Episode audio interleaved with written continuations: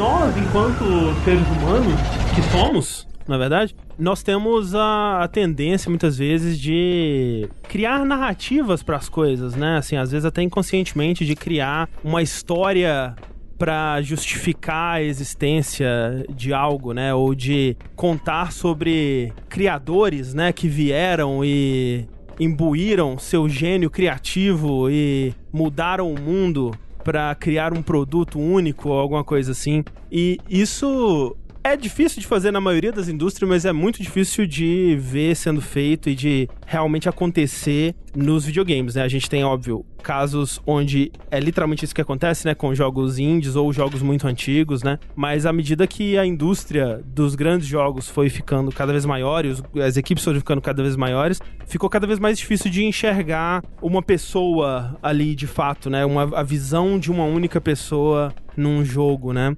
Vocês acham que nesses jogos grandes, né, de equipes de centenas de pessoas, muitas vezes envolvendo grandes estúdios, vocês acham que dependendo do criador ainda é possível enxergar o criador ali dentro? Vocês acham que vocês conseguiriam reconhecer algum criador assim sem saber previamente, né? Por exemplo, eu gostaria de acreditar que eu conseguiria reconhecer um jogo do Tim Schafer, por exemplo, mas eu nunca tentei, né? Eu nunca joguei um jogo do Tim Schafer sem saber que era do Tim Schafer, né? Eu acredito que existem certas temáticas e certos conceitos, principalmente para certos diretores e designers de videogame, que são recorrentes. Então eles acabam sempre aparecendo de novo, de novo, de novo, de novo. Como um ciclo mesmo, né? Que inclusive é a vida. Uhum. Nada mais é do que a vida. A vida é um ciclo. Então eu acho que eu conseguiria distinguir sim, mas existem pouquíssimas pessoas nessa indústria sobre quem eu consigo falar isso, sabe? Sobre quem eu consigo apontar. Olha, eu conseguiria distinguir e reconhecer o trabalho de fulano, de ciclano e beltrano. É, eu acho que depende muito, né?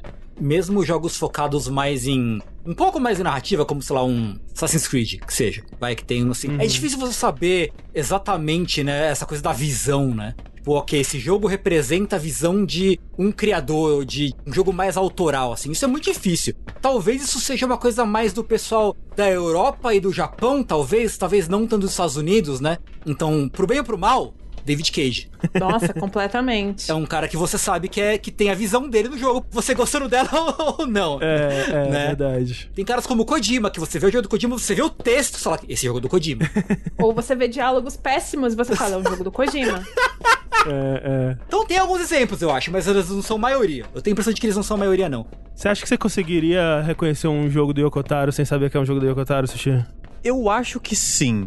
Eu falo isso, mas, por exemplo, eu não joguei jogos mobile dele. Uhum. Eu não sei se os jogos mobile têm a pegada que eu tô acostumado dos jogos de console dele. Uhum. Mas os jogos de console eu acho que tem uma linha, uma experiência, um sentimento, coisas muito semelhantes de fato entre muitos deles, pelo menos, que você consegue. Olha, olha esse cara, é ele. Porque tem muita gente que, por exemplo, conheceu os jogos dele por Neo Automata ou Neo Original. E se você for pra Drakengard, você. Ah, caralho. Tava aqui. Tava aqui o tempo todo. Hum. É realmente a mesma pessoa que fez isso. Então, nesse podcast, a gente vai tentar traçar essa linha, começando aí pelos primeiros trabalhos, a origem desse sujeito tão peculiar na indústria dos videogames, e passando aí pela primeira franquia na qual ele botou os seus dedos de otaku e ver se dá realmente para traçar essa linha e, e, entender esses temas e ver se a gente consegue entender um pouco mais desse tão fabuloso Niergard verso.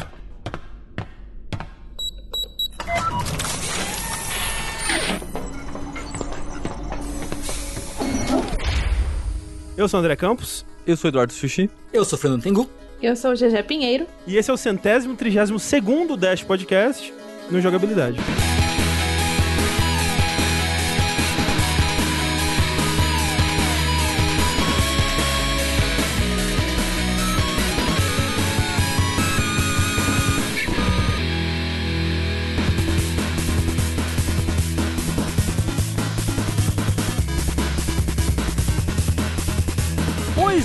Sejam bem-vindos a este tão aguardado, tão marcado e desmarcado podcast aqui. Na verdade, esse podcast que era para ter sido gravado há pelo menos uns três meses atrás aí, aí, na verdade. Mas o que importa é que aqui estamos com a presença de GG Pinheiro finalmente aqui conosco. Seja bem-vinda, GG. Muito obrigada pelo convite. É um prazer estar aqui para falar de uma das minhas franquias favoritas, de uma das franquias que mais desgraçou a minha cabeça, mas continuo aí acompanhando e gostando e amando. Se não tivesse desgraçado tanto, talvez não seria tão favorita também, né? Vamos ver. Você tem um ótimo ponto. Eu não poderia discordar disso. GG, pra quem quiser te acompanhar aqui, gostar de você depois que ouvir o podcast, onde que as pessoas podem te acompanhar na internet afora? Olha, eu faço lives todos os dias na Twitch, né? Todos os dias úteis, importantes, né? Se uhum. ressaltar. Todos os dias úteis de manhã na Twitch eu tô por lá fazendo lives, jogando lançamentos ou então coisas mais velhas, tirando algumas coisas do meu backlog. E é sempre muito divertido, eu tomo café com a galera lá. Não à toa, meu quadro se chama Café com GG, lá na Twitch. e então vocês me encontram por lá e nas redes sociais como GG Pinheiro e na Twitch também, né? Tudo GG Pinheiro, JJ Pinheiro. Se vocês quiserem textos mais jornalísticos ou abordagens mais jornalísticas ou algo que chegue perto disso, eu também estou trabalhando atualmente no Higiene Brasil. Então vocês podem conferir meus trabalhos por lá também. Muito legal. Gegé que tá aí nessa indústria vital há tanto tempo quanto eu, basicamente, né? Ou, ou, praticamente. Acho que a gente começou mais ou menos na mesma época. Foi, né? Foi. Que faz, bastante, faz tempo, né? Nossa, como faz tempo? a internet era outra coisa. Até doeu as costas agora. É, doeu. Jesus Cristo. Quando a gente chegou aqui, literalmente era tudo mato. era tudo mato, exatamente. Eu tô muito contente, na verdade, não só porque a gente tá gravando um dash sobre um cara e uma série que eu gosto muito, mas também de poder ter trazido a GG pra gravar com a gente, porque ela é, ela é uma das pessoas que compartilha, assim, sabe? Sim. Do ardor e da paixão, né? Inclusive, um tempo atrás eu streamei de novo, né? Joguei de cabo a rabo Drakengard 1, Drakengard 3 no nosso canal da Twitch, e muito tempo atrás no meu canal pessoal eu fiz uma maratona de todos os jogos, né? Todos os Drakengard, os Miro, Nero Tomato e tal. E a gente tava sempre lá acompanhando e conversando e discutindo, ensinando pro chat a lore das paradas, sabe? tipo isso. Então é muito legal poder convidar a GG pra gravar esse Dash com a gente, assim. Né, é muito importante dizer também que esse Dash, acima de tudo, aqui está acontecendo na jogabilidade, é uma obra de Sr. Tengu, né? Porque ele, desde que entrou no jogabilidade ali no final de 2019, tem evangelizado todos nós na palavra do nosso senhor Yokotaro aí. Uhum. Se eu joguei esses jogos, se eu comecei a dar uma chance pros jogos anteriores de Nier Automata Autômata foi por causa do Tengu também. Então, feliz de estarmos, enfim, aqui, né? Realizando a profecia. E eu espero que a gente não pare por aqui também, porque agora, né? Eu quero, eu quero ver o que vai acontecer. Eu não, não joguei Nier ainda, né? Olha aí. Olha só. Eu estou me guardando para o momento quando estiver mais próximo da gente gravar esse podcast. André, você abriu uma porteira da qual você nunca mais vai poder fechar. É verdade. É isso. Fato. Gosto bastante. Então, antes de mais nada, já que a gente tá citando Nier, a gente tá citando Nier Automata, que talvez sejam jogos que a pessoa que clicou nesse podcast, sem saber do que vamos falar aqui, talvez eu conheça esses jogos, né? Talvez tenha ouvido falar desse lançamento de 2020 chamado Nier 1. Um, vários números, uhum. ou mesmo do jogo de 2017 Nier Automata, Nier Automata aí, dependendo da escolha do freguês. Por que, que a gente tá falando desses jogos? Como que esses jogos se conectam, né? Eles são parte do mesmo universo, é, eles são parte da mesma franquia. Você consegue explicar pra gente, Jajé? Eles são parte da mesma franquia, mas meio que por brincadeira? Hum, é. Acho que não era muito bem a intenção. Por uma zoeirinha, né? Foi zoeira, exatamente. Porque assim, a gente teve o primeiro Drakengard, né? Lançado aí em 2003, lá no PlayStation 2. E aí é um jogo bem atípico, né? A gente vai falar, vai destrinchar mais dele daqui a pouquinho. Uhum, uhum. Mas ele é um jogo bem atípico. Só que ele é um daqueles jogos que na época era até algo comum, né? Dos jogos terem vários finais. E um deles era um final bem estranho. Uhum. E aí, muitos anos depois, a gente descobre que um outro jogo desse mesmo cara aí, desse mesmo tal Yokotaro, é na verdade uma continuação desse final estranho do primeiro Drakengard, né? Então ele acabou meio que abraçando a brincadeira, né? E fez de tudo um mesmo universo, né? De uma certa forma, tudo fica mais fácil quando se transforma tudo no mesmo universo também, né? Uhum. Porque você tem maior controle. Então eu acredito que foi, ah, vamos abraçar essa zoeira, né? E acabou virando uma brincadeira muito séria. Olha aí onde estamos. A gente tem até peça de teatro, que é um prequel de um jogo, sabe? Então, olha o nível que chegou. É, Acho que a coisa que eu mais aprecio no Yokotaro é que ele realmente ele é o cara que leva a piada longe demais. Sim. É. Demais. Ele vai, ele só vai. Exato. Em vários momentos jogando os jogos que a gente vai falar aqui, eu tava pensando, nossa, ele está levando isso às últimas consequências mesmo, né? Impressionante. Às vezes tem um motivo, às vezes, mas muitas vezes não. É só pela zoeira mesmo. mas então é, para quem jogou o Nier Automata, por exemplo, né, que é um jogo que se passa no que parece, né, um planeta Terra pós-apocalíptico, né, futurista com robôs e coisas do tipo, pensar que esse jogo tá no mesmo universo de Drakengard, que é um jogo de fantasia medieval, dragões, dragões e cavaleiros e tal, é, é difícil imaginar como que isso acontece, mas é justamente para isso que estamos fazendo esse podcast vamos fazer outros cobrindo os outros jogos e a gente vai falar sobre tudo isso.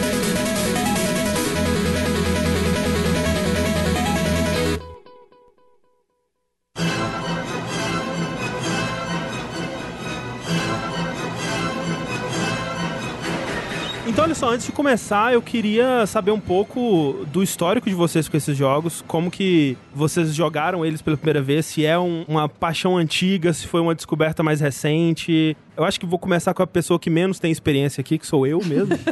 que no caso, o primeiro jogo desse multiverso aí, dessa franquia que eu joguei, foi justamente o Nier Automata em 2017, né? E infelizmente eu tomei spoiler do final, né? Do último final dele. Então acabou que eu não tive aquela experiência tão arrebatadora como muita gente descrevia, assim. Então eu, eu me sinto roubado daquele final até hoje. Mas eu gostei muito da experiência dos temas que o jogo tentava abordar e tal. E sabia, né, já do Nier, até porque a gente já tinha comentado sobre ele em vértices antigos e coisas assim, mas nunca joguei e fui jogar então depois disso o primeiro Drakengard, quando no Joga Como Eu, jogo de 2019 mesmo, o Tengu me recomendou ele, né? Falou pra eu jogar o, o Drakengard 1 e eu joguei até o final, fiz todos os finais, fiz a coisa toda. E a gente falou um pouco sobre ele lá, né? Mas aqui a gente vai mais a fundo. Mas basicamente essa é a minha experiência. E aí agora, pra esse podcast, eu joguei o 3, joguei um pouquinho do 2 e ainda não joguei o primeiro Nier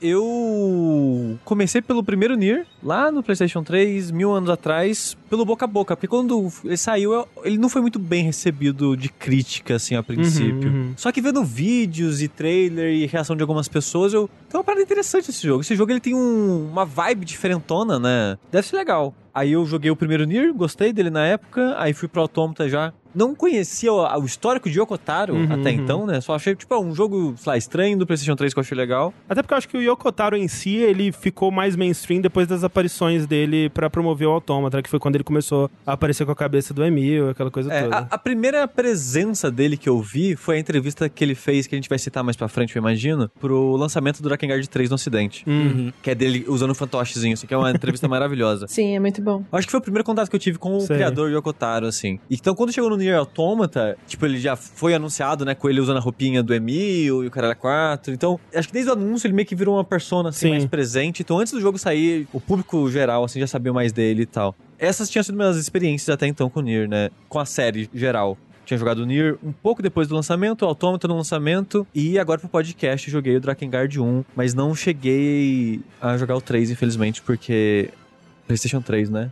Quem diria? Meu PC não, não roda PlayStation 3 também. Mas eu assisti o Tenguzinho jogando. É, eu comecei igual o Sushi, eu acho. Eu comecei com o Nier. E é muito doido porque eu tava trabalhando na, numa redação de games na época. E a gente meio que só ia comprando os jogos para fazer review e tal, porque, né, tem que produzir. Uhum. E eu peguei, ah, Nier, um jogo da Square, então deve ser bom, provavelmente deve ser bom. e tava lá o Conan o Bárbaro na capa, né? é, muito aquela capa, né? A capa americana do Nier é uma coisa excepcional, fora de série. E aí eu joguei e, sei lá, é um jogo bacana e tal. E aí eu comecei a, a, realmente entender o que ele queria dizer quando eu percebi duas coisas, quando eu reparei em duas coisas, na verdade. A primeira é que, via de regra, esses jogos você faz mais de um playthrough, né? Você joga ele várias uhum. vezes para ir abrindo mais a história. Quando eu vi que o, o segundo playthrough do Nier é uma visual novel, essencialmente, eu falei, caralho, louco. E a segunda coisa, que acho que até se perdeu na versão mais atual, no 1.22, é que vocês lembram que no Play 3, quando você entrava no, na lista de amigos, ele dava uma mensagem tinha lá frase de amigo, não sei o quê, e uma mensagem com o jogo que você está jogando, uhum. né? No Nier original, tem uma parte que o jogo brinca com o que tá escrito na tela. Hum. Isso se reflete na mensagem da PSN, quando você vai olhar o, hum. o amigo. Falei, caralho, que da hora é isso. E aí eu fui jogando, fui me deixando tomar pelo espírito ragatanga aí do, do, do e tal. e aí, quando anunciou, e, e, aí eu gostei muito do jogo, comecei a conversar dele com amigos, não sei o que, essa coisa toda. E aí, tipo, ah, tava lá, um jogo que aconteceu. Uhum. Um jogo que aconteceu, e é isso aí, né? Que pena que não vai ter mais. Estava lá eu, todo bonito e faceiro, assistindo conferência da Square da E3 de 2014 ou 15? Foi 15, 15. 15? 15. E aí começou a passar um bagulho, não sei o que, não sei o que. Nier, eu, quê? Outro, quê? Outro? Como assim outro Nier? Outro nível. Que porra é essa? E aí, fui, joguei. E aí, depois que eu joguei o Nier Automata, eu, né, me apaixonei pelo jogo, achei fantástico. E aí eu caí nos vídeos num canal muito legal, que é de um cara que chama Clamps. Uhum. Que é um cara que explica muito do lore, tanto de Nier quanto de Drakengard. E aí eu assisti essa série de vídeos e falei, não, eu preciso jogar. Caiu na bait. Caiu na bait direitinho. Eu caí, caí bonito na bait, assim. E eu minto, antes do Automata, eu joguei Drakengard 3. Hum. Porque eu fui pro Japão em 2014 e comprei ele usado. Falei, nossa, Drakengard, que curioso, interessante. Vou comprar o jogo e vou jogar. E terminei ele. Não todos os finais, porque é um jogo que roda. é, é Drakengard 3, porque ele roda 3 FPS no PlayStation 3. Aham, aham. Eu terminei ele, fiz acho que dois finais. A rota C é muito difícil e eu meio que travei. E só foi anos depois só que eu fui conseguir terminar ele de fato. E aí depois eu fui pro Automata já meio que, né, porque eu já sabia o que me esperava. E aí eu já tinha, fui, né, voltei e joguei de novo toda a série, uma atrás da outra desde o primeiro Drakengard. Eu acho que eu tive um contato um pouco mais tarde, porque eu lembro que eu vi a cutscene inicial do Drakengard 3. E aquela cutscene inicial, assim, impacta muito, né? Porque é, É sangue pra todo lado, é a Zero matando um monte de gente. Enfim, e aí vem o dragão. É muito impactante aquela cutscene inicial. E eu lembro que me chamou muita atenção, porque todas as artes conceituais e tudo mais, e a capa também, tinha sempre ela com uma flor no lugar do olho. Uhum. E eu ficava, cara, ela tem uma flor no lugar do olho, que design foda, né? Isso me chamou muita atenção. Eu comecei atrás, comecei atrás. Na época eu já tinha um PlayStation 3, na época que o Drakengard 3 já saiu, eu já tinha um. Eu, acho que eu demorei muito pra ter um PlayStation 3, mas no- quando ele saiu eu lembro que eu já tinha um. E eu joguei. Daí, nossa, que série interessante, né? E tem os- o 1 e o 2 pra PlayStation 2. Na época tinha um PlayStation 2 em casa, que era de alguma prima minha, eu joguei também, né? Aluguei lá na biblioteca do Paulo Coelho, joguei, consegui jogar Uhum, dessa uhum. forma. E aí depois eu fui pro Nier. Então eu fiz a rota ao contrário do Drakengard, e depois eu joguei o primeiro Nier. Pra eu jogar o Nier, eu joguei a versão do 360, eu tive que fazer um esquema de emprestar o meu PlayStation 3 pra um amigo, aí ele me emprestou o Xbox dele, né, de, de volta. Eu fiquei um tempo com o Xbox dele. Foi aí, inclusive, que eu pude jogar Bayonetta como deveria ser jogado, inclusive. Porque o Bayonetta de PlayStation 3 é terrível. Aham. Aí joguei o Nier também e não entendi nada, mas eu fiquei fascinada. E me chamou muita atenção porque, tipo, tinha muita referência ao primeiro Drakengard. Eu ficava tipo, mano, será? Não, não é possível. Não, esse cara não fez isso. Não, mas como assim? É da mesma equipe? E eu ficava, tipo, muito confusa. Mas aí comecei a entrar na. procurar coisas na internet Uhum. e deste buraco nunca mais saí. E é do fundo desse buraco que nós estamos aqui, inclusive, né? Gravando hoje. Exatamente. Né? O eco é por causa disso, é porque ela tá no, no fundo do buraco.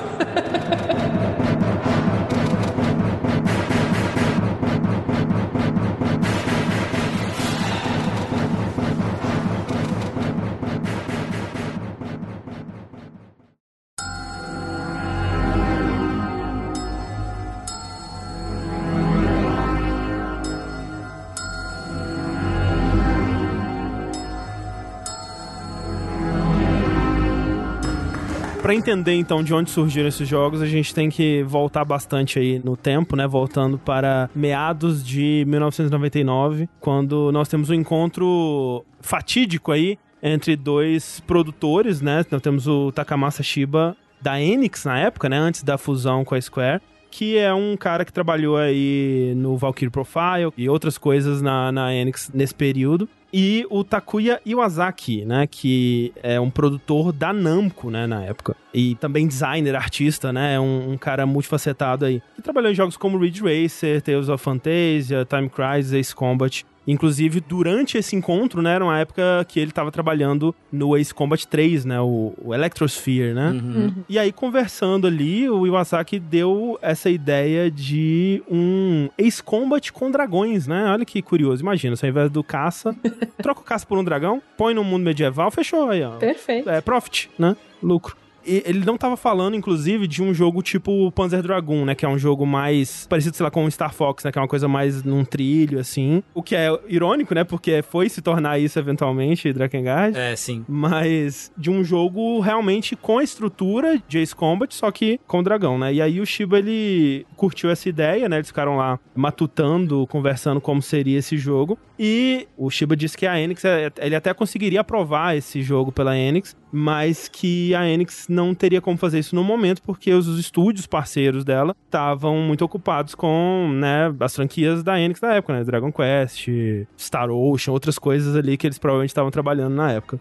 E aí o Iwasaki, ele, pô, vamos fazer isso rolar, né? E aí ele se demitiu da Namco e em 2000 fundou esse estúdio que é a Cavia, né? Que viria a produzir os jogos dessa franquia até o primeiro Nier, pelo menos. E com ele, ele trouxe ali para formar o estúdio uma galera da Namco, né? Pessoas que tinham trabalhado com ele em jogos como Ridge Racer e, e Ace Combat. Também uma galera da Capcom, pessoas que tinham no currículo Resident Evil, por exemplo algumas pessoas da Sony também, e é nessa leva que ele trouxe com ele aí um tal de Yokotaro, ainda jovem, ainda infante nessa indústria. É uma história interessante do, do Yokotaro porque muitas vezes a gente tem isso de quando a gente vai contar a história do desenvolvedor, de uma figura marcante no meio dele. É quase como se a pessoa tivesse predestinada a chegar lá e mudar o mundo com a sua grande obra, né? E o Yokotaro demorou, né? Foi aos, bem aos pouquinhos que ele foi conquistando o espaço dele, né? Eu tenho a teoria de que ele teve um fado madrinho, mas a gente chega nele daqui a pouco. Ah, sim, teve de fato,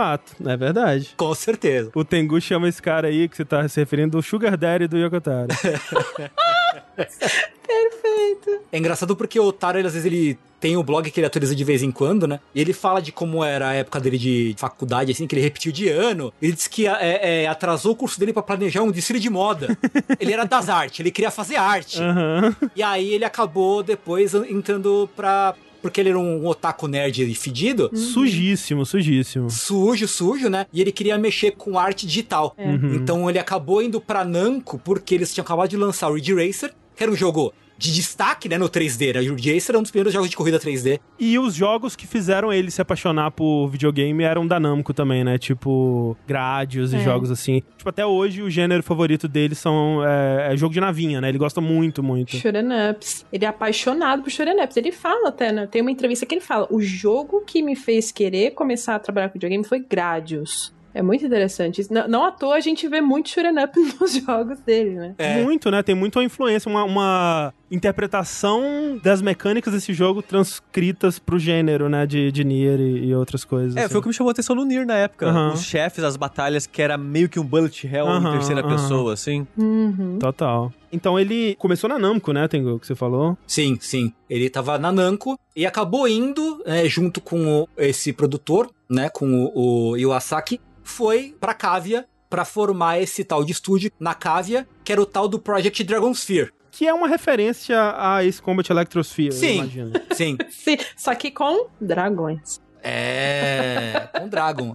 E aí tava tudo bem, tudo legal, tudo maneiro. E eles tinham esse projeto e foram levar pra Sony, né? Porque ia ser um jogo de PlayStation 2. Uhum. Então eles foram levar pra Sony esse projeto, né? Que tava tudo lá encaminhadinho. E é uma história muito engraçada e muito on-brand pro Taro, assim. Sim. A Square Enix tinha acabado de se fundir nessa época, né? Foi em, em 2000, né? Sim. Que a Square Enix se fundiram. Uhum. E aí, eles arrumaram, tem esse cara que era o produtor da Square Enix, que ia trabalhar junto com eles, que é o Yosuke Saito, Uhum. vulgo Sugar Daddy do Yokotaro, É o próprio. É o fado madrinho dele. o fado madrinho, que foi pra E3 vender o projeto pra Sony. Falar, pô, então a gente tá com o projeto tal, a gente pode que tal, vocês darem uma moral pra gente, a gente lança esse jogo na plataforma de vocês. E diz a história oral de Drakengard, vindo da boca do próprio Saito Yosuke, que eles aprovaram o projeto, conseguiram aprovar o projeto porque a pessoa da Sony tava cansada demais pra ler com calma o projeto e saiu aprovando. Né? E foi por isso que eles conseguiram o ok da Sony pra tocar o projeto pra frente. É incrível, incrível essa história. Espero que seja verdade, é maravilhoso. Essa história é fantástica. E é, é muito louco porque o Drakengard ele era meio que para ele foi concebido, não sei como isso surgiu no meio desse projeto, desse pitch que o Yosuke Saito apresentou, que não, olha só, a gente vai fazer um JRPG pra competir no mercado junto de Final Fantasy Dragon Quest, que eram os carros, sempre foram os carros-chefes da Square Enix. Uhum. Imagina a pessoa depois vendo o projeto como ele estava se desenvolvendo. Tipo, como que isso aí vai competir junto com esses outros dois aqui se ele não tem nada a ver, né? É, conseguiu certinho, né? Foi lá. E assim, eventualmente, né, o Yokotaro ele se tornou o diretor do jogo, né? Mas ele não começou assim, porque ele quando ele entrou na Cávia, como o Tengu disse, ele tava mais na parte artística, né? Ele foi contratado como um artista e eles até estavam cotando ele para ser o diretor de arte, né? Só que tudo que ele fazia eles não aprovavam, né? Eles não gostavam do que ele fazia em termos de arte, assim. Por que será? É. E aí o que aconteceu foi que a Cávia tava no começo, né, das atividades deles, então ele tava com esse projeto já aprovado, né, em produção pela Enix, antes da, da fusão até. E o Asaki, ele ia ser o diretor desse Dragonsphere, né, que eventualmente ia se tornar o Drakengard. Só que o estúdio começou a pegar vários projetos, né? Eles tinham muitos contatos, né? Por conta das pessoas envolvidas ali. E eles começaram a fechar com grandes marcas, né? Grandes franquias, grandes licenças. Então eles pegaram uma licença de One Piece, eles pegaram uma licença de Resident Evil, né? Eles fizeram aquele Dead Aim, né? Uhum. E aí, de repente, o estúdio estava sobrecarregado e o Iwasaki ele não conseguia dar 100% do tempo dele para nenhum projeto específico, né? Ele foi cuidar mais ali do Resident Evil e ele continuou como supervisor ali do Dragonsphere, mas decidiu delegar a direção dele pro nosso jovem Yokotaro, né? E, de fato, nesse comecinho, né, a ideia era que fosse puramente um jogo de simulador de dragão, né? Você monta seu dragão, você vai na batalha lá, voa e tal. Fases, provavelmente uma estrutura muito parecida também com Ace Combat, né? Missões e tal. Só que nisso a Enix interveio, né? O Shiba, né? Que era o produtor deles da Enix, viu, né? O sucesso de Dynasty Warriors 2, né? Que é o, o jogo que abriu o gênero Musou pra valer aí, né? Porque é até curioso que o Dynasty Warriors 1 não é Musou, né? Dynasty Warriors 1 é um jogo de, de luta mais tradicional. De luta, né? É por isso que tem até essa discrepância de numeração, né? Porque o que aconteceu? O primeiro Dynasty Warriors ele é de PlayStation 1 Uhum. e ele é um jogo de luta 3D, né? Com Uhum. aqueles personagens da China, né? Todo mundo já ouviu falar, pelo menos. E aí, quando passou pro PlayStation 2, por algum motivo, a Koei decidiu mudar o gênero. Uhum. Virou um jogo de ação como a gente conhece o gênero Musou hoje em dia. E foi um puta sucesso. Todo mundo adorou esse cara. Sai dando porrada em mil maluquinhos no mapa. Que da hora, né? Era muito impressionante na época, né? Aqueles mapas lotados de inimigos, né? É. E você dando espadada, todo mundo saindo voando e tal. Fez bastante sucesso mesmo. É, é tecnicamente muito impressionante, era jogo divertido e tal. Fez muito sucesso. E aí o Shiba falou: que tal se a gente colocasse umas batalha a pé também, estilo Musou? E era uma época muito de mistura de gêneros, né? Esse começo do PlayStation 2 era muito tipo: nenhum jogo pode ser só um gênero. A gente tem que colocar elemento RPG em tudo. Uhum. Ah, é um jogo de terror, mas também vai ser um jogo de tiro agora. Agora vai ser de cover e de ação misturado. Então, era uma época que você misturar esses gêneros, né, te dava uma versatilidade maior. Você passava-se a ideia, pelo menos na teoria, de que você ia alcançar mais jogadores, né?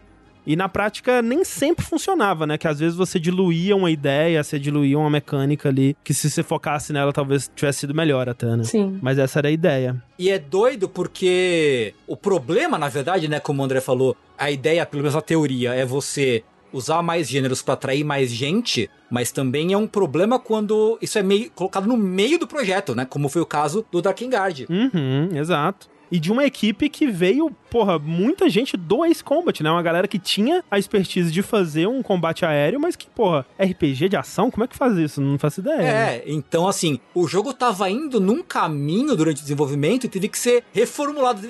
Tiveram que consertar o carro em movimento, assim. É, é, Sim. total. E, e isso é visível quando você joga Drakengard 1. É muito, É, é, bem muito. visível. Não só problemas conceituais, né? Assim, mecânicos mesmo. Dessa dificuldade de, ok, como a gente vai ter que aprender a fazer um Musou agora, mas justamente problemas técnicos, né? Porque pô, a engine do Dynasty Warriors ela é criada em sua base pra conseguir fazer o que eles fazem, né? E aí você adaptar um jogo que é era um jogo de voo, né? Agora pra ter esses campos de batalha imensos, cheios de inimigos, e aí pensar, tipo, como que a gente vai fazer a transição de momentos de luta no chão, momentos de voo, né? Todas essas coisas que nem passava pela cabeça deles quando eles estavam fazendo o projeto inicial do jogo, agora eram questões que eles tinham que implementar. E quando você vai jogar, e eu acho que isso é mais visível até na versão japonesa do jogo, é claramente um jogo inacabado, né? Em muitos aspectos, assim, de performance, dessa polidez. Isso. Como eu fiz a rota contrária, né? Comecei do 3, eu fui voltando assim, foi do 3, 1, 2. Eu sentia muito que era um jogo muito inacabado. Tipo, mano, isso aqui não. Sabe quando você sente, você tá jogando ali, sente. Isso aqui não tá certo, sabe? Isso aqui parece que tá faltando alguma coisa. Uhum. E era muito isso que o primeiro, o primeirão me passava mesmo. Tá, tá. E principalmente na parte Musou, né? Na parte do combate a pé, digamos. Né? É, super simplesinho, não tem muita variedade de gameplay. Sim. Uhum. Tem muita repetição de fase, muita fase bem vazia, né? Até. Então não era tão bem feito. Ainda assim, eu acho que é muito impressionante que eles fizeram nas, na, que tem vários tipos de fases que a gente vai entrar depois no, no, numa explicação uhum. mais aprofundada, mas eu acho muito impressionante como eles conseguiram fazer fases que mesclam o gameplay no chão e no ar de uma maneira assim muito mais dinâmica do que deveria ser, até eu acho. Uhum, uhum. Para o que foi incluído no meio do projeto, assim. Sim. Ah, é, Pensando é. dessa forma e pra época também. Dadas as circunstâncias, o que eles conseguiram fazer. É. Mas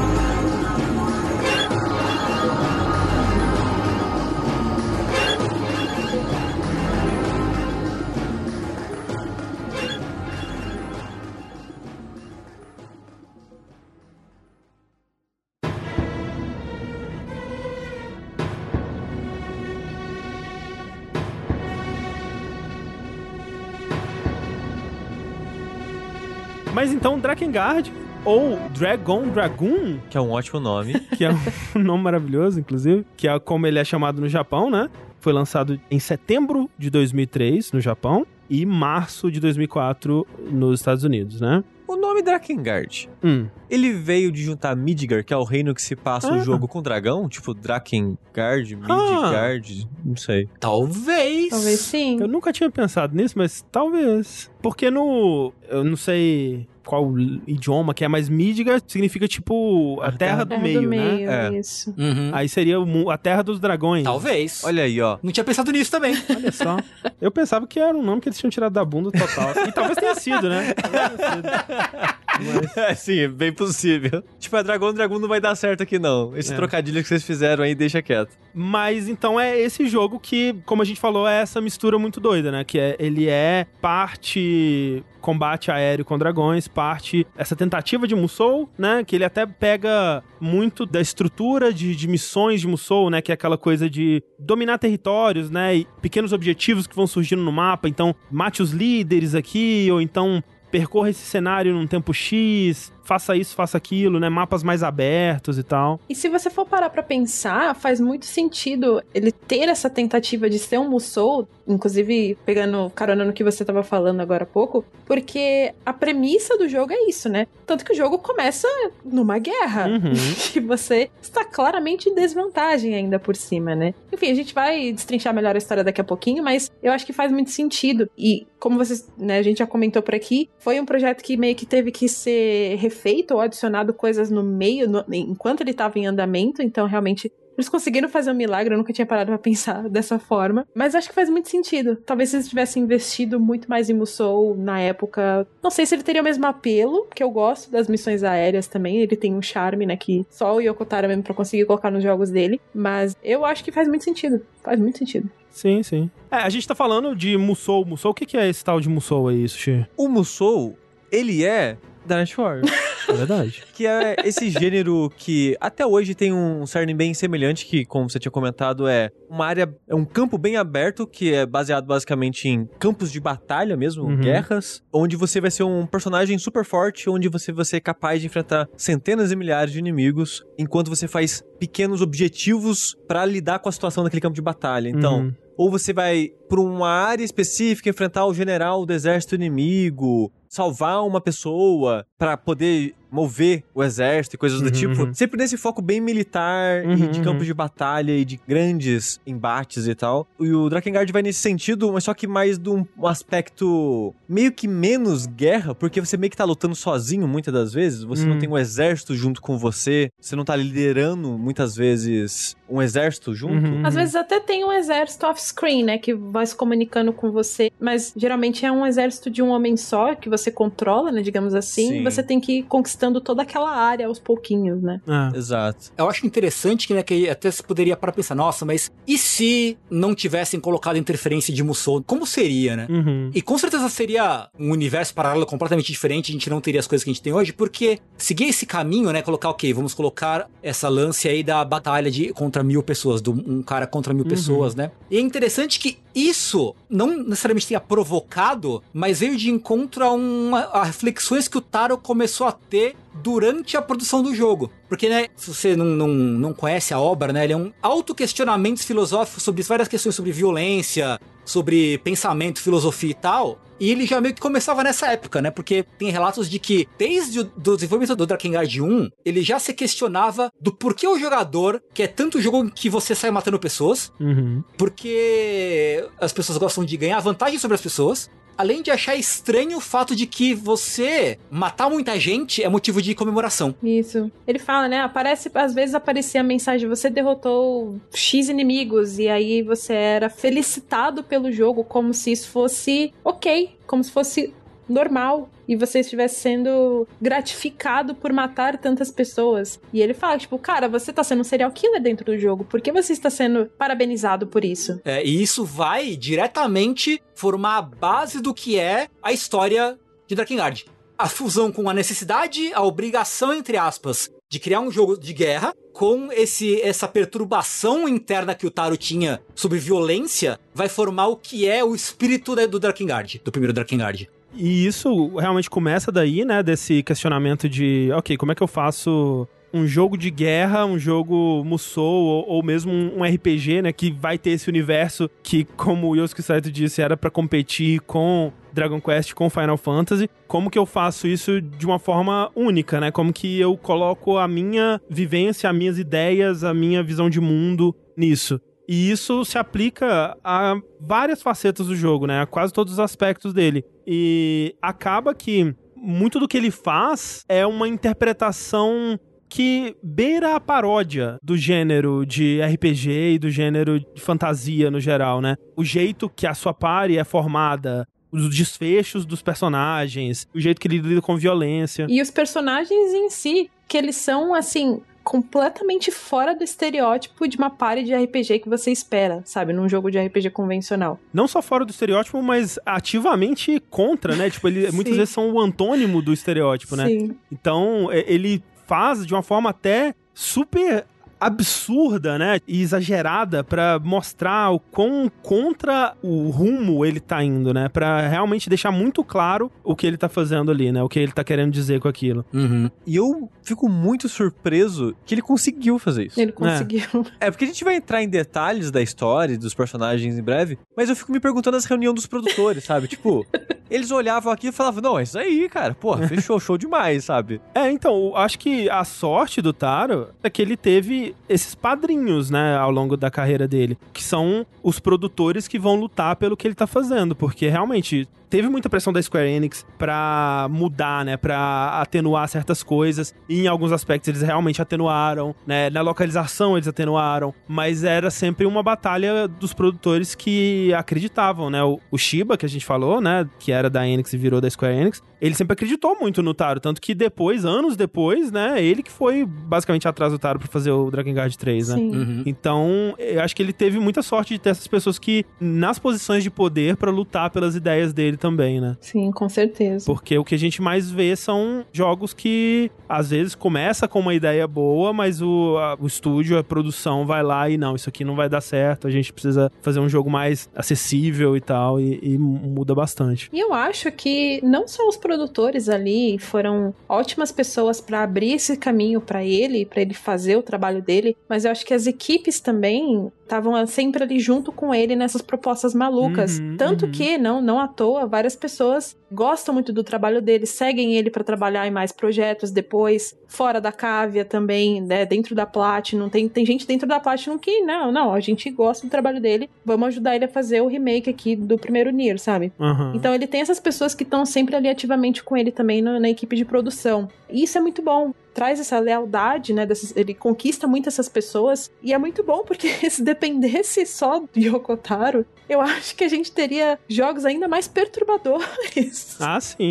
Do que o que a gente já tem. Porque, assim, ele é uma pessoa que, assim, que já tem um histórico, uma história meio trágica também, né? Eu lembro que tem uma entrevista que ele fala que ele presenciou uma pessoa brincar com a morte, né? Que a pessoa caiu de, de um prédio e ele presenciou isso, isso perturbou muito ele, ele ficou muito perturbado. Não à toa, né? Pô, você vê uma pessoa caindo, você uhum. realmente vai ficar perturbado pelo resto da vida. Tanto que isso é um, uma história que ele leva pelos jogos dele e faz a gente se questionar muito sobre a vida, sobre os ciclos da vida, sobre, enfim, o existir, né? E, e tudo mais. Uhum. A morte, principalmente, e humanidade, etc e Total. tal. É. E ainda assim, eu acho que o Drakengard, eu acho que sim. Se não fosse, né, o, o Yokotaro podia ser um cara muito mais desencolerado, dependendo do que fosse, mas ainda assim, o Drakengard 1 eu diria que ele é o Taro mais puro, assim. Sim, completamente. Mas sem filtro, né? Sem filtro nenhum. É o Taro pura desgraceira, assim.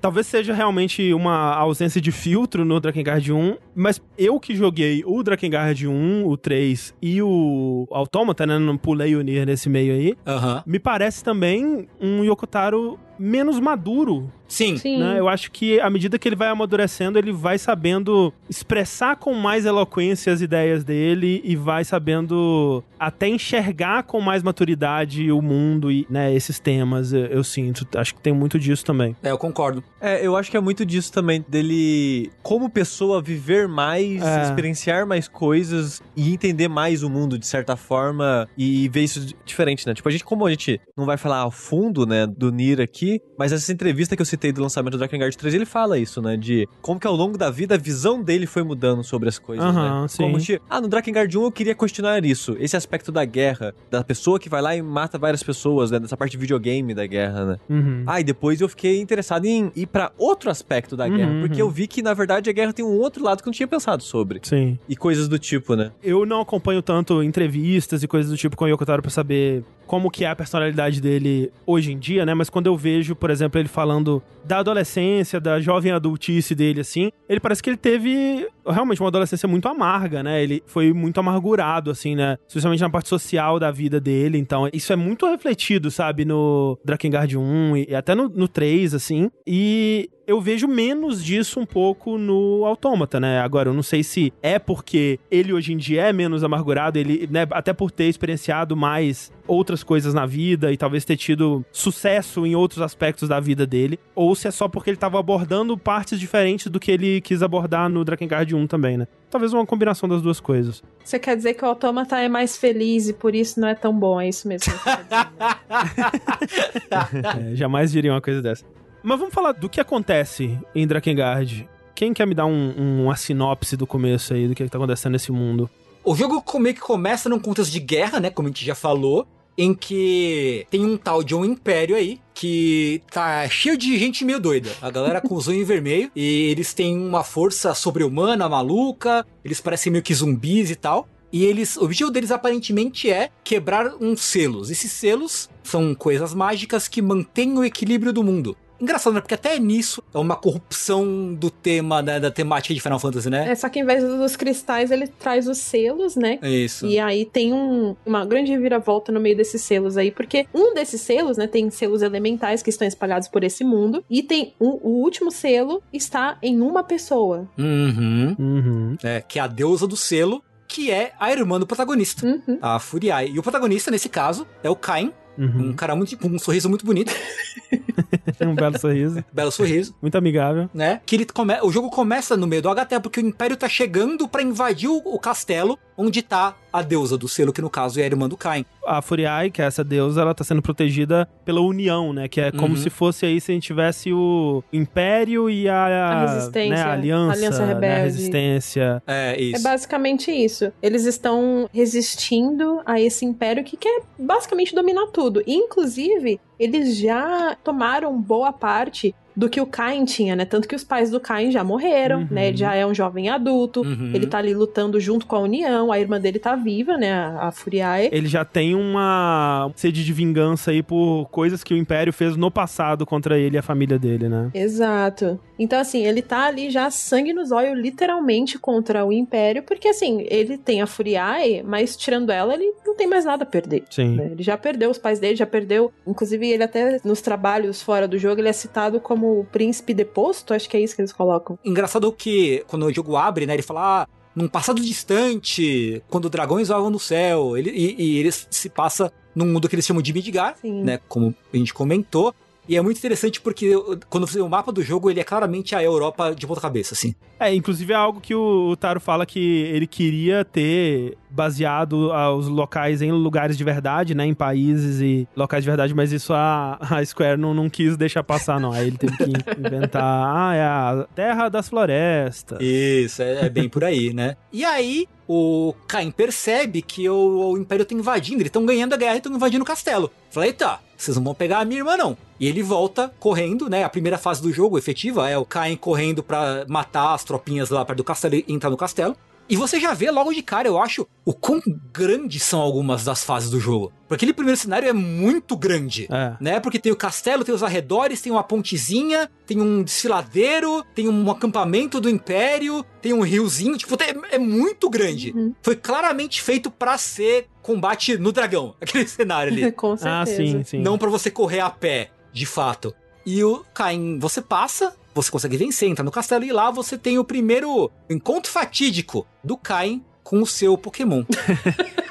um grande Pokémon, é o Charizard dele. É, porque o que acontece antes dele entrar aí é que ele é fatalmente atingido nas costas, Exato. né? E ele tá Isso. tá com um ferimento que tá sangrando bastante. Ele tá. Se ele não fizer nada, possivelmente ele vai morrer, né? Uhum. Exato. Isso. E aí, quando ele encontra esse Pokémon, né? Esse dragão aí, esse dragão está acorrentado, ele está ali preso. E ele chega e olha, sinto uma grande vontade em você de continuar lutando. Você tem uma sede por sangue mesmo. Uhum, uhum. Que, né, me chamou a atenção aí. E se a gente fizesse um pacto. Uou. Porque, tipo, o que são esses pactos, né? Esses pactos, eles são um grande gimmick aí do mundo de Drakengard, porque a gente vai ver mais disso ao longo do jogo, mas começa ali com esse pacto entre o dragão e o Cain, que é o protagonista. Ele reluta, ele não quer, porque, né, tem ali um, um backgroundzinho. Parece que os pais dele morreram para um dragão, um dragão preto ainda por cima. É, ele tem uns flashbacks, assim, que piscam, né, da família, supostamente da família dele sendo comida por um dragão e tal. Exato. Então ele, ah, eu acho que eu não tô afim não, mas, né, o dragão insiste e eles acabam forjando esse pacto porque o Caim vê que, pô, se ele não fizer alguma coisa ali, ele vai morrer. Ele não vai aguentar muito tempo, ele não vai conseguir proteger a Furiae. E o dragão também tá morrendo. Então, claro, né, que o dragão vai ali argumentar e vai tentar insistir um pouquinho nisso. E eles acabam forjando esse pacto. Então, tipo, ó, eu te dou o seu poder, você me dá um pouco de energia, a gente forja o pacto e é isso. A gente vai, vai ter uma segunda chance e você vai conseguir cumprir o seu objetivo de proteger a sua irmã e eu vou ter outra chance de continuar vivendo, né? Basicamente isso que o dragão quer. Uhum. Porque o que acontece quando eles formam esse pacto, né? Que até para mim, que joguei Nier Automata primeiro, né? É muito similar à cena, né? É uma, uma referência visual muito clara. Dos cubinhos. É, Sim. porque eles tiram, como se eles tirassem a, a alma, né? De dentro do peito, assim, que vem como uma bola de luz. Uhum. Aí o Kain tira isso do peito, o dragão, ele meio que cospe ela, assim, né? Fica na pontinha do dente. E aí eles meio que brindam essas duas alminhas, que é muito parecido com a cena do autômata, né? Da autodestruição, né? Que eles brindam as caixinhas e explodem. E aí, quando isso acontece, né? Tem uma grande explosão de luz ali também. E os dois, eles são completamente curados, né? O dragão, ele tava todo fudido, todo pregado no chão, a cena bem chocante até, assim. Bem sangrenta mesmo. Ele fica curado e se liberta, e o Cain também, né? Todos os machucados dele somem e eles ficam de boa. E o lance desse pacto, né? Não, não é só uma coisa positiva, é que agora a alma deles é uma coisa só, né? Isso. Uhum. Eles estão ligados eternamente, ou supostamente eternamente. Supostamente. Supostamente. Por esse pacto. E se um morrer, o outro morre. Então agora eles têm que trabalhar juntos aí nos objetivos deles. E outra parte do pacto é o preço que o humano tem que pagar, né? Uhum. Por se conectar com esse ser sobrenatural. Porque você fica mais forte, né, por ter Sim. feito isso. Você vai ter que sacrificar algo que você não sabe. É um sacrifício que o universo, o destino, vai escolher de forma irônica. Aham. E no caso do Ken, o sacrifício que ele teve que pagar foi a fala. Aparece um símbolo que é a marca do pacto na língua dele, simbolizando que ele não é mais capaz de falar de uma maneira mágica. Né? Que eu acho engraçado quando mostra, né? Que é aquela ceninha dele com a linguinha pra fora e dá um zoom na língua dele, assim. Isso pra mim foi um grande. Eu fiquei muito impactada porque até então a gente tinha muitos JRPGs convencionais que o protagonista não fala, né? Aham. Só que aqui a gente tem um motivo do porquê o protagonista não fala. E não é nada agradável. Assim, eu eu vou apresentar aqui a minha teoria, né? Hum. De que Drakengard, e obviamente isso vai ficar muito mais claro no, no 3, mas eu acho que desde o 1, eu acho que Drakengard é um jogo de comédia. É uma comédia é muito é, né, pesada e né, aquele humor bem. É, é um humor muito macabro, né? Um humor é, pesado, né? Em muitos momentos. Mas eu acho que, em muitos momentos, eu acho que o, é o Yokotaro fazendo uma brincadeira, sabe? Ele pegando uma convenção e virando ela de cabeça pra baixo. E eu consigo ver ele dando uma risadinha. Olha o que eu fiz aqui, sabe? Exatamente. Aham. E isso da língua é muito isso. É tipo é uma subversão do protagonista mudo, né? É, que é uma tradição e uma tradição muito pouco questionada, né? Dentro do universo, né? Muita gente já fez piada com isso, né? Ele não é, não é o primeiro nem nada, mas eu achei uma solução criativa e interessante, né? E é engraçado também que, como o Sushi disse, muitas vezes é irônico, né? Então, por exemplo, a gente vai ter a Arioshi, que ela. O, o pacto tira o útero dela, né? Que é um, uma mulher que no histórico dela tem, né? Temáticas de ser mãe, e bebês e tudo mais. Mas tem, por exemplo, o Verdelei que ele perde o cabelo. E tipo, porra.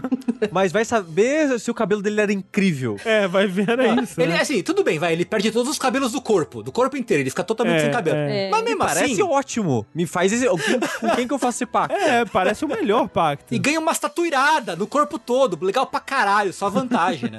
Ai, senhor. Mas vai ver, vai ver que ele tinha um cabelaço, tipo um Sephiroth, assim. Nossa. Imagina, né? O Verdelei. Não é. mó E era gato pra caramba. protagonista de anime shonen, assim, me perdeu. É, aliás, assim, claramente tem esse personagem que é o Verdelê, né? Que é um personagem secundário aí que entra na história. E assim, e claro, a gente sabe que tem muita coisa que foi cortada, né? Aham. Daqui Guardião era pra ser em dois DVDs, não deu tempo de fazer tudo o que o Kotaro queria. Então, assim, claramente cortaram muita coisa dele, assim, muita coisa. Todos os pelos do corpo. Além do...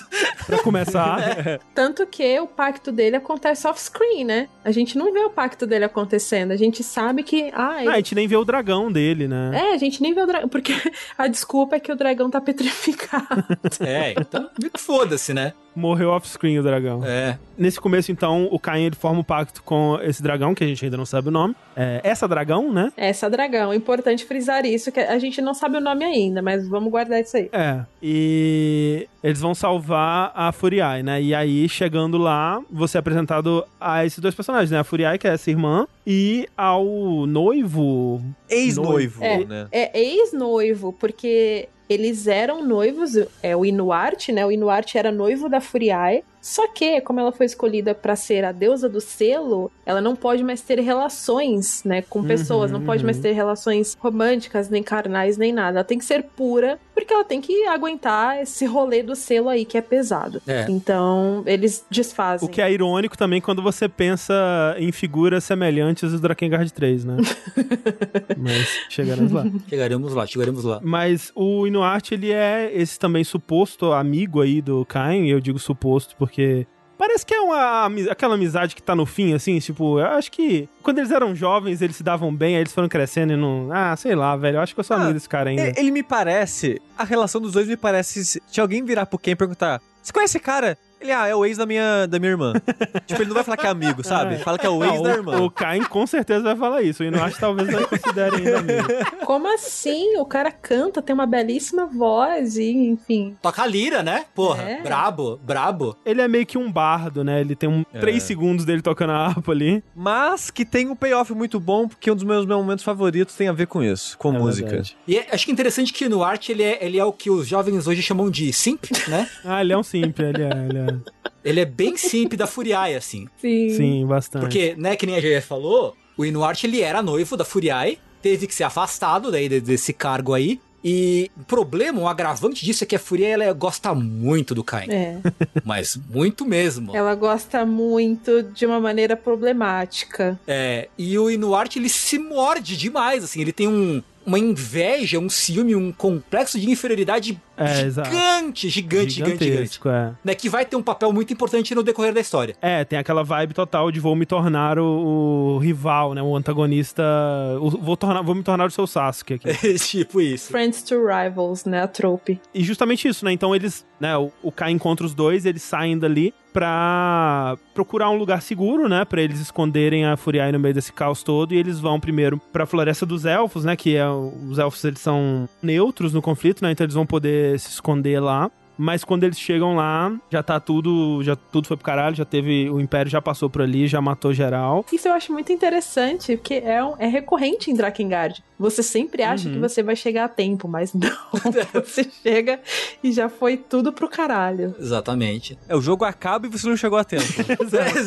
é, é, por aí, é por aí. E aí eles vão atrás desse, o Hierarca Verdelê, né, que é esse, ele é meio que o, o líder espiritual, né, da União, ele é um dos protetores desse selo. E o Inuarte e a Furiai, eles vão encontrar esse cara que vai ajudar eles, né? E o Cain, ele continua ali, né, matando geral na floresta, matando o Império, porque é isso que ele gosta de fazer no tempo de... livre. Ele é um psicopata. É, e já dá para ver, eu acho interessante que já dá para ver nessa parte como se desenvolve a relação. Uma parte muito importante é a relação do dragão com o Kain. Sim. Acho que é uma das partes mais importantes da história do jogo, porque os dragões nesse universo de Drakengard, eles são muito prepotentes, eles são orgulhosos, né? Eles são... Eles têm um descaso pela humanidade, né? Tem. E então, quando começa essa empreitada dos dois aí, essa joint venture do Kain com o dragão, é interessante que o dragão, ele ao mesmo tempo expressa muito esse descaso pela humanidade, confusão com o Império, tipo, como é que o Império faz essas coisas? O que, que é essa galera de olho vermelho uhum, aí? Uhum. Que porra é essa?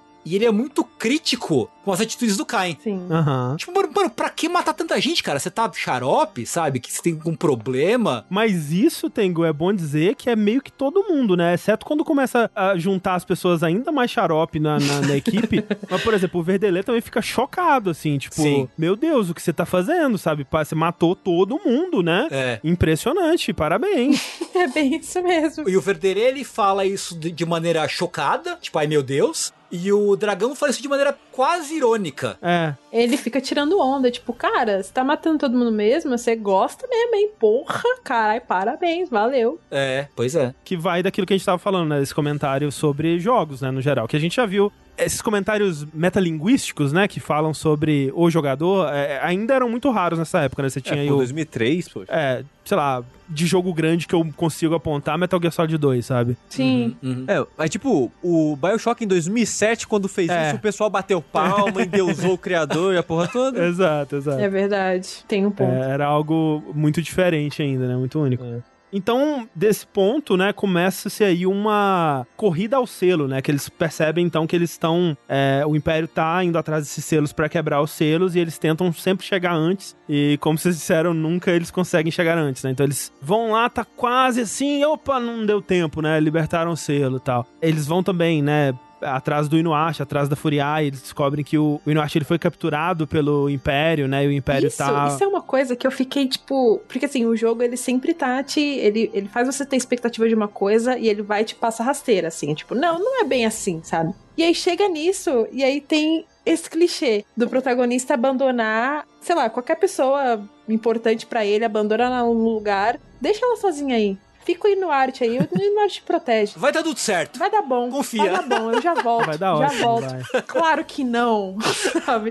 É o único erro que ele comete, é o único clichê que o jogo traz, mas assim, também desenvolve para coisas fantásticas depois. É que tem essa ceninha do Inuarte preso, né, onde ele tá sofrendo uma lavagem cerebral ali, que é uma lavagem cerebral que você vê que tá puxando das inseguranças dele, né? Dessas coisas dele ser o único que vai ter o amor da Furiai e de conseguir ter força para proteger ela. Aí, acho legal a gente falar que a, essa voz que tá ali torturando ele e puxando as ansiedades, as inseguranças dele, é uma voz assim bem macabra, é. mas a gente não vê a imagem da pessoa, é uma pessoa misteriosa. Sim, é exato, uma exato. sombra, é uma sombra misteriosa. E vale dizer também que no pedaço da floresta a gente também começa a ser introduzido a esse grupo misterioso, que é o Cult of the Watchers, né, que seria tipo culto dos vigias, culto dos observadores, né? É, tipo observadores. Que, na versão japonesa, é a Igreja dos Anjos. Olha aí. Na verdade, né? Eles, eles mudaram algumas coisas aí, né? Que nem o André falou, eles deram atenuada em algumas coisas da localização do jogo. E essa é uma delas. Uhum.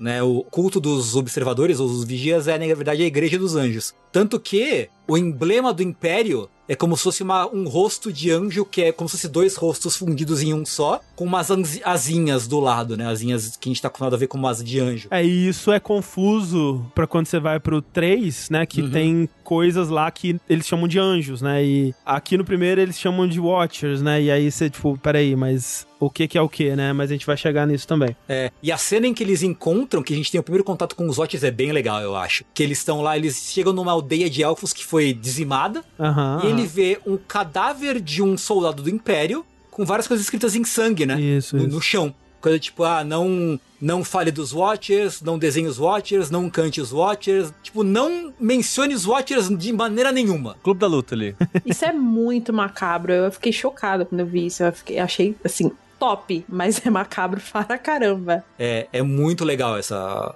Toda essa parte eu acho muito da hora. Sim. Essa construção toda, né, do que são os anjos é muito legal, né? Eles deixam sempre esse mistério, tipo, e você fica muito instigado a descobrir o que são, né? É bem legal mesmo. Uhum. Sim. Então, o Caim, ele consegue se reunir de volta com a, a Furiai e o Verdelê, mas, né, o Inuarte, ele continua perdido aí, e aí eles não conseguem salvar o templo do deserto, não conseguem o templo da Eles não conseguem mar, salvar né? nada. Nada. E nada, na verdade nada, né? Eles perdem os três, assim, eles não conseguem nenhum, basicamente, é só uma derrota atrás da outra. Só uma derrota atrás da outra, mas no meio do caminho eles ganham membros fantásticos pra pare deles, assim. É verdade, é verdade. Por exemplo, Leonard e Arioshi. É verdade. A introdução do Leonard, inclusive, né, que é ele em frente à, à casa da família dele, né, a casa pegando fogo. Os familiares mortos, né, com flechas encravadas no corpo, assim, na, no chão, e ele prestes a, a cometer suicídio, né, com uma faca, e aí ele não consegue ali,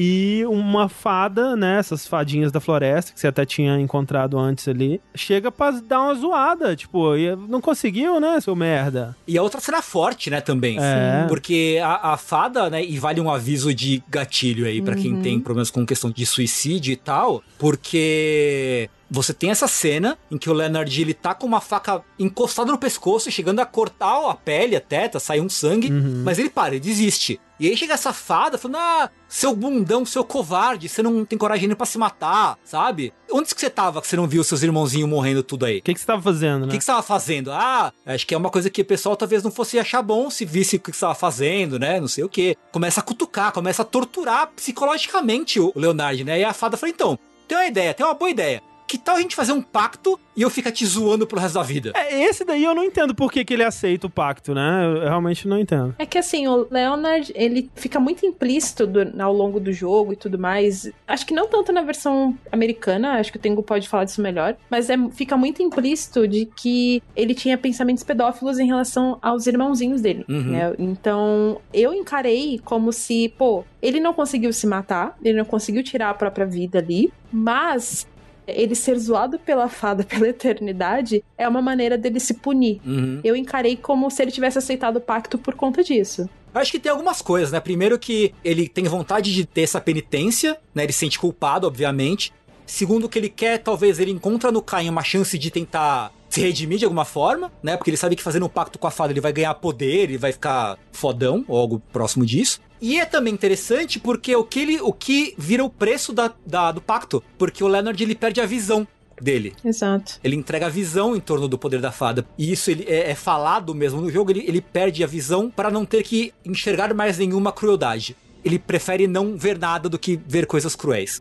No jogo não é muito explícito isso, né? É um pouco confuso, mas se você cavar um pouco, dá para você ver que chegar a essas conclusões aí que a GG comentou, que a gente comentou é, também. É, tem muita coisa que fica muito pra interpretação, né? Uhum. A Arioshi, por exemplo, é acho que é a, a mais complexa nesse quesito de pacto, mas ao mesmo tempo é a que mais me fascina de uma, uma forma meio deturpada da palavra, porque ela tem esse lance todo da maternidade, né? Ela é uma elfa que você encontra em determinado ponto do jogo e ela tá aprisionada pelos soldados do Império, só que aí, né, você luta com soldados, etc e tal, e você liberta a Arioshi. Tem um detalhe interessante aí, já ah. é que como que eles chegam a essas pessoas, né? Porque as pessoas que fazem pacto, eles parece que eles entram no grupo do Zap, assim, dos, dos das pessoas compactas, né? É verdade. Então eles conseguem conversar entre si, eles começam Sim. a ouvir as vozes deles, né? E aí eles estão lá de boa e começam a ouvir uma risada, né, macabra, uhum. vindo de dentro uhum. da prisão e é a Arioshi, né? É que Arioshi. ela tá rindo macabramente. Ela tá no estado assim, ela tá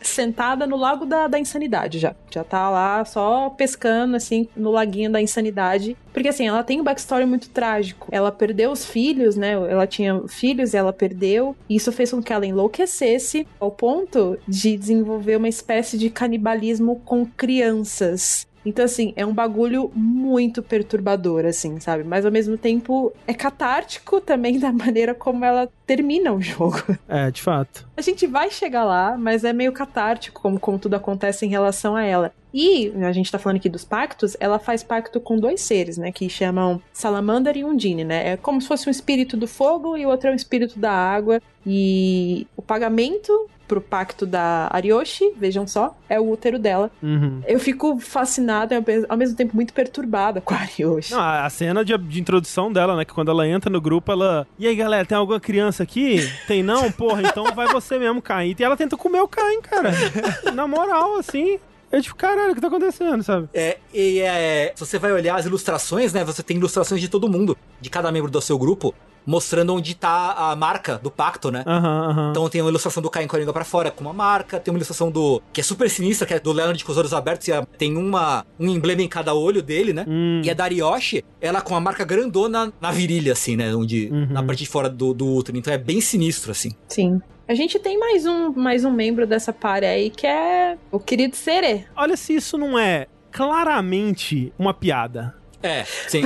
É uma piada. É uma piada. Né? Tipo, a sua pare é um psicopata, um pedófilo, uma canibal de crianças e uma, e criança. uma criança. André, você acabou de fazer aquela piada de bar. Você é entra isso. no bar, tem um psicopata, um pedófilo e uma canibal de criança. É isso, e uma criança. É, é e você tem 10 anos de idade. É, exato, exato.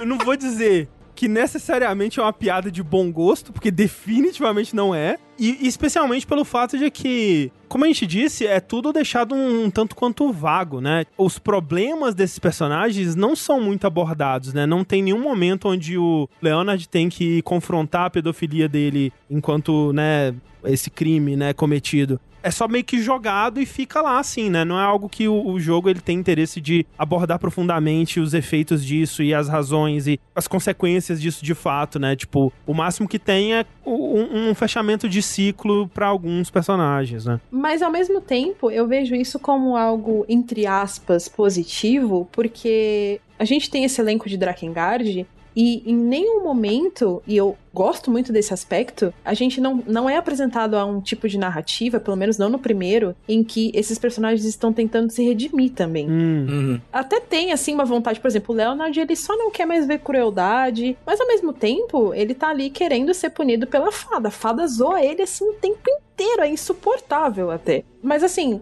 esses personagens, não me parece que eles querem se redimir. Eles só estão ali, tipo, gente, vamos deter o Império?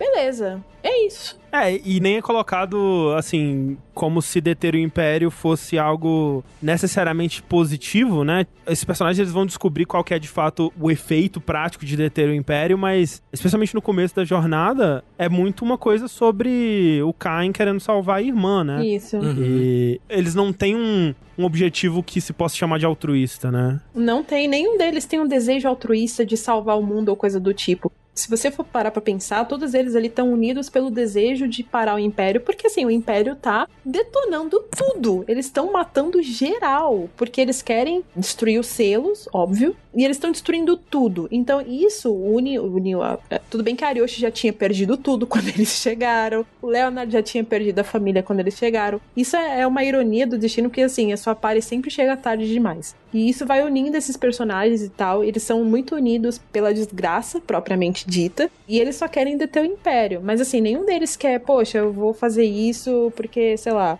não é um desejo genuíno, sabe? Não é altruísta, como você mesmo comentou. Todos eles são, assim, perturbadíssimos. e eles querem só deter o império porque eles estão destruindo tudo. Ponto. É, no caso do Caim, por exemplo, é muito mais vingança do que qualquer outra coisa. Né? Completamente. Né? É, é, menos, eu quero salvar o mundo e só, tipo, não, só quero me vingar. Exato, exato. Tanto que o Caim, né, assim, o que tem de cena dele sendo escroto com gente completamente inocente, né? Tipo, Nossa. o cara vem arrastando, pedir socorro, minha vila, não sei o que lá, ele dá um bicudão no cara, assim de novo, chega a ser cômico, assim, o nível da escrotidão, assim. Não, o Verdelei tem hora que ele desce o cacete. É. A criança, a criança soldado. É, pois é. Só o Leonard fica, tipo, não, mas é uma criança, né? Porque motivos óbvios, né? Ele fica, né, incomodado, mas o, o Ken, ele quer decapitar a criança. Não, ele passa a faca de boa, assim, e, e aí quando mata a criança, a Arioshi vai lá querer comer a criança, sabe? Tipo, é isso.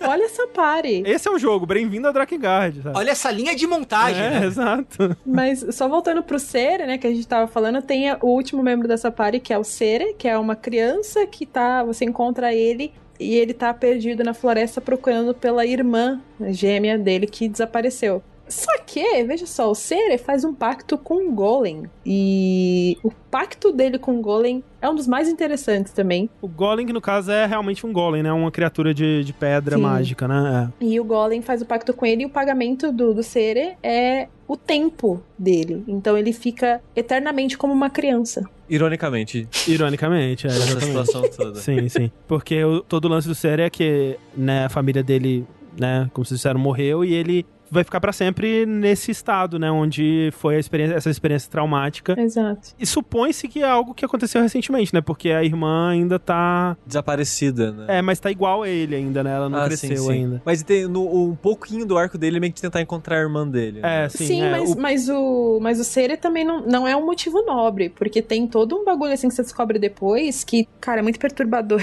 Não tem nada que se salva nesse jogo. A mãe do Sere e dessa irmã do Sere, que a gente descobre depois quem é, ela só amava o Sere, só amava ele. A irmã que está perdida, que se foda, ela uhum. não ligava para outra menina. Só que a mãe morreu. Veja só, não tenho mais ninguém, vou procurar minha irmã. É por isso que ele foi atrás da irmã. É, e a mãe abandona a criança no deserto, assim, né? E depois, né, vamos descobrir como que ela sobreviveu a isso, né?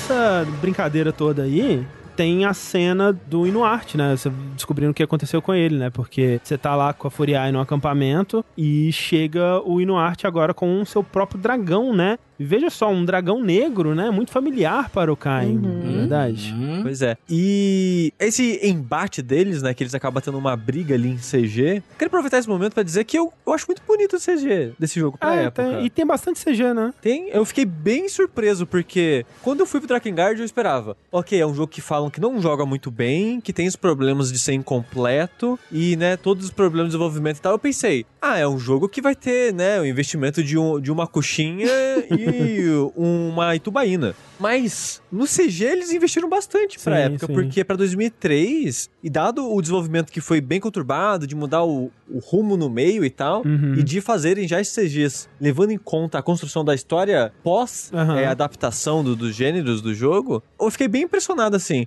incluindo, como é muito comum em RPG, nos momentos de diálogo, ter a fotinha do personagem que tá falando no canto, né? Sim. Uhum. E no caso do Drakengard, é um boneco em CG, meio que uma animaçãozinha em CG Mexendo, dele né? gesticulando é. e, e, falando, interpretando a cena, digamos assim. Ele se mexe em tempo real, é bem legal isso. Isso é interessante, Sushi, que tipo, o Akavia, né, muitas das pessoas que vieram para formar o estúdio eram pessoas de animação, né? É ah. É que trabalharam como outsourcers de animação para outros jogos e coisas do tipo. Tanto que quando o Iwasaki saiu e foi fundar o seu próprio estúdio, ele fundou um estúdio de animação em CG para animes ah. que faz é, esse tipo de coisa. Então, talvez venha daí, né? Muita gente com expertise nessa área conseguiu. É, faz sentido. Então, eu gosto, no geral, eu gosto bastante dos CGs, porque eles para mim ajuda bastante a você ter a vibe do jogo uhum, no geral uhum. assim. E eu acho que para tentar explicar para as pessoas que não jogaram e estão ouvindo, é como se fosse Berserk. É. É como se fosse o eclipse do Berserk em versão videogame.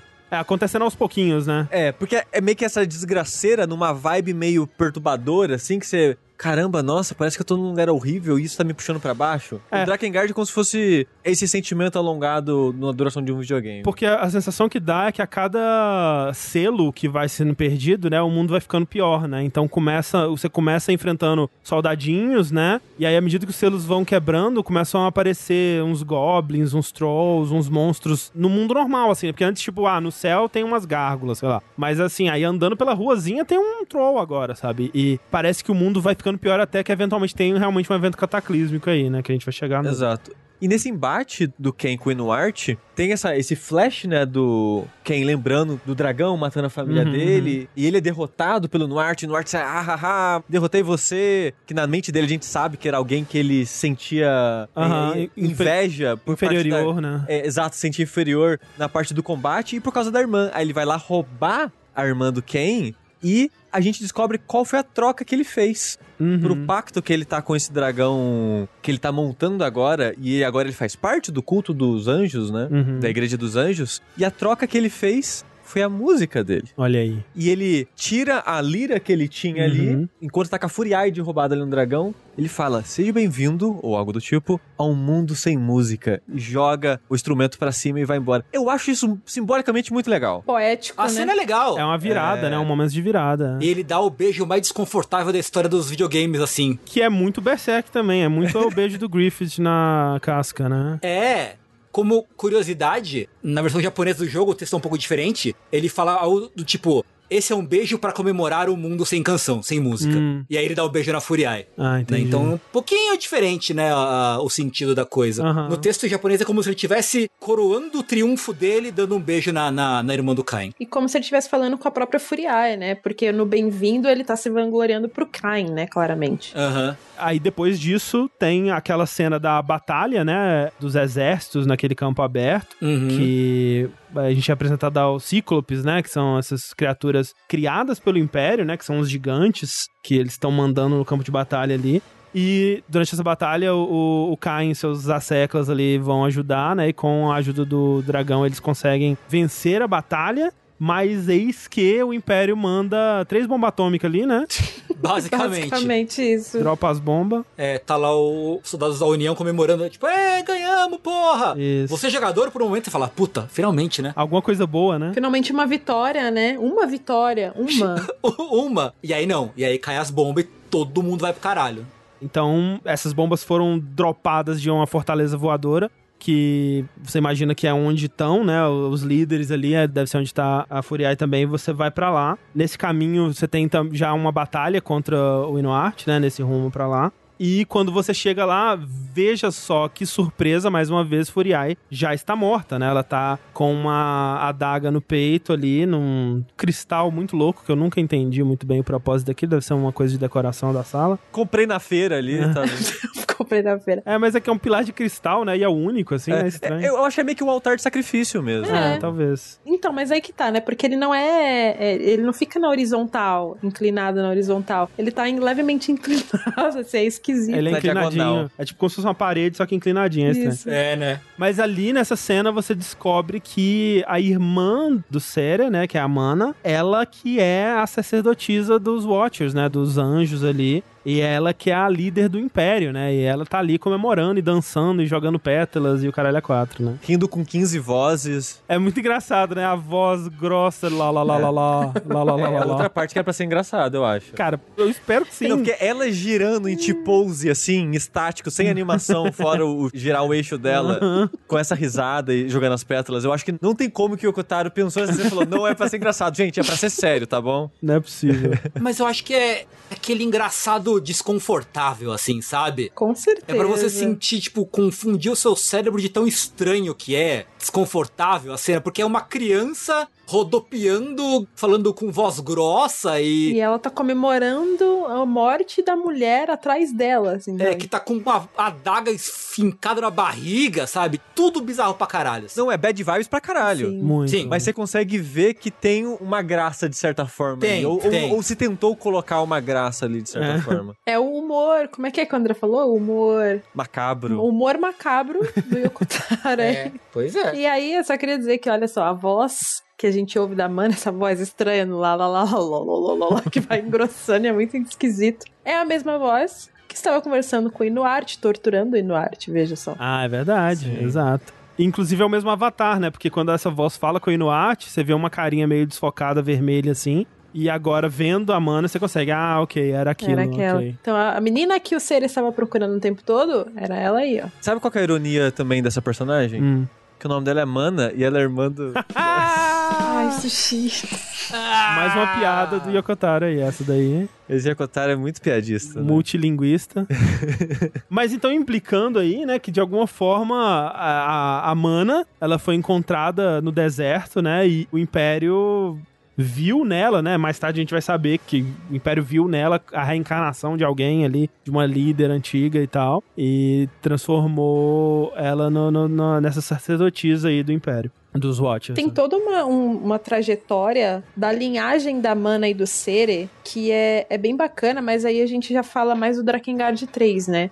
Porque eles descendem de uma linhagem que é muito importante. Lá no Drakengard 3, Obviamente isso não fica explícito no jogo, né? A gente descobre isso por conteúdos fora do jogo, né? Por livros, por guias e contos, etc e tal, principalmente contos. Mas é, é isso que o André falou, né? Ela, ela descende dessa linhagem que é muito importante. E aí, nesse momento, o Inuart chega na sala e quando ele vê o corpo da Furiai, ele é acordado, né? Os olhos dele deixam de ficar vermelhos, demonstrando aí que ele quebrou o controle. Ele fica, né, chocado ali, aterrorizado com a morte da amada dele. E aí ele sai com o corpo da Furiai, né? E aí tem algumas ramificações dependendo dos finais, né? No primeiro final, o final A aí, o Kain, ele agora que o último selo se quebrou, né? Agora que a Furiai foi morta. O Verdelein explica para ele, num outro momento lá atrás, né? Que o objetivo do Império com isso é através da quebra dos selos, conseguir as sementes da ressurreição, que é algo que vão surgir no mundo quando os selos forem quebrados. E eles dizem que o, o Império quer criar um novo mundo, né? Através dessas sementes, para né, purificar o mundo, aquela coisa toda.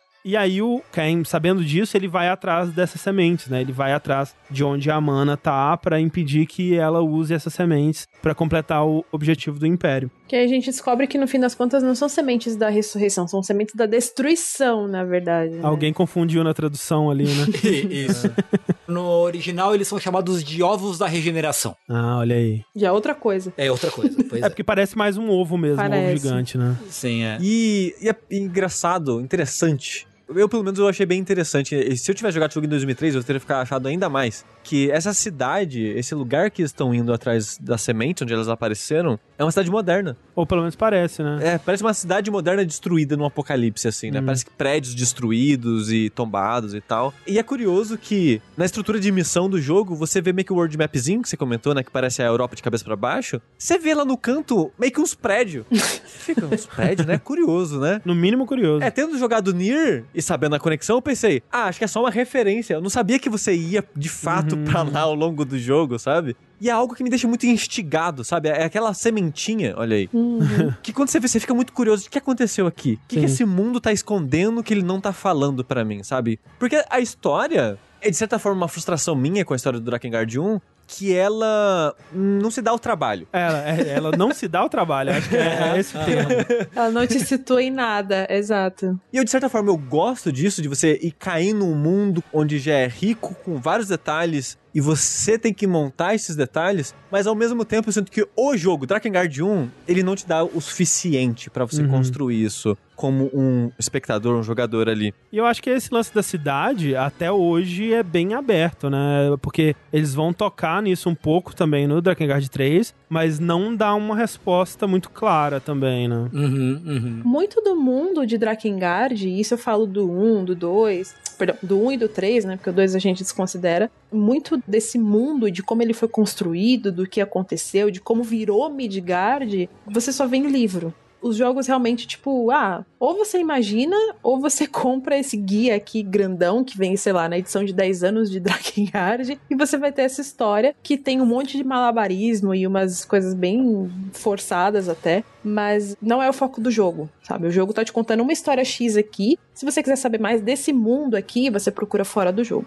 É, é uma história muito sobre o quem a história principal, assim, eu acho. Uhum. Porque você tem esses membros da party que a gente comentou, que você vai encontrando ao longo da história, e eles têm essas particularidades deles, mas até eles não são muito desenvolvidos, não, não. assim. Eles são mais, é, tipo, apresentados tem essas pistas de personalidade, de coisas dele, e o jogo acaba. Então, os membros da party, eles não são desenvolvidos. Não, eles não têm arcos, né? É. No máximo um arco de piada, né? Tipo o lance da Arioshi, né? Que o jeito que ela morre é irônico. É, é esse é o arco. Né? É, cada personagem extra do seu grupo tem um, uma side quest própria, né? Mas mesmo elas são curtas, né? E aprofundam um pouco, na verdade, o que são esses personagens. Né? É, tipo, do, do Sere, por exemplo, é, é procurando a, a irmã. a, irmã. né? E aí Isso. tem aquele lance que ele vai no Coliseu lá e tal, mas é meio que, ah, ok, agora eu sei o que, que o Sere tá procurando, eu sei qual é o objetivo dele, mas a resolução disso ele meio que não te dá, né? É, não tem. Ele é mais. É meio que essa sidequest do série, eu acho que é tipo. O Sere, ele é uma criança que ele quer aceitação e quer ser útil a qualquer custo. Assim. É, ele, quer, ele, ele, quer que as pessoas gostem dele, a qualquer custo. E isso é um elemento para você ligar com o resto da história e falar, ah, talvez ele tenha um pouco de culpa na história da irmã e da mãe por causa disso, disso, disso, né? Eu acho que a melhor das três das três sidequests nesse sentido é a do próprio Leonard, porque é uma história em que o Cain e a sua turminha vão para um lugar enfrentar um destacamento de soldados crianças do Império. Uhum, uhum. Então isso é feito para meio que... É um gatilho para ele, né? É, então, enquanto o Cain tá lá trucidando as crianças, a fada tá lá botando pilha. Uhum. Ah, e aí não, não tá gostando do Caio matando as criancinhas, né? Pô, mas por quê? Explica aí por quê que você fica tão incomodado, né? A fada fica só botando pilha, só botando pilha. Então é para você mergulhar mais na desgraça pessoal de cada personagem, assim. Mas ele não tem realmente uma maiores explicações ou resoluções para a história de cada um. Eu acho que é isso que essa é a palavra que você usou, é para aprofundar a desgraça. Você não tem redenção, uhum. você não tem aprofundamento de background, é só desgraça, só desgraça, só desgraça. Uhum. Mas aí você chega na catedral lá onde a mana tá com a semente, né? E vira um kaiju, né, ali, isso. uma criança gigante voando em cima da cidade. Que é muito impressionante, assim, esse momento, ele é bem marcante visualmente, né? Que é, é uma criança gigante numa cidade, assim, a iluminação é toda vermelha, né? Uma coisa bem dramática, assim, é, acho bem legal. Então, a vibe desse jogo é o que faz ele para mim, sabe? Sim. Uhum, São os uhum. momentos que você vai testemunhar tematicamente ou visualmente que eu acho que é, que é o que leva o jogo, assim, para mim. Eu queria dizer, antes da gente avançar um pouco, que o meu aspecto, talvez um dos meus aspectos favoritos do jogo é que, que nem o André falou, quanto mais a história anda e quanto mais acontece desgraça, né? Vai pensando, ah, no começo é só inimigo humano, depois aparece um monstrinho aqui, um monstrinho colar, né? E a trilha sonora acompanha uhum. essa espiral para baixo em rumo ao inferno, assim, né? Porque começa com umas músicas normais de fantasia, é, é uma trilha que é sombria desde o início, mas ela vai quando tem a virada da história, que rola esse evento cataclísmico que a gente comentou, a trilha, ela vira quase barulho só. É, é só ruído, né? É a trilha de que o Jason tá correndo atrás de você, assim, com um facão, sabe? você fica desconfortável. É, eu adoro, eu escuto essa trilha por prazer, por gosto. Meu Deus. Mas ela é desconfortável, ela, ela, ela é fode sua cabeça, assim. É uma coisa muito difícil de explicar até. Ela incomoda, ela incomoda o tempo inteiro, porque assim, desde o começo do jogo, são músicas pesadas, assim, que você tá muito desconfortável ouvindo, sabe? É o tipo de música que, tipo, cara, tudo bem, isso aqui já não parece um RPG convencional, sabe? Mas essa música tá me incomodando muito. E é só a cereja do bolo, assim, né? Porque só vai acontecendo desgraceira. Mas é desde o início, sabe? E não uhum. tem um minuto, assim, tipo, talvez só a música de créditos, que dá aquela suavizada. Mas peronomútil. É, per, é peronomútil. Então, a trilha foi composta pelo Nobuyo Shisano, né? Não é o, o Keiichi Okabe, que ficou famoso pelas trilhas depois, né? Do Drakengard 3, do Nier e do Automata. São Nobuyo Shisano e Takayuki Aihara, que vieram da Namco, né? Trabalharam em Ridge Racer, em Tekken. E o Takayuki Aihara depois foi ser diretor de som no Dragon Quest XI. Ah, olha sim, olha aí. Que é bem interessante, né? E parte da trilha são composições originais, e parte são versões distorcidas de música clássica, né? Lago dos Cisnes, o Quebra-Nozes, Casamento do Fígaro. O que mais uma vez me parece a subversão que a gente estava falando, né? A, a transformação em, em, algo irreconhecível, né? Virar de cabeça para baixo. Que é você pegar algo que tá atrelado a essas coisas de fantasia medieval, que, né, muita música clássica remete a isso. E aí picotar essas músicas, né, e usá-las como sample e de uma forma meio. Parece que ele pegou esses samples, colocou numa caixa, sacudiu assim, e o que tirou ali foi a música, sabe? É claramente intencional. Você não duvida da habilidade, do talento musical daquelas pessoas, mas eu não sei, tem, eu não ouviria essas músicas fora do contexto do jogo. Eu acho que elas funcionam de uma maneira incrível no contexto, Sim, mas funciona, nossa, funciona. É. não poderia ser outra coisa. É. Mas a música tema de encerramento, que é a música cantada lá e tal, eu acho que a gente conforme você vai mergulhando muito, e, enfim, e depois tem referências a essa música, essa música volta em outros jogos, você vai meio que ganhando um carinho por ela. Ou talvez seja uma síndrome de Estocolmo. Eu não sei, eu não sei mais. É difícil dizer a essa altura, né? É difícil. Mas assim, tem, por exemplo, a música do final C, por exemplo, que eu até vou pedir para tocar um pedaço dela aqui.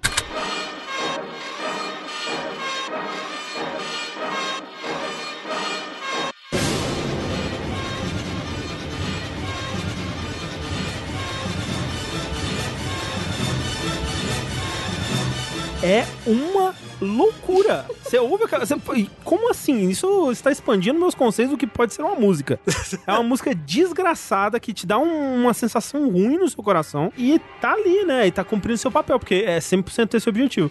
Eu vi um coach do, do Yokotaro, porque quando em 2011 eles relançaram essa trilha, né, numa edição especial mal bonita e tal, com um caderninho com, né, comentários das pessoas envolvidas. Então, todo mundo escreveu alguma coisa ali e o Yokotaro escreveu um parágrafo ali sobre a música que eu queria ler aqui, que é o seguinte, ele diz assim: Seria difícil explicar a música de Drakengard num só parágrafo. Quero que imaginem então o seguinte: numa manhã sem escola ou trabalho, um ovo cuidadosamente selecionado está sobre a mesa desde a noite anterior, à temperatura ambiente. Você cuidadosamente pega o ovo, quebrando sobre um bowl cheio de arroz cozido, adicionando uma pitada de katsuobushi impecavelmente ralado na madeira. Para finalizar, e aqui você precisa tomar cuidado, você adiciona algumas gotas de molho shoyu. Você mistura cuidadosamente esses ingredientes. Filtrado através do arroz cozido, parte do ovo cozinha, parte permanece cru. É importante não misturá-lo por completo. Se possível, é melhor deixar dois ou três blocos de arroz intocado pelo ovo, ficando ali tais como pedaços de mármore. Combinado com o ovo cru, este arroz, que está muito quente, chegará à temperatura perfeita. Nos sentamos então para debater com calma os méritos de nossos respectivos ingredientes. E enquanto eles se espalham em nossas bocas e preenchem nossos estômagos vazios, nós nos matamos uns aos outros. Caralho. Essa música de Drakengard por Yokotaro. Perfeito, perfeito. Perfeito. De alguma forma, é, é, eu acho que tá correto, né? não sei se eu assim, entendi. Não, não tiro e nem coloco nada, está é. perfeito jeito que está. Irretocável o comentário, irretocável.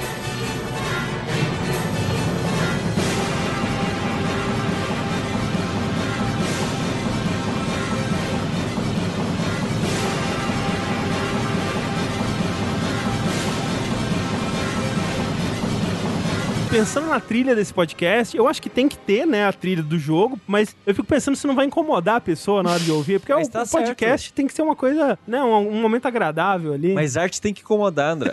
mas Drakengard tá aí que tá. Drakengard não é um jogo agradável. De jeito nenhum. É, de fato. Às vezes de propósito, às vezes sem querer. é.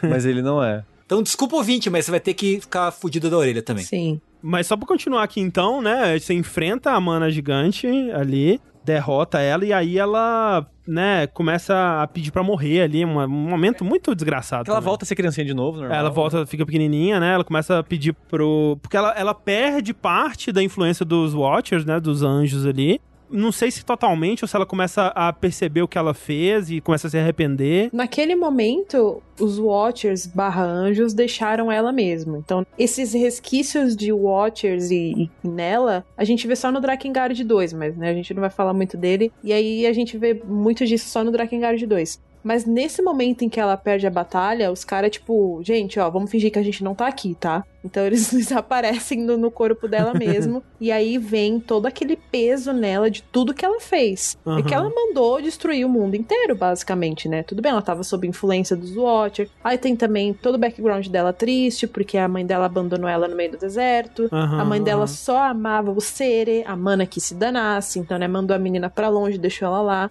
Foi aí que né, o culto dos Watchers pegou ela e transformou ela nessa sacerdotisa. Então, quando eles saem de cena no corpo dela, vem todo o peso de tudo que ela fez. E ela fica implorando, gente, pelo amor de Deus, me matem, eu não quero viver nesse mundo. Olha o que, que eu fiz, olha o que, que eu fiz. E ela começa a pedir desculpa pra mãe, né? Fala que nunca mais vai fazer nada de ruim. Sim, é uma sim. cena pesada pra caralho. Eu fiquei muito mal. É, é, bem, é bem bad, assim. É bem desgraçada, né? E fica explícito aí que a Mana, na verdade, faz tudo isso porque ela faltou amor. Faltou de amor, mãe. Exato. Quem diria, não é mesmo?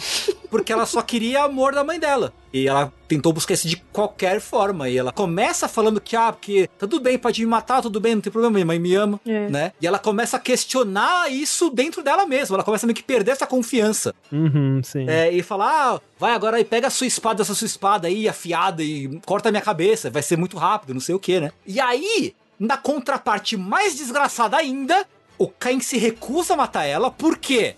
Porque ele quer levar ela para passear pelo mundo todo para ela ver tudo que ela fez.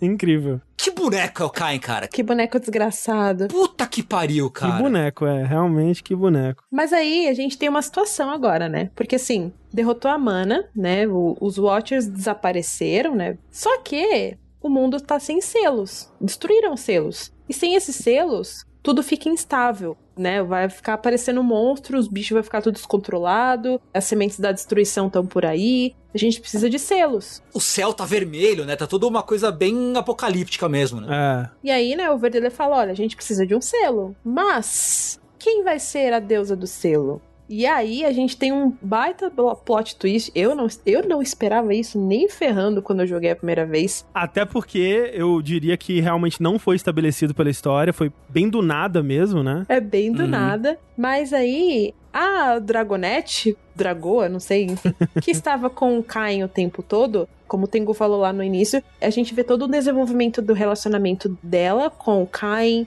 e ela vai se metendo cada vez mais nesse assunto, ela vai se interessando cada vez mais pelo assunto Império versus Mundo, né? E ela começa a comprar a briga também, porque, querendo ou não, começa a ter ali um, uma relação dela, ela começa a se aproximar cada vez mais, né? Começa a ter uma afinidade maior com o Cain, querendo ou não. E aí ela chega nesse momento aí dos selos e fala assim: Olha, eu vou ser a deusa do selo. Isso é muito chocante, porque até então, lá no começo do jogo, essa dragoa não se importava com ninguém. O mundo que se danasse. Ela só queria ter uma segunda chance e viver de novo, né? Fez o pacto com o humano, a alma dela começou a ser atrelada do humano, então se um deles morresse, o outro morria também. Mas até então, o objetivo dela era viver, né? Os dragões desse mundo de Drakengard são muito orgulhosos. E aí a gente vê ela se importando com a humanidade ao ponto de querer virar uma deusa do selo, pra, né, voltar ajudar tudo a voltar aos normais, digamos assim. O que é estranho porque eu não sei se eu vi muito desse desenvolvimento dela, assim, porque até bem no finalzinho mesmo, a única coisa que ela vê de humanidade é muito esse grupo, né? Que é só o pior da humanidade, né? E, tipo, Cain é terrível. Mas ao mesmo tempo, ela questiona muito. Ela, ela sempre tá questionando eles ali. Não só o Kai, mas ela sempre tá questionando. Eu gosto muito de uma fala que ela é, em algum momento que você tá com a Furiai, acho que é quando você tá para deixar a Furiai lá, antes do Inuart ser capturado e tudo mais, que ela fala assim: Ô, oh, sua irmã aí tem umas vibes estranhas contigo, hein? Eu ficaria de olho nisso aí, cuidado. e é muito engraçado. Porque ela presta atenção, ela comenta das coisas. Eu acho que sim, faltou um pouco mais de desenvolvimento desse relacionamento entre eles, mas ao mesmo tempo a gente tem muito dessas conversas deles quando eles estão nos combates aéreos, né? É onde mais se desenvolve esse relacionamento é. entre eles. Então, por mais que seja difícil você prestar atenção ali no combate ao mesmo tempo nas uhum. conversas entre eles, é ali que se desenvolve. É, eu vejo muito a curiosidade dela em relação à humanidade, em relação ao grupo do Caim, ver o que, que esse pessoal vai fazer, sabe? Olha esses merda, o que eles vão fazer? E na batalha final, né? Porque tem um detalhe aí que quando eles estão chegando na cidade, por conta do, dos selos quebrados, surge um dragão antigo, né? Que é o Worm, que eles chamam. Uhum. Que é, é um dragão até que parece muito com os dragões do que vão aparecer no 3 e tal. E eles enfrentam esse dragão que, né, pro seu dragão ali, pro dragão do Cain, era algo impossível de fazer. E aí, quando vocês derrotam esse dragão junto, ela, nossa, né, realmente, você até que é, né, forte aí, Sr. Cain. né? Legal, foi legal isso aí, foi bacana. Sim. E, tipo, esse é o momento, sabe? E, e, me parece que a virada dela é baseada nesse momento. E aí eu acho que foi súbito demais, sabe? Eu não acho que ninguém faria um sacrifício pelo grupo do Cain, assim, basicamente se essa fosse a sua experiência de humanidade, né? Eu acho difícil comprar que alguém faria um sacrifício ali.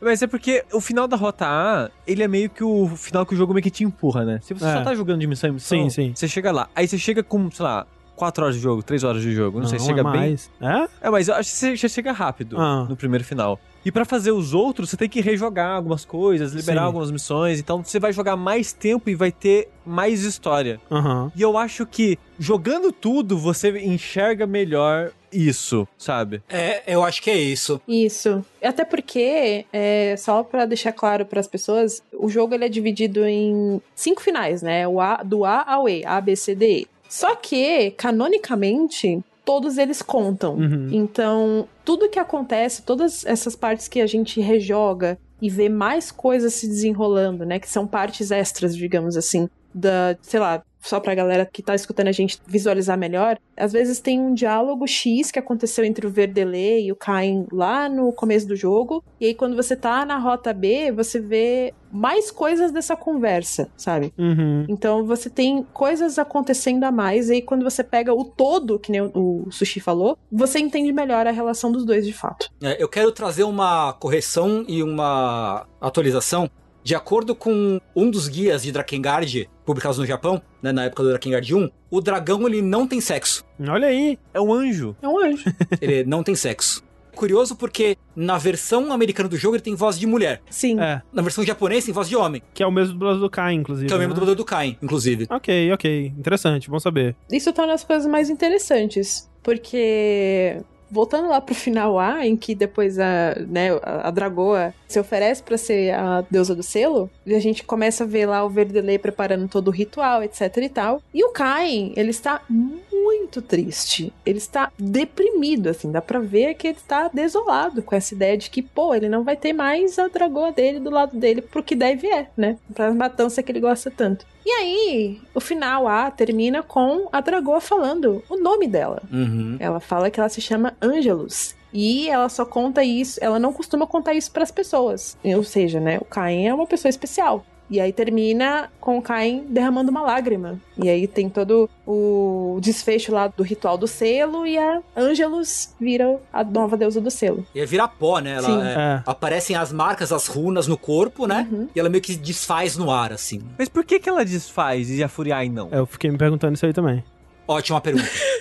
ok, ok. Ótima Talvez pergunta. com dragões funcione diferente, não sei. Tem um outro diálogo que é curioso também antes disso, né? Que quando termina o combate, assim, antes, acho que até antes do Angelus decidir que vai se tornar o selo e tal, ele fala pro Cain assim: me aqueça de novo, como você fez daquela vez. Sim. E aí uhum. ele faz um carinho na cabeça, assim, Sim. do dragão. Aham. Uhum. Cachorro! Cachorro! e é isso, eu tipo, peraí. Será que está implícito um, um romance aqui? Eu sim, Olha, pra mim sim. sim. É. Se a gente levar É. em consideração principalmente Drakengard 2, certamente é um romance. É um romance. Ah, eu não vi então como é que é no Drakengard 2. É um romance mais bonito que Crepúsculo. É. Eu, eu preciso concordar com o Tengu. Pô, então vocês estão me dizendo que eu preciso jogar Drakengard 2. Vamos adiar esse podcast então.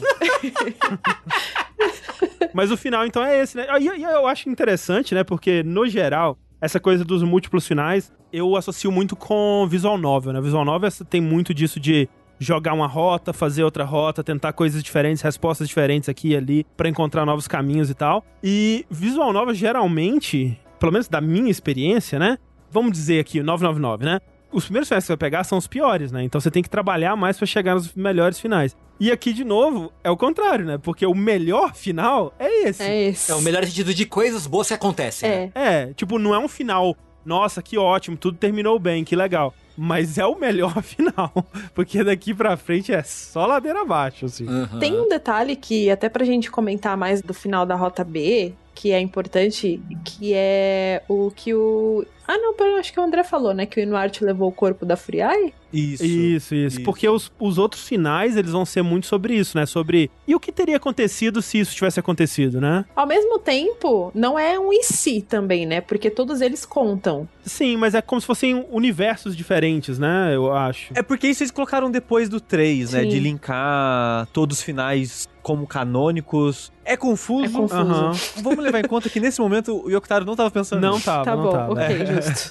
Acho que fica mais fácil de entender por agora, assim. É. Mas são muitos de. A primeira vez que você joga uma missão, fala, vamos para o Templo da Água. Aí você joga uma segunda vez depois e fala, e se a gente for pro Templo da Floresta? Por exemplo, sabe? São-. Tem momentos que você pode fazer escolhas. É. E essas escolhas vão liberar novas missões que vão gerar novas consequências e vão gerar novos Exato, finais. exato. É isso mesmo. E como eu já disse, novas cenas, né, entre os personagens, porque muitas vezes você vai refazer missões com aliados que você não tinha antes. Aí vai ter uma cena nova daquele aliado interagindo com uma situação que ele não tava lá antes, né? Isso. E agora vai ter um novo momento com aquilo e, e dá uma enriquecida, né, na relação entre É. esses personagens. E eu acho que o Yoko Taro, quando ele pensou nesse jogo, me dá a entender que ele, ele não te fala nada disso, tá? Não. Que ele tá te falando de re- revisitar as fases, de múltiplos finais. Quando você tá jogando, você não sabe disso e o jogo não te fala que tem É, não é isso. tipo o autômata que ele fala. E agora, rejogue o jogo para ver mais da história, né? Exatamente. Tudo que acontece é quando você termina, escreve que é o final A. Isso, De isso. maneira implícita, né? É, é. Ele não escreve literalmente final A,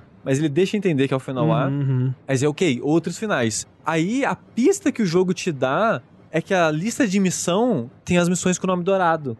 Que são as missões que o jogo sugere, basicamente, pra você rejogar, porque são missões que tem coisas novas dentro Hum. dela. Exato. E eu até pensei, nossa, que interessante, porque eu já tava preparado pra sofrer pra descobrir como. Olhar num guia, sei lá, É, né? e o jogo fala, não, rejoga isso aqui que tem coisa nova. Mas a maneira que ele faz isso não é intuitiva, porque se você joga essa missão, a consequência de ter jogado aquela missão vai ter fazer uma segunda ter coisa nova. Então Uhum. aquela segunda vai ficar dourada. Então você vai seguindo a linha de missões douradas, basicamente. Só que uma coisa que o jogo não te fala é, se por algum motivo qualquer você rejoga a missão que começa uma linha de missões douradas, a missão dourada reseta. Nossa. Então, eu repeti várias vezes missões que eu não precisava repetir jogando, porque eu sem querer, de alguma forma, eu resetei o loop da linha de missões Puts. douradas, que a- o guia que o jogo te sugere a seguir, resetou. Nossa. E eu fiquei, ué, por que que... Eu já vim aqui umas três vezes. Que que tá? Aí que eu percebi, ah, nossa, não precisava estar fazendo isso. Não. Eu já podia estar lá longe, fazendo outros finais. Putz. Mas o jogo fala, quando, quando você acaba, ele fala, ah, faltam três finais, faltam dois finais. Ah, é verdade, Ah, tem ele fala? aviso. É verdade, tem Fala, no, no, no finzinho, passa os créditos, sempre tem alguma, alguém falando alguma coisa no fim, né? Uma frasezinha e tal. E aí, assim, faltam três finais. Ah, ok, não lembrava disso. É, Ah, é, então é verdade, mais é. Faltam claro. quatro e aí vai diminuindo. Isso, isso. E essa é a pista do final E, né? Porque o final E meio que não tem outra pista, basicamente. Isso. É. Então esse é o final A de Anguish of an Unsmiling Watcher. Isso, exatamente. E aí nós vamos para o final B, que é o Flowers for the Broken Spirit, que ele acontece quando você, ao invés de ir impedir a mana, né, na catedral, você vai atrás do Inuarte, né? E aí, é, Inuarte tá lá no dragão com o corpo da Furiai, e aí tem uma batalha ali, que no jogo você derrota ele, mas ele ainda, né, no, na cutscene ele vai embora ainda.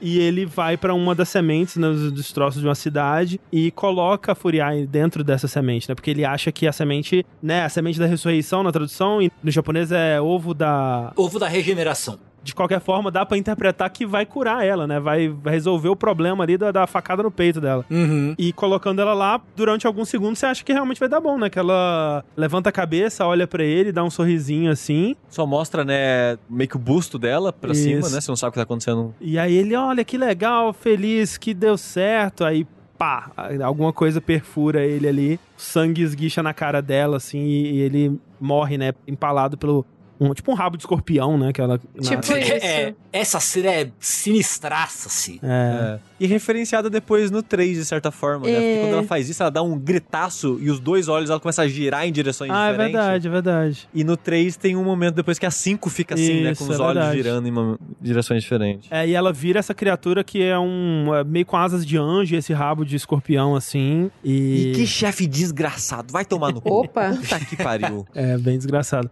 E aí você enfrenta ela, vira um, esse bichão gigante, né? Você derrota ela. E a cena final, né, desse final é o Caim com ela no colo, né? Ela ensanguentada, morta no colo, assim, num penhasco. E começam a surgir do horizonte, assim, né?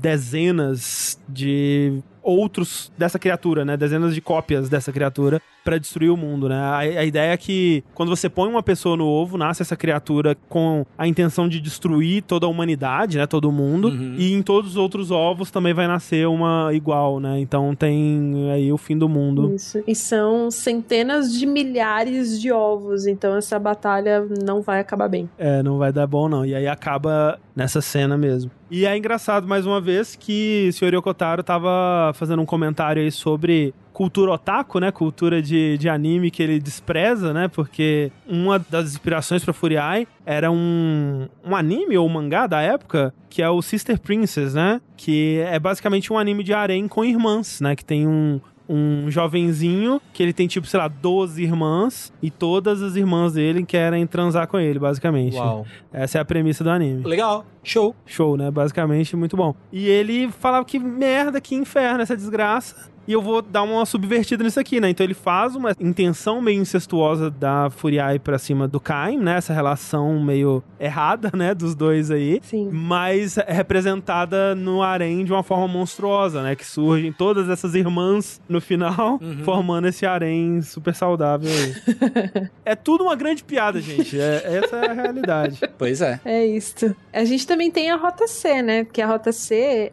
ela começa com uma das mais interessantes ali na, na parte final, né, na reta final, porque a gente vê o Caim, veja só, veja só vocês, conseguindo chegar antes que a desgraça aconteça. Primeira vez na vida dele que ele consegue fazer Essa isso. não é a D? É no C, é no, é no C. A C não é outra que o Inuart tá com a Furiai, que ele luta contra o, o dragão? É no C, ele luta com, com a Angelus. Ah, é? Bom, achei que a Furiai morria nessa também, mas ok. É porque assim, a morte da Furiai acontece de maneira diferente nessa rota C. Ah. O Kain chega antes, ele consegue chegar antes dela morrer, só que a, a Mana fica ali pilhando ela e falando: E aí, vai, fala aí pro seu irmão o que, que você gosta. Fala, fala que você gosta dele, fala a verdade. Ah, tá. É verdade. E ela fica lá, é tipo, verdade. né, pilhando. Só que aí o Cain, ele fica tipo, putz, não vai rolar não, hein? eu acho que a maneira como você gosta de mim não é a maneira como eu gosto de você. E ela percebe isso e ela fica, né, devastada, pega lá a faquinha e enfia nela própria. É assim que ela morre. Porque a, a, a mana, né, possuída também pelos anjos, meio que ficam botando pilha na Furiai e meio que deixando quase explícito que na verdade a Furiai quer dar uns fight com Cain, assim, ela quer tem pensamentos incestuosos, sexuais, carnais com o irmão. É que eu acho que dá a entender que a Mana nesse estado ela consegue de alguma forma interpretar ou entender ou ler os pensamentos da, da uhum. Furiai, né? Então ela começa a falar: ah, você não é pura, você é imunda, você não é uma princesa, sei lá, no, é uma coisa assim que ela fala, né? Meio que como se ela estivesse vendo o que ela tá pensando, assim. Eu acho que isso é meio compartilhado pelos seres mágicos poderosos, porque a, a Angelus também sente isso. Hum. Ela fala no começo do jogo, né? Logo quando. Eu não lembro se é logo quando ela conhece a Furiai, ou se é um pouco depois, mas ela comenta que, tipo, pô, sua irmã, né? Pô, você aí, você já, você já pegou? Já pegou? você já pegou o que tá acontecendo? Ela, ela, né, ela questiona muito o Kai nesse aspecto, assim. Então eu acho que é uma coisa dos seres mágicos mesmo, sabe? Eles conseguem perceber. Talvez, é, faz é, sentido. E também tem um aspecto de, tipo, ele fala assim, ah, você nunca quis ser deusa, você se ressente do fato de que você é deus e não, não pode viver uma vida normal e tal. Uhum. Tanto que até uma, uma das motivações do, do Inuarte, na verdade, ele fala, ah, se ela deixar de ser Deus, ela vai poder voltar a ser uma mulher normal. Uhum. Isso. E eu vou conseguir poder ficar com ela. E dão a entender para ele que sim. É que dão a entender para ele que se ele sacrificar ela, né? Se o selo for quebrado, ela deixa de ser uma deusa e volta a ser uma pessoa normal, né? Isso, Isso exatamente. Mas não falam para ele a parte que para quebrar o selo ela precisa é, morrer. Né? e que ela vai voltar como um escorpião alado. Detalhes. Exato. Ninguém falou é. essa parte. Mas enfim, essa parte da, da Furiaia é diferente, né? Porque aí eu acho que é até um complemento, na verdade, do que acontece lá na Rota A, na, pelo menos na minha interpretação. E aí ela morre dessa maneira diferente, na frente do Caim mesmo. E vale dizer, Jajé, essa é uma das partes prejudicadas, né, pela localização. Sim. Que fica confuso, né, pra quem jogou só em inglês e não pesquisou, porque fica muito vago, né? Tipo, a, a Mana, ela fala algumas coisas de você é imunda, você não é uma deusa, você não é nada assim. Uhum. E aí tem só essa troca de olhares, né? Sim. Entre a Furiai e o Caim, ele vira o, o olho e aí ela imediatamente se mata. E, né, a primeira vez que eu joguei, ué, Porra, que reação, né, minha filha? É, eu também achei bem estranho. Para mim é. não fez sentido na hora. Mas é algo que supostamente no texto original fica mais explícito, né? Uhum, uhum, sim. Eles até usam palavras de duplo sentido que pode tanto significar me abraçar ou me carcar ou alguma coisa assim, sabe? Me traçar, né? Traçar, é. no texto japonês você tem essa outra camada de significado. Sim. Entendi, entendi. O texto japonês do jogo, ele é um, uns 20% mais explícito na questão de dar mais sentido às coisas, assim, pra você entender melhor o contexto. Uhum. Sim, sim, sim. Mas aí, voltando lá pra Rota C, né, a gente tem a Furiai morrendo dessa forma, aí o Inuarte também não consegue levar ela pra semente da, da ressurreição, né? A Mana também, ela não consegue realizar o que, que ela queria lá pra destruir o mundo. E ela invoca, que é uma coisa que eu fiquei bem perturbada na época, dragões, que são meio que dragões anciões e dragões, assim, ferrados, e eles devoram ela.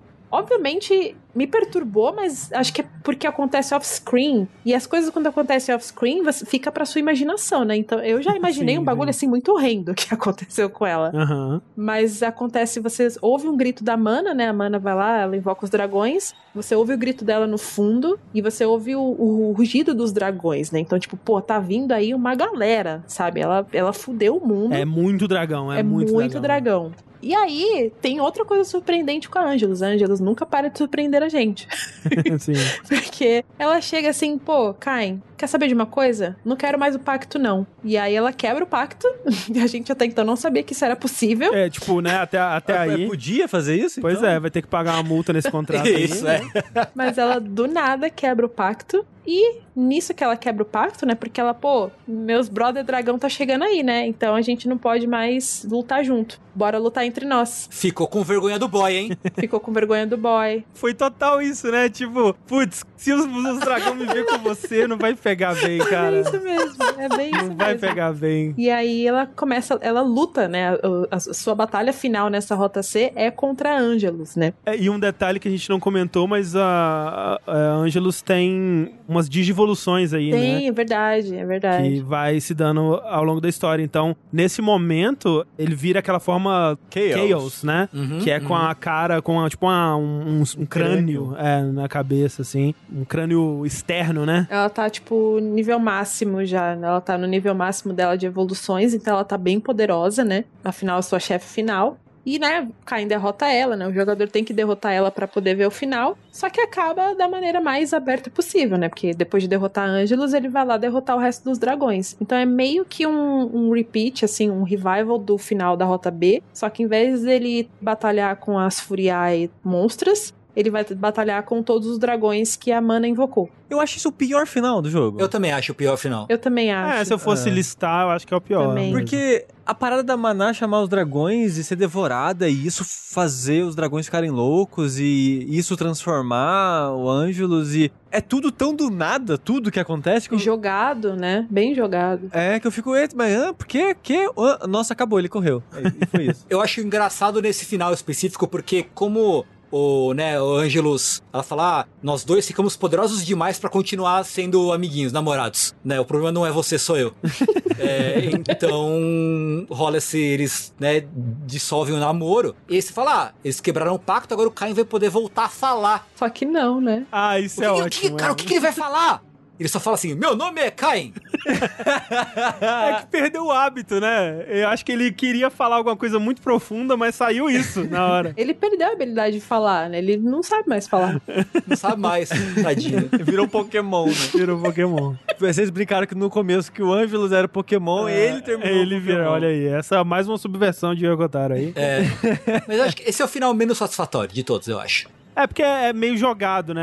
Acho que as coisas nos outros finais são mais bem estabelecidas. Sim, do que eu, eu acho que sim, eu acho que sim. É, eu acho que esse final só presta mesmo pra mostrar o negócio do Furiai e, e a relação, como ela se sentia em relação ao Kai, né? Porque não é uma relação recíproca, né? O Kai não sente a mesma coisa por ela, mas ela.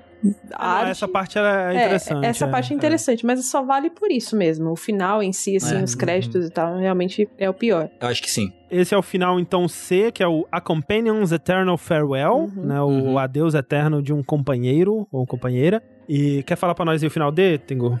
Então, o final D é uma experiência. Realmente.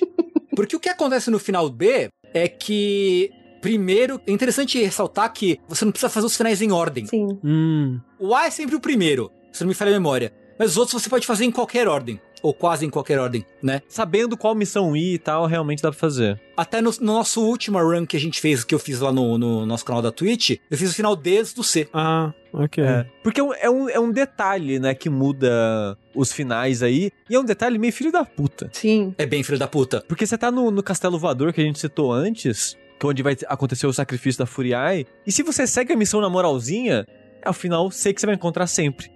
Mas só que se você chegar num ponto da fase e voltar pra um- uma parte do começo da fase, você encontra a Maná lá sozinha, meio que numa sala, É. Dançando, né? dançando. E eu acho que até Ângelo fala, eu tô sentindo a maná por aqui. É, ele dá, ele dá a dica, exatamente. Ele fala: Eu tô Aham. sentindo a minha irmã por perto. Se você seguir isso É. e voltar, você encontra. É. E aí, se você encontra a mana quando não deveria, entre aspas, né? Você entra no caminho da rota D. Você meio que tem que brincar de esconde-esconde com a, com a maná. Tem que perseguir ela, né, pelo mapa. tem que perseguir ela pelo mapa e tal. E eu adoro de paixão, de paixão, as falas da Maná enquanto você tá brincando de esconde-esconde com ela. Porque ela, ela fica falando umas sandices, umas maluquices assim e tal, e ela vai falando com a voz dela e a voz grossa, Aham. né? Tem uma hora que ela começa meio que chorar e gritar pela mãe, assim, que você arrepia, cara. É, é pelo menos no, no- na versão japonesa, assim. É assustador, é, é macabro os gritos de sofrimento que ela dá, assim. Vira um jogo de terror, né, mano? É, é bizarro. E culmina em uma cutscene, uma- um CG que também é terrir. Né? Terror com comédia, Sim. quase. Assim. É a definição do Drakengard. Terrir, terrir. terrir, Terrível. né? Porque finalmente as- o Sere e a Mana vão se encontrar. E o Sere tá tudo, ah, te encontrei, minha irmãzinha querida, vem aqui. ó." E aí ela fica dançando e girando e dando uns pedala no- na criança. É. Dando uns tapas, dando um soco na criança. Porque, assim, pro contexto, a Mana odeia o Sere.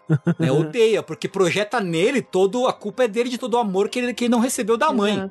Né? Então a mana odeia, odeia o Sere. E aí, o Sere meio que fica confuso, e eu não sei se é contragosto ou não, pede pro Golem defender ele dos ataques da, da mana. E eu amo essa CG que a mana começa a falar sobre o amor, né? Que você vai- sentir. O amor de Deus é um, é um amor grande, um amor vasto, um amor imenso, um amor que te esmaga como um martelo. E aí o Golem dá um soco e esmaga a mana.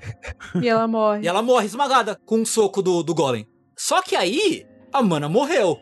Vocês mataram a sacerdotisa dos Watchers, veja bem. É. E aí isso dá a cadeia. porque o mundo começa a, a fuder. Vai pro car... Tudo vai pro caralho. A frase aqui é com o instrumento dos deuses morto, a razão e a lógica no mundo começam a desmoronar. que é o que eles te dizem. A razão e a lógica no mundo, é isso, perfeito. É isso. É isso. E aí realmente começa o que a gente tá falando do eclipse do Berserk. E é uma referência muito clara mesmo, né? Porque, tipo, o Yokotaro mesmo já disse que uma das inspirações pro Kain era o próprio Guts, né? Uhum. Uhum. E uma das inspirações pra Furiai era a Rei Ayanami do, do Eva, mas é, até aí, né? E, né, pô, bem-vindo à lista de jogos com inspiração em Berserk, mas esse final é muito o Eclipse mesmo. E também, né, um pouco ali de End of Evangelion. Acho que dá pra ver um pouco dessas duas influências aí nesse final. Com certeza. E aí é que talvez apareça aí a cena, o aspecto mais famoso de Drakengard, por quem não jogou, Uhum. que são os bebês voadores. Os bebês gigantes voadores. Gigantes voadores. E eu lembro a primeira vez que eu joguei, né, que foi no Jogo com o Meu Jogo lá, que eu sabia que o final de Drakengard era meio doido, assim, né? Mas eu não tava entendendo como que ia chegar, né, nesse ponto. O que que vai acontecer, assim? Né? Mal sabia o André. E aí, nesse momento, eu, caralho, olha, agora sim, agora, agora começou. Agora, agora a gente vai. O que você sentiu, Sushi, quando você viu isso pela primeira vez? Eu achei maravilhoso. Eu, eu acho que é a coisa que eu mais gosto, assim, no geral, do Drakengard, que eu já tinha visto, infelizmente, antes de jogar. E até uma decepção, entre aspas, porque quando eu fui pro jogo não tinha muito daquilo. Hum, É, exato. Eu, eu achava que ia ter mais daquilo, Aham. sabe? Justo. Mas eu acho muito bom. Talvez é o final que eu mais goste, é esse, é o D. Eu acho insuportável jogar enfrentando os bebês, sim, eles são muito fortes demais, é, é. principalmente no, no campo, né? Quando você tá com quem enfrentando os bebês, nossa. é terrível. Péssimo, péssimo. É porque os bebês são fortes e tá cheio daqueles soldados que rebate magia. É. É, sim. Puta que pariu, que saco, É um saco. que saco. Mas a parte do CG, dos bebês descendo e da mulher gigante sendo parida pelo céu, basicamente, assim, e os bebês chegam e comem a Arioshi, eu acho muito, muito, muito, muito bom. Que é o final catártico que eu tava comentando. Ela termina esse final sendo devorada por bebês gigantes. E ela aceita, né? Ela abraça esse destino e fala: Eu acho que é isso. Não, ela vê os bebês gigantes, ela literalmente abre os braços e ela fala: venham. E os bebês só descem nela e devoram ela. E esses bebês, no caso, são os tais anjos, né? Os, ou os Watchers, os vigias, né? Que eles chamam aí, que Sim. vieram ao mundo aí com a morte da, da Mana. E aí tem ó, o outro personagem que morre nessa hora, é o Leonard, né? Que ele pega a fada e explode junto com a fada de alguma forma, né? Se sacrifica ali. É, que o que acontece? É, os bebezinhos começam a vir, tipo, tá todo mundo junto, né? A Arioshi vê os bebezinhos fazendo a coisa deles. E ela faz, ah, um banquete, meu banquete, venha meu É banquete. Uhum. Os bebezinhos vão em cima dela e dá pra ver bem os dentinhos dos bebês, assim. nha, nha, nha, É que não são dentinhos, né? Como se os bebês tivessem uma dentição adulta, assim. Né? Adulta, adulta, é, sim. É assustador. É super bizarro, super bizarro, né? Comem, e aí, tipo, todo mundo fica meio chocado com a cena, e os bebês estão vindo. E não param de vir, né? E tem milhares deles. Não para de vir, né? O Verdelê tá se mijando de medo, né? e o Leonard fala assim, ó, vão, vocês precisam ir, eu fico aqui e seguro eles. E aí rola a cena que é espetacular, que o Sere vira pro Leonard e fala assim, não, eu não quero te deixar aqui. Ah. E abraça o Leonard na linha da cintura, e a câmera sobe assim, e o Leonard dá uma engolida, assim. Ele engole, ele engole seco. Essa parte é terrível, é terrível. Essa é a parte de se você tinha alguma dúvida, você não tem mais. É. Não tenho mais. E aí a fadinha fica muito puta e tal. Fala, pô, vamos embora, caralho, você vai ficar aqui. e o Leonard segura, pega a fadinha lá e se autodetona por algum, de algum jeito. De alguma forma, É, também alguma tirar do meio do cu, assim, É. se detona. Ele não aperta ela até morrer ou a minha memória tá falhando? Parece que sim. Ah, mas por que isso explodiria? Porque ela morreu e ele morre também, né? Dá uma explosão, não sei. Dá- Tem uma explosão, uma explosão de luz, assim. Não sei, mas por que daria explosão de luz? Ah, porque o Yokotaro quis, ué. Então, então é, essa, acho que é essa a nossa dúvida de por que, que ele matar a própria fada faz eles explodirem. É, só porque sim. É, eu não, eu não lembro se teve isso uh, antes estabelecido, eu realmente não lembro. Mas tem muita coisa de pacto e desfazer pacto que a gente fica tipo, tá, como funciona, né? A gente não sabe. Exato. É, fica bem aberta. É, a mecânica do pacto, a lógica do pacto é muito maleável, pra dizer o mínimo, sim. Ou conveniente ao roteiro, né? Digamos. Sim, exato, exato. Mas aí depois tem o Leonard morrendo.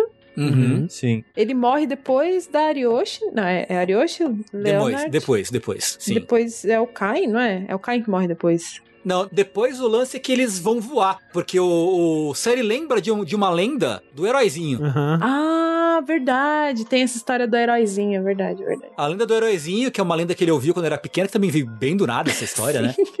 Isso nunca é mencionado em momento nenhum Não, do jogo, ele- mas tem até... Ele, em outros momentos, ele fala que ele é o heróizinho e tal. É verdade, verdade, verdade.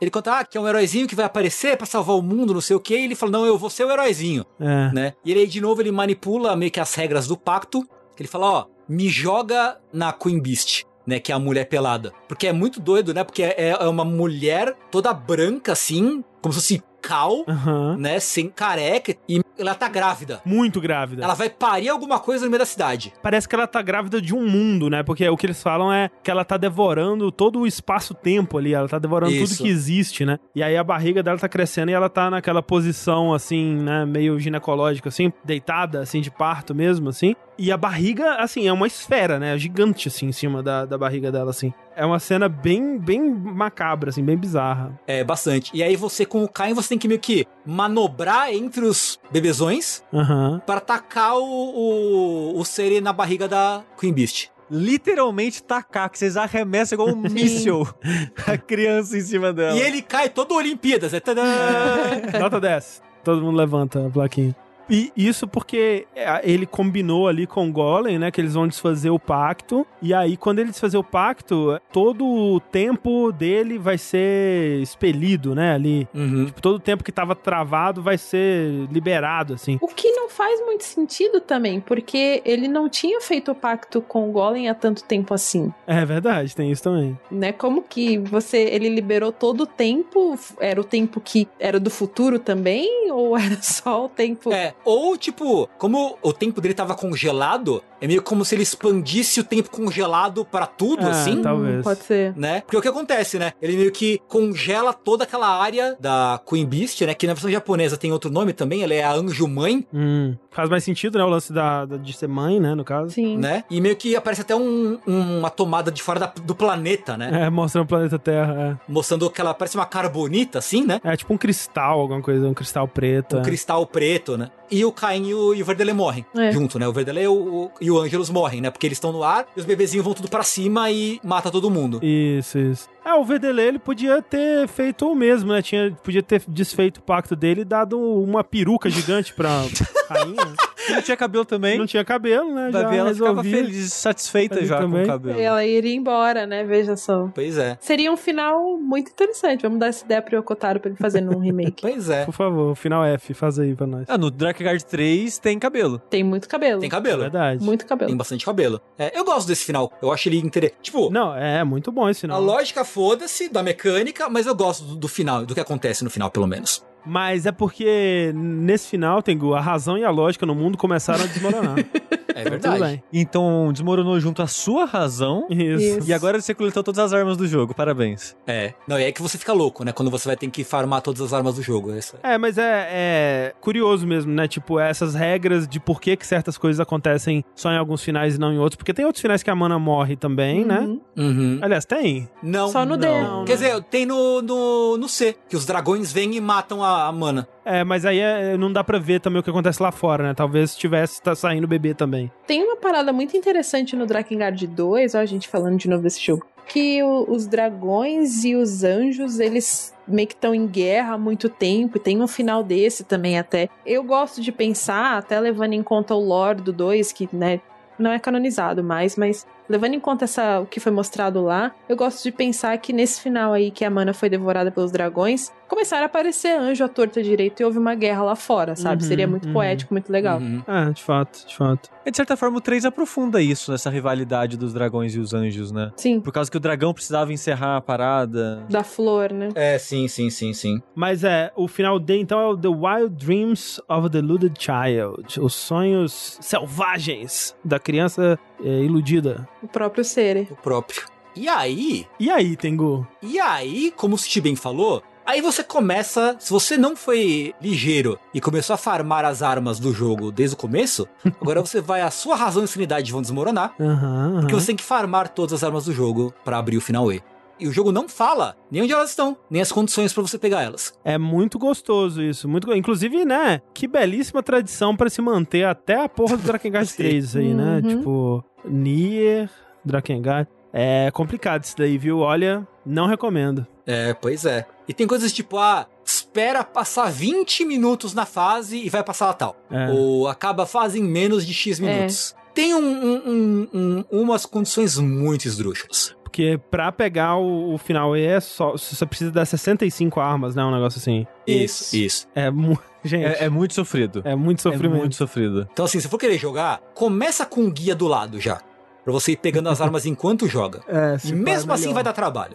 É, você vai ter que voltar em algumas fases ainda, mas pelo menos vai ser menos sofrido. É bem chato. É bem chato, bem chato. Mas por outro lado, o final é muito legal. Ele é muito. Eu acho ele muito legal. Porque o Caim fala assim: quer saber, eu vou botar uma, um ataque suicida aí nessa mulher e ela vai fugir ou a gente vai atrás dela e foda-se. A gente vai levar. É outro e si, né? Que continua dessa cena aí onde tem a mãe anjo lá. Uhum. Só que ao invés de usar o poder do Sere, o Cain decide que ele e Ângelos vão, né, na cara e a coragem ali, na enfrentar, né? Uhum, uhum.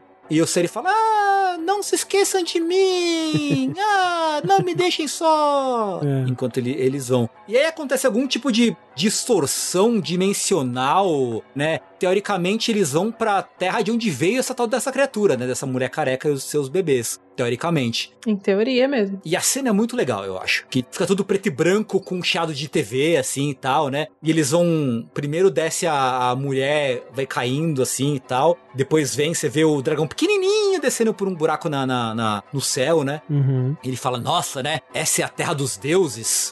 é. E aí dá assim, Tóquio. É, Tóquio. Mais especificamente em Shibuya, né? No ano de 2013 mesmo. 2012. 2003. 2003. 3? É, 3, 3, 3. E é no Dia dos Namorados, nosso Dia dos Namorados. É dia 12 de junho de, 2000, de 2003. Olha aí. E aí, você se vê na Tóquio do mundo real, enfrentando a tal da Mãe Anjo como, Sushi? De que forma é esse confronto? Numa batalha de jogo de ritmo, basicamente. Aí que eu acho que você verdadeiramente perde toda a sua lógica e razão.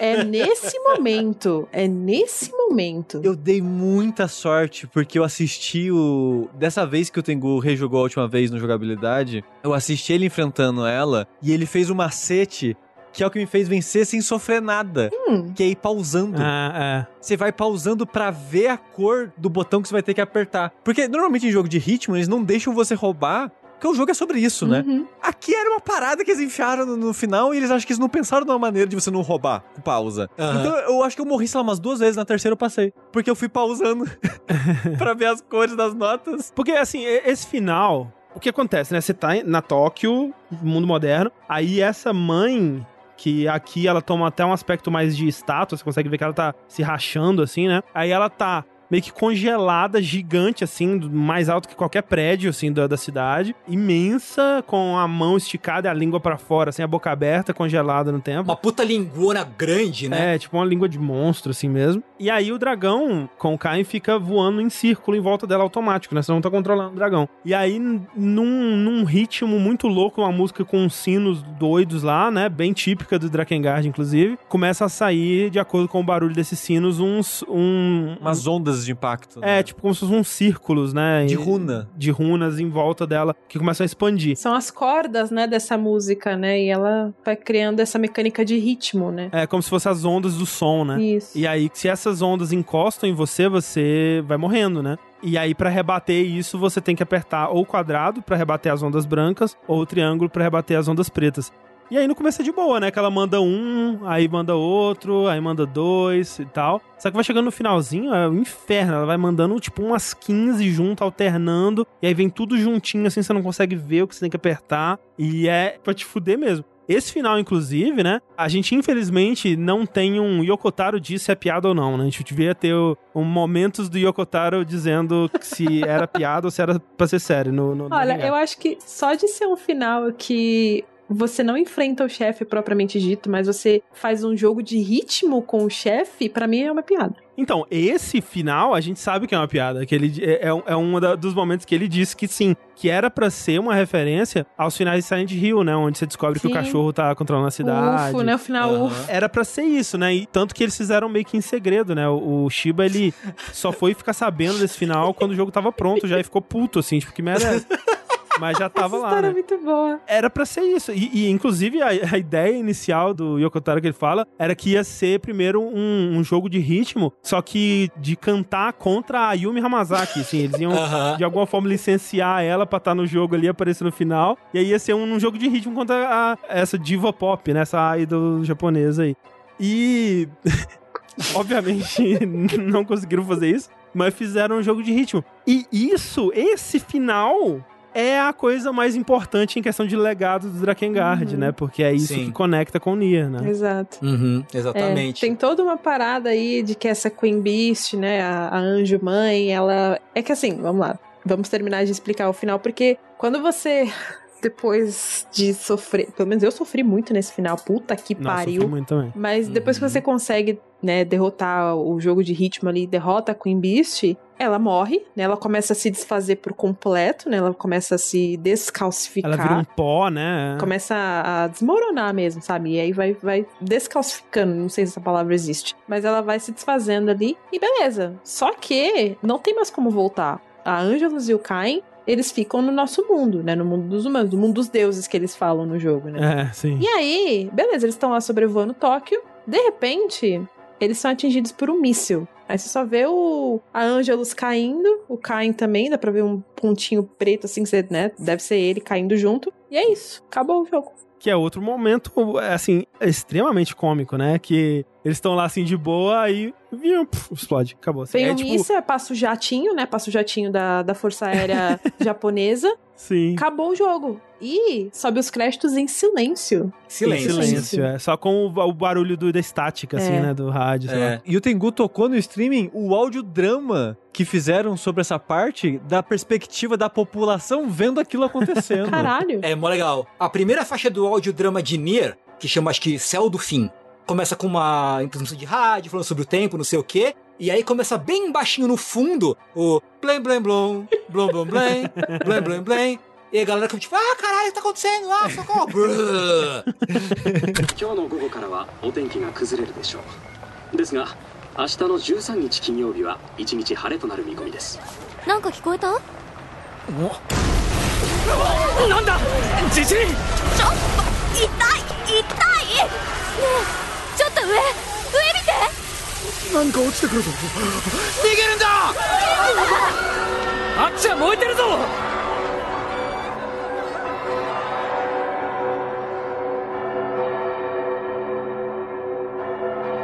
É muito da hora, é muito, muito da hora. Que legal. Esse momento faz várias coisas, né? Primeiro, o full circle aí com o Ace Combat, né? Porque é o jato do. Tipo um jato de Ace Combat que derrota o chefe Eu não tinha parado pra pensar nisso, é verdade. né? E tanto que o nome desse final é The End of Dragon's Fear, né? Então, essa conexão com Ace Combat aí. E esse comentário, né? Que fica muito claro que. É, o, é o Yokotaro, vou te convidar para vir para o meu mundo aqui, o meu mundo fantástico, o meu mundo de ficção de fantasia medieval mágico, onde eu vou te apresentar esses personagens terríveis. O Kain, que é o, o personagem mais perigoso e violento do universo que você consegue imaginar. Ele destrói literalmente exércitos e mata geral e faz o caralho a quatro e tudo mais E gosta disso? gosta disso, mas quando ele vem pro nosso mundo de verdade, ele não é nada. A gente é, muito pior. É, ninguém perguntou nada. É. A galera chegou atirando, foda-se. Foda-se. Mas é isso. E aí, nesse final aí, que ela se desfaz e tudo mais, tem todo o lore do primeiro Nier, né? Que tem lá a doença, né? Da população, que, de, enfim, a gente deixa pra falar de Nier em outra oportunidade. Mas é basicamente isso. Essa destruição da Queen Beast é o que gera toda a doença lá do primeiro Nier, que acaba com a população, Aham. basicamente. É que o primeiro Nier, ele começa, né, numa cidade moderna, só que super pós-apocalíptico, né? Tipo, passaram-se muitos, muitos anos desde que a civilização foi destruída, né? E aí, né, você vai jogar o Nier pra descobrir o que aconteceu, mas a fonte disso tudo foi esse evento. É, a, a gente explicar exatamente as consequências Uhum. disso já é spoiler. É de spoiler, é. É spoiler. Mas é, eu acho que não só não- a gente não deve entrar em detalhes, mas eu acho que tem muita coisa aí nesse meio entre Drakengard e o Nier que também é contada em outros materiais, né? Porque o próprio Nier, como vocês falaram, ele já começa muito depois disso. Muito, muito, muito depois. E aí tem um meio aí que é cheio de contos e várias outras histórias que complementam legal, né? Fica a curiosidade para quem quiser realmente ir a fundo, assim. Mas já vou te avisando que você vai ficar muito desgraçado da cabeça e é muita coisa para se consumir. É, assim, eu até fiquei feliz pesquisando pra esse podcast, que eu sei que Nier e Nier Automata, ele tem muito material extra, Sim, né? Muito. Material multimídia, vamos dizer, né? Que tem peça de teatro e tem livro e, e quadrinho, caralho a quatro. E eu fiquei até feliz que o Drakengard ele tem, mas é menos, é menos, E assim, a maioria dessas coisas foi lançada mais ou menos na época do 3, Sim. né? Então, uhum. mesmo as coisas do 1, elas foram é, lançadas depois, né? Então a gente pode falar um pouco mais quando a gente chegar no 3, né? Mas esse é o final de Drakengard. Eu acho que é um jogo que, como já foi dito, né? Ele não é um jogo agradável de ser jogado. E é uma daquelas coisas, talvez não fosse a intenção original de quem tava publicando e de quem tava criando aquilo ali, né? Porque a ideia original nem era essa, né? Parece que o Yokotaro chegou pra dar um golpe ali, né? Fazer uma pegadinha com todo mundo, porque os caras só queriam fazer um, um jogo de aviãozinho que na verdade era Dragão e RPG Musou, né? Exato. Uhum. E ele trouxe essa coisa toda por cima aí, que foi o que deu a camada, né? Até porque a gente vai ver que quando no 2 eles tentaram tirar o elemento Yokotaro, né? É um jogo que ele é muito renegado, né? Pelos fãs da série. Nossa, o 2, cara, o Drakengard 2, ele não tem absolutamente nada de Okotaro. E você vê isso, e eu vou falar isso vai soar muito engraçado, porque o Drakengard 2 é muito, muito feliz. Ele é feliz, Sim. é um jogo bem feliz. Ele é muito feliz e ele cai muito no colorido e céu azul, colorido, né? céu azul toda. e tem uma música até mais típica de, de JRPG mesmo, sabe? Até a narrativa dele cai em vários clichês, sabe? O final é feliz. Então, tipo, não tem nada de Drakengard. Mas é isso, tipo, é, é você pensar assim, o que que seria de Drakengard sem Yokotaro, né? Ah, é um jogo meio genérico, é o 2, é né? É, tem harém. é verdade. O protagonista tem a namoradinha, amiga de infância e a mina rebelde, Tsundere. Uau. Ele cai em todos os clichês. Todos, todos, todos os clichês. Enquanto o Drakengard queria subverter eles, né? Brincar com os clichês. Sim. O 2 foi em cima. Exato. É. O 2 foi mais bem na, na fórmula mesmo. E pelo pouco que eu vi, talvez o 2 seja até mais agradável de jogar, né? Porque ele tem algumas melhorias no combate ou coisa do tipo. Só que no fim das contas, me parece valer menos a pena porque ainda é um jogo meio genérico. E aqui eu nem sei se eu recomendo para as pessoas necessariamente jogarem Drakengard. Eu quero saber a opinião de vocês, né? Falando do primeiro em específico. Mas parte do motivo da gente estar tá fazendo esse podcast é que eu acho que todo mundo devia pelo menos conhecer e saber o que que faz de Drakengard especial, sabe? Porque é um jogo muito especial. Tipo, eu sinto que em alguns momentos ele cai naquele problema que eu, que eu vejo muito em, em anime ou coisas que são mais para um público jovem, assim, que tenta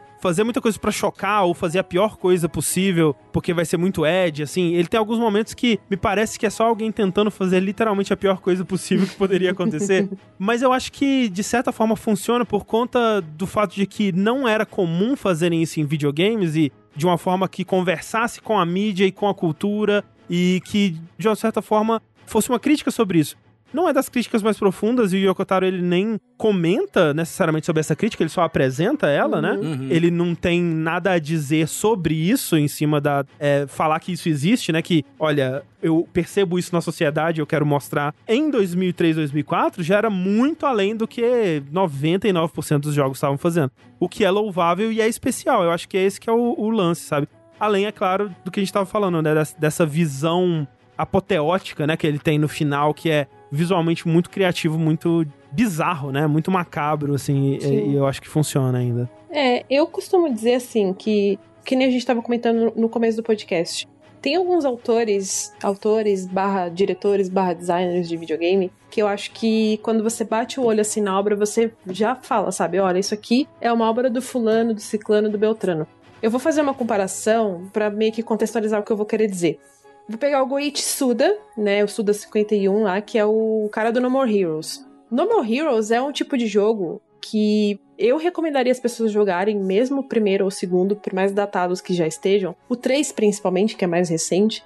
Eu recomendaria muito para até pessoas que estudam que estão em áreas correlatas de game design, sabe? Mas principalmente que querem entender combat design. Porque eu acho muito interessante como o Wade Suda ele subverte também muitas coisas de jogos de ação Uhum. e jogos de exploração de mundo aberto e coisas desse tipo. Ele pega tudo e ele te entrega isso, mas ele te entrega ou porcamente por conta de orçamento, ou ele te entrega um bagulho que você pensa que vai ser assim, mas na verdade é assado, sabe? Ele tenta total subverter. Eu tô tentando falar de uma maneira bem genérica pra não dar spoilers, porque eu acho que parte de você ter a experiência de No More Heroes é você ter essas surpresas quando você jogar. Inclusive, nunca joguei. Tem que correr atrás disso aí. Fica a dica. Vale a pena, vale bem a pena. E o, o- no caso do Drakengard, eu recomendaria jogar nesses aspectos, sabe? Porque assim, se você quer jogar só por curiosidade, tenha em mente que é um jogo muito difícil de ser jogado. Assim, o gameplay dele não é prazeroso. Narrativamente falando, ele vai te incomodar em vários momentos. A gente comentou aqui da história dos personagens, são terríveis. Os personagens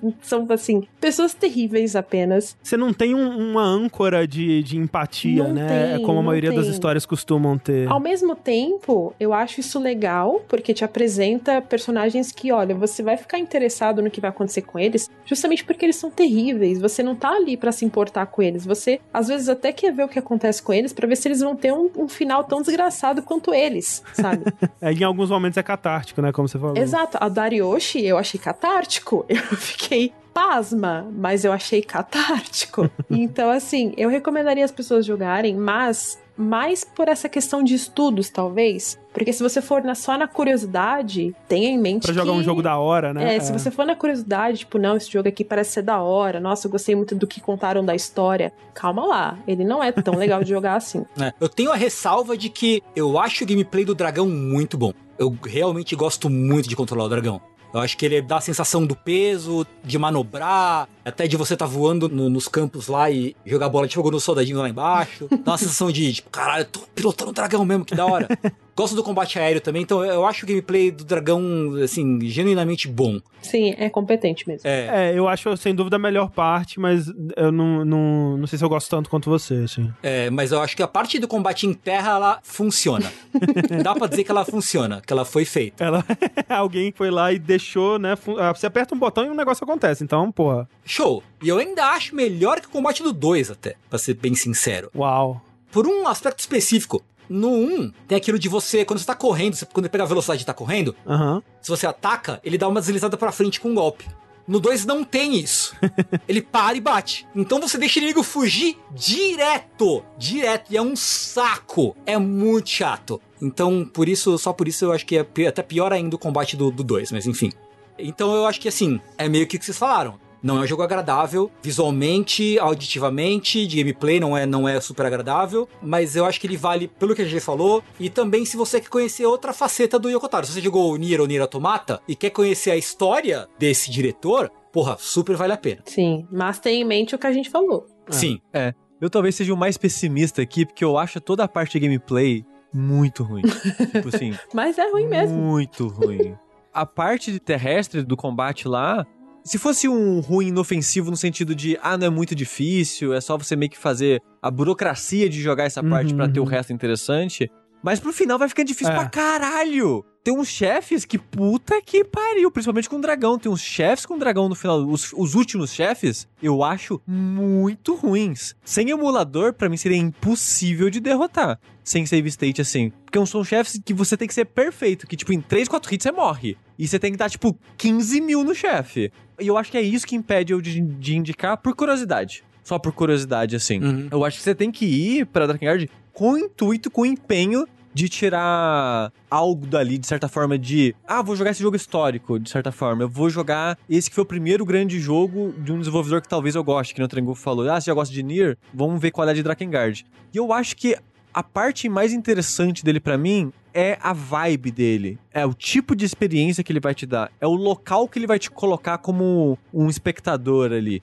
Porque é muito único. É muito, muito, muito único. Assim, o mais próximo que eu consigo comparar é com o Eclipse do, do Berserk, por exemplo. Uhum, uhum. É, dentro dos jogos não tem nada parecido. É. É, eu acho Uhum. que não. E até mesmo em estrutura de história. A gente pode. Eu particularmente. Eu posso até ter criticado ao longo do podcast de, ah, os personagens não são muito desenvolvidos, ah, esse ponto, aquele ponto é muito aberto, né? O mundo, eles apresentam umas coisas, mas não conclui. Mas até isso, de certa forma, é interessante, porque é uma estrutura narrativa que é total fora do padrão. Não tem, ah, não, porque a história tem que começar com a apresentação do herói assim, e ele tem que chegar a esse ponto. Não, foda-se. Ele tá fazendo a parada que ele quis fazer É, aqui, exato. é. Ele não tem um padrão tradicional, clássico de jogo, de história, de nada disso. E isso, por conta própria, é algo muito interessante de se experienciar. Uhum. Essa foi a parte que eu tirei mais proveito, assim, de ter jogado, de... É uma história muito interessante, curiosa e com uma vibe muito única de testemunhar. É uma experiência muito única e diferente de qualquer outro jogo. Uhum. Uhum. Mas a parte de jogo, de gameplay, se prepara. É que assim, né? Tem aquilo que a gente fala de ser bom versus ser interessante, né? E eu acho que esse é um jogo que, em quase todos os aspectos que você olha dele, tem alguma coisa muito interessante sendo feita. Tipo, até se você vai pro combate, né? O lance dele combinar isso do, do combate terrestre com você poder, a qualquer momento, né? Não são todas as fases, mas em muitas fases você pode simplesmente summonar o dragão e você tá voando, né? E você transicionou daquele combate de Musou padrão pra um combate de, de dragão. Acho que não tem outro jogo que fez isso antes, sabe? Uhum. E depois também acho difícil pensar agora que no lance da história, dos personagens, da, da estrutura do jogo, o tipo de estrutura pros finais, né? A visão dele de um mundo medieval, a visão dele da, da mitologia desse mundo, da história desse mundo. Tudo isso é muito diferente, é muito interessante, assim. E eu acho que vale a pena nesse sentido. E aí eu, eu acho que eu tô com o Sushi que eu não recomendo necessariamente jogar, né? Porque eu acho que apesar de que tudo isso é muito interessante, eu acho que quase nada disso é bem executado. Mas ao mesmo tempo eu acho que perde da experiência. É, Sim. É, não, se, sim. é, se você quer ter a experiência que a gente tá falando aqui do Drakengard, eu recomendaria jogar talvez aí no emulador, pra tirar um pouco das frustrações. Aí vale, é verdade, de fato. é verdade. É, Sim. E, inclusive, eu acho que é um jogo que seria muito difícil de ser refeito e relançado hoje em dia. Com certeza. Enquanto eu jogava, a galera perguntava: ah, você acha que vai ter um remaster ou remake igual o Nier? E eu acho que não. Eu acho que é um jogo que. Até, especialmente pela história, pelo- pelos personagens, né? Eu não acho que ele seria relançado em 2021, sabe? Não acho. eu É. acho que foi um milagre ele sair em 2003. Sim, eu também acho, justamente, justamente. Eu não acho que a Square lançaria um jogo que cuja party é um psicopata, um pedófilo, uma canibal e uma criança, Aham, sabe? aham. E mostrar as cenas que ele mostrava no original de novo para um outro público. Como é que se vende uma coisa dessa? Porque, por exemplo, pelo menos a parte mecânica, eu acho que é, você fazendo uns ajustes de balanceamento e tornando, que nem o Sushi falou, pelo menos tornando as coisas mais fáceis, né? Que, ok, talvez isso não seja divertido, mas pelo menos me deixa passar por isso pra chegar no que tá me interessando, que é a história, que é o mundo, saber pra onde isso vai. Isso daí daria pra fazer um remaster. Agora, a parte de, de temática, aí teria que mudar o jogo, e aí eu acho que nem vale a pena você É. mexer nisso, sabe? É, se for mexer nisso, não faz. É, É, não faz. mas vai saber, né? Vai ver se você tá vendo isso aqui em 2050 e Rindo já da nossa tem cara, jogando o remake de Drakengard. Drakengard Remake pela Bluepoint vai ser um jogo de lançamento do PlayStation 6, né? Olha, esse é o remake que a Bluepoint deveria fazer. De não mudar absolutamente nada. É, né?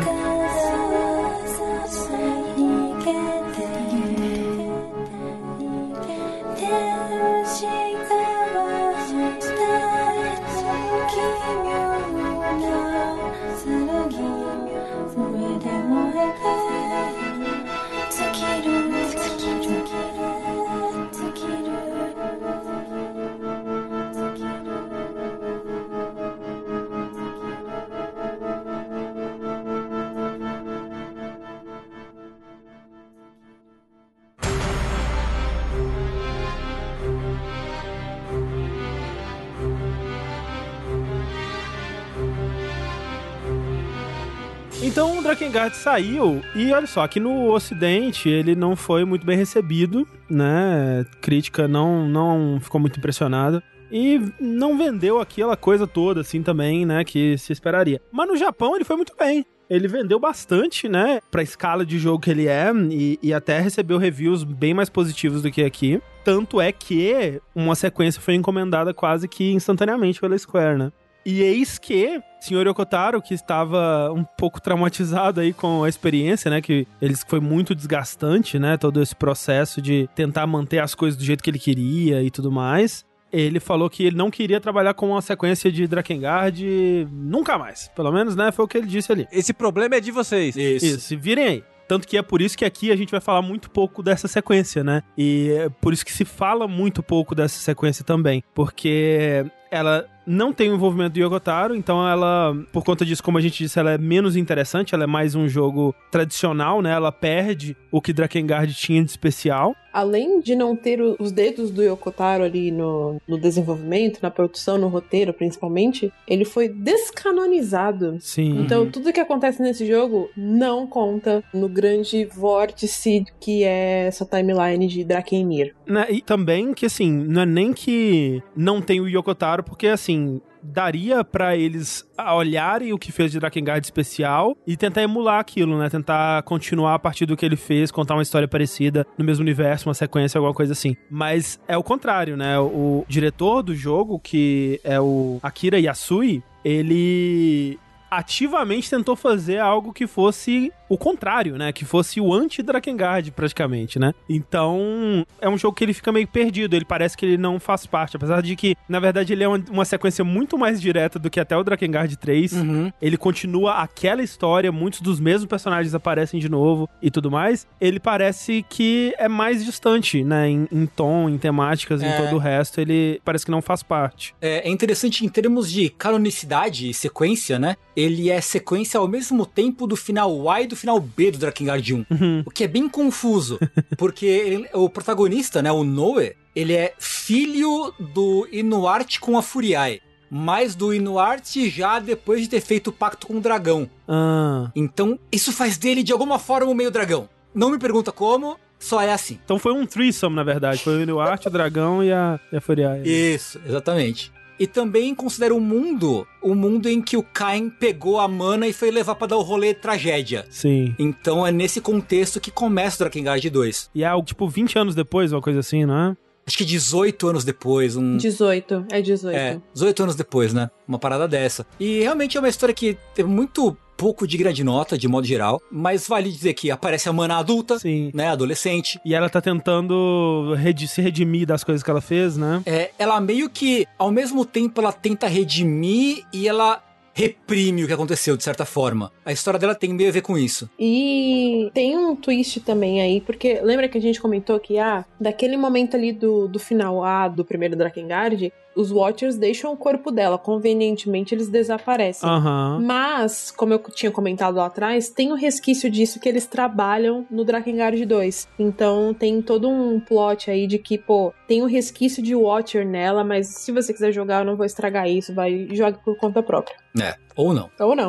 ou veja um vídeo. Além disso, né, aparece a Mana, aparece o Sere, aparece o Kain. E eu vou dizer o seguinte: o que eu posso dizer a favor desse jogo é que a história do Drakengard 1, daquela história fechada do Drakengard 1, acaba de verdade no Drakengard 2. Tem uma resolução do Drakengard 2. Hum. E ela é excelente. É muito boa. É muito boa. Uhum. Muito, muito, muito boa.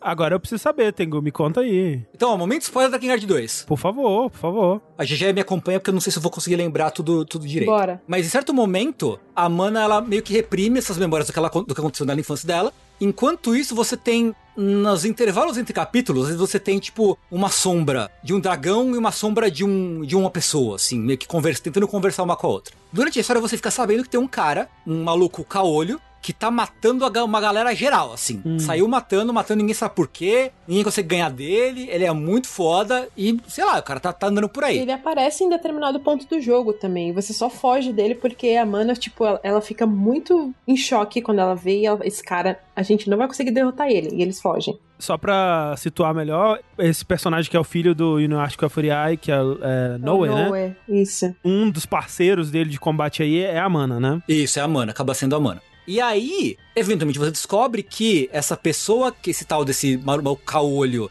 que tá matando geral, é o Cain. E ele tá atrás da mana. E a mana, quando ela vê ele, ela fica, tipo, paralisada, ela fica bublé, sabe? Catatônica. Completamente catatônica. Porque aquilo traz de volta pra ela todos os flashbacks do que aconteceu. Uhum. Porque depois que o Cain pa- mandou, eh, levou ela nessa experiência traumática dela entender, dela ver tudo que ela causou de mal no mundo. Ao mesmo tempo, eles dois, apesar dela ter esse trauma todo e ela não querer ficar perto do Cain de jeito nenhum, ao mesmo tempo, no Drakengard 2, tanto o Cain quanto a Mana estão fazendo a mesma coisa. Porque assim, a Mana tem o resquício dos Watchers nela e os Watchers estão guiando ela para ela fazer exatamente o que ela fez no Drakengard 1, que era destruir os selos. Uhum. Então todos os selos que o, Ver o Verdelet refez, ela tá destruindo, mas é por conta da influência dos requisitos de Watcher nela. E ela acha que é uma coisa boa, ela quebrar os selos. Uhum. É, enquanto que o Cain tá fazendo a mesma coisa, só que ele está fazendo isso para libertar Ângelos. Hum. Uhum. Pois é. Como é que era? Se você lembra, Gê, porque a Angelus, ela tá muito puta. Muito, muito puta. Tá muito brava. Então, o peso do selo nela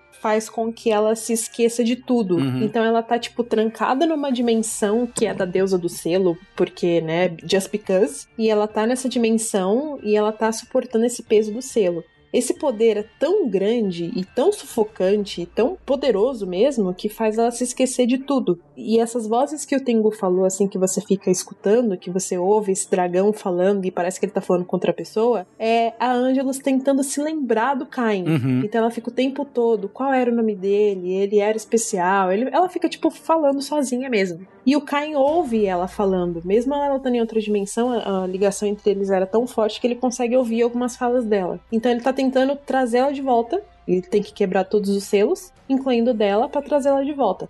Eventualmente ele consegue fazer isso. Então ele traz a, a Angelus de volta, só que ela não lembra dele. Ela tá completamente atormentada e a dor do selo foi tão grande nela que ela só quer que a humanidade se exploda. Ela sente que ela foi traída pelos humanos. Uhum. Né, que ela confiou em humanos de alguma forma, que foi o que aconteceu no Drakengard 1, que ela se aliou aos humanos, e depois que ela é liberta, ela sente que ela foi traída e que ela vai destruir tudo. Então a história é: você enfrenta o Cain e derrota ele, né, durante a história, que é uma luta muito legal, inclusive. E o lance é você ajudar o Cain a matar Ângelos. Que é pra acabar com o sofrimento dela, né? Sim. E aí a cena em que você vence Ângelos, né? E o Cain vai e os dois meio que morrem juntos. Eles morrem meio que no incêndio, assim, os dois juntos e tal. E tem um, um último momento de intimidade, de carinho entre os dois antes, antes de morrer, assim, sabe? Sim. É nesse ponto que, se você tinha dúvidas ainda de que havia um romance entre eles, você não tem mais. É, sim, exatamente. Mas é o que? É tipo um carinho na testa, assim? Um beijinho? Eles conversam, eles falam, ah, tava sentindo sua falta, uma parada assim, entendi, sabe? entendi. É bem um amor romântico mesmo, sabe? Entendi. E aí, com a mana, você tem uma, uma subplot que é de você ajudar ela a vencer os traumas que ela viveu no, no Drakengard 1 e superar o- a influência dos Watchers. Que também é bem legal. Eu, eu acho que é um final legal pra história deles. Sim, é bem legal. O que é minado pela ereção laser do Noe no, no fim do jogo, assim. É o quê? É uma literal ereção laser. Quase. É porque assim, o Angelus, ele é um meio dragão, certo? E aí, quando ele tá desenvolvendo os poderes, que ele é uma raça nova e tudo mais. É, tem o. O Noe é o primeiro dessa raça híbrida entre humanos e dragões. E aí, o que que acontece? Quando o Inuarte colocou lá o corpo da Furiae e tal, ele se fundiu junto com o corpo e teve também o sangue do dragão que o Inuarte tinha feito pacto. E aí nasceu esse menino chamado Noe. Como o Inuarte e a Furiae, né, se foram nesse threesome aí que eles fizeram, não, não existe mais eles, quem ficou cuidando do bebê foi o dragão Hum. que é o, é o- ele se chama Legna. Então é o Legna que cria o Noe junto com um outro cara lá que, que vira amigo do Legna, just because. Sushi. E Sushi. Vai, vai, André. Legna é Angel ao contrário. Uou! E aí, no final do Drakengard 2, em um dos finais, na verdade, o Legna meio que quer que o Noe seja o líder dessa nova raça que vai liderar os dragões contra os anjos. Então tem um desfecho legal nesse aspecto de anjos versus dragões, sabe? Que é, é, é bem interessante. O Drakengard 2 ele tem uns desfechos muito legais em relação ao Drakengard 1. Mas ele não tem nada do que faz o primeiro Drakengard ser Drakengard. Uhum, uhum. Entendi. E o que é a ereção laser? A ereção. Lá pro fim do jogo. Não, eu ia contar, pode contar. Não, então conta, conta, Não, é conta. porque você. Esse termo é maravilhoso, pelo amor de Deus. Ereção laser é muito bom. Ereção laser é basicamente o, o poder da amizade, mais o verdadeiro potencial do Noe como híbrido de dragão vindo à tona. Então ele vira um, sei lá, um. Super Saiyajin, Super Sonic, alguma coisa do tipo. É essa é a ereção laser. Eu imagino que seja isso que você ia falar, né, Tengu? É isso, é, mas a cena é assim: no fim do jogo, a Mana e o Noe se aceitam como amantes, né? Eles estão apaixonados. E aí, eles dão a mão na hora que toca a mão, tipo, ele vira Super Saiyajin, assim, pá! Ele cria asas de luz, assim, e tal. É verdade. Eu, mas eu vi isso daí, é porque eu joguei um pouquinho só, né? Tem uma parte no começo que ele tá. Ele mata um cara, né? Ele vira esse negócio e mata um cara por acidente, eu acho. É, sim, sim, isso, isso, Ele isso. mata isso, o vilão lá. E aí ele sai correndo, né? É, e aí ele faz isso de novo quando a mana dá a mãozinha pra ele. Entendi. Então não aguentou a pressão ali. O cara nunca pegou a mão de uma garota na vida. Que ela era gostosa demais. Desculpa. Ai, ai. O Drakengard 2, ele tem, então, esses problemas aí. Eu acho que o maior deles é o fato de que ele não se encaixa muito bem, né, na cronologia. Na verdade, a cronologia, ela é estranha, a gente vai falar mais daqui pra frente, mas você imaginaria que esses jogos eles seriam mais conectados do que eles realmente são, né? Quando a gente fala de uma série, mas a conexão é bem tênue. E justamente o, o jogo que tem a conexão mais forte, ele é descanonizado, né? Sim. Era pré-requisito do Exato. Yokotaro pra fazer parte é não ter conexão forte. Mas então, assim, o Yokotaro, ele voltou o Takamasa Shiba como produtor, voltou, né, o mesmo character design que é Kimihiko Fujisaka.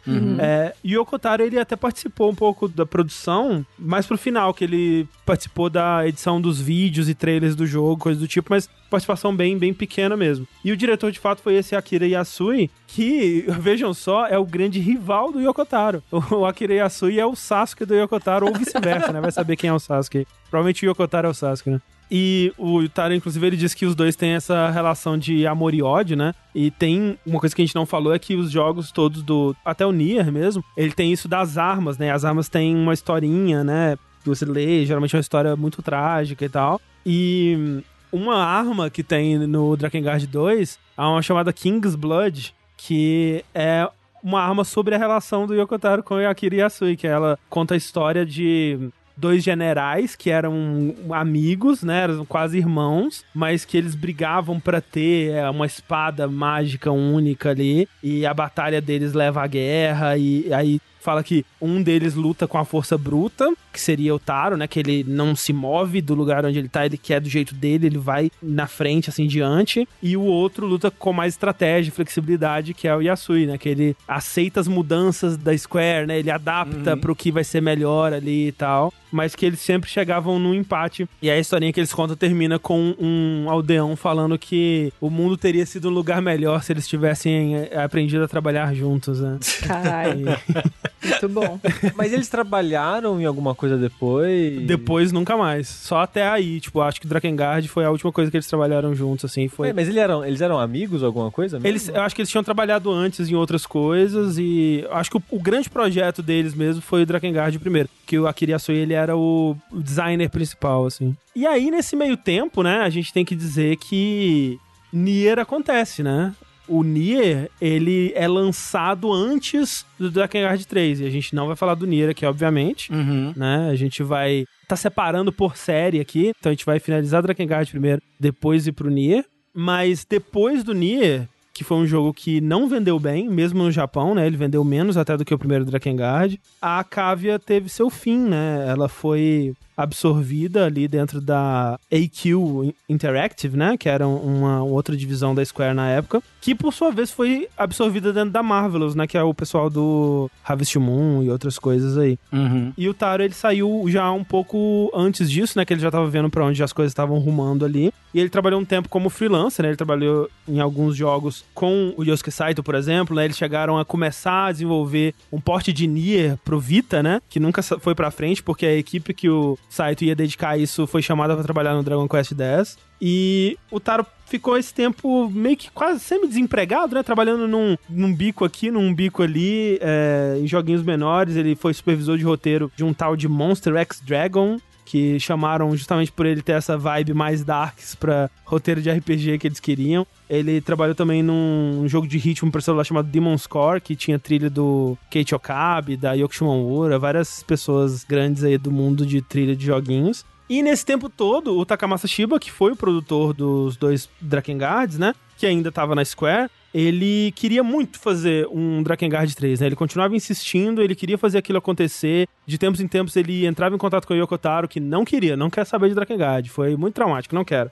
E a AQ Entertainment, ou a Marvelous agora, né, queria menos ainda, né? Porque, pô, Drakengard é um RPG adulto, darks, temas que não são family friendly. E o Shiba queria fazer o Drakengard justamente porque ele não acreditava nisso, né? Ele acreditava que ainda existia uma demanda para esse tipo de jogo em consoles. Lembrando que isso é por volta ali de 2010, 2011, né? Então era um período já de transição, especialmente no Japão, né? Onde os consoles estavam perdendo muito poder para jogos mobile, né? Então uhum. muitos dessas grandes publishers estavam um pouco desacreditadas em grandes projetos em, em consoles, assim. E o Shiba ele falava: não, tipo, a, a, essa altura já passou tanto tempo que as pessoas vão ter até nostalgia, né? Pelo Drakengard 1.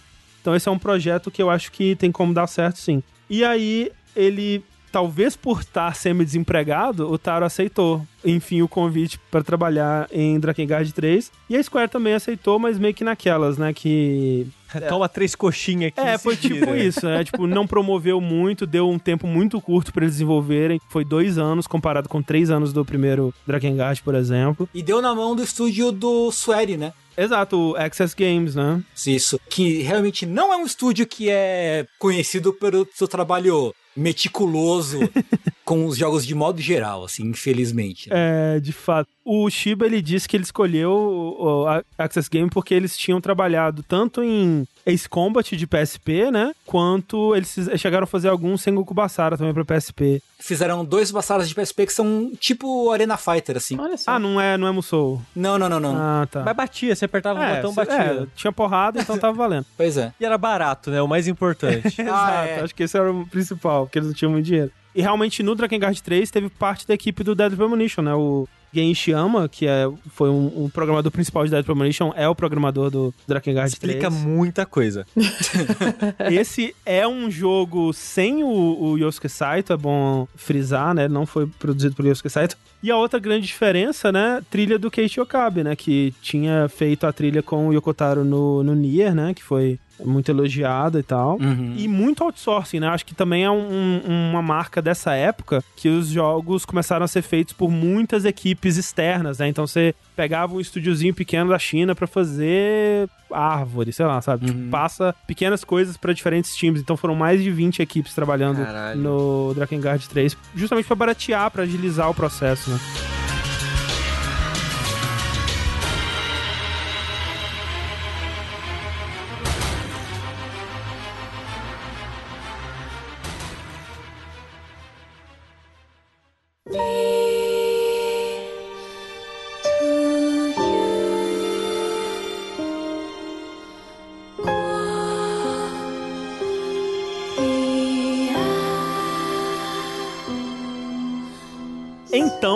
Drakengard 3 é lançado em dezembro de 2013 no Japão e maio de 2014 nos Estados Unidos. E aí eu começo aqui com o seguinte questionamento: hum. Seria Drakengard 3 um filme dos Trapalhões?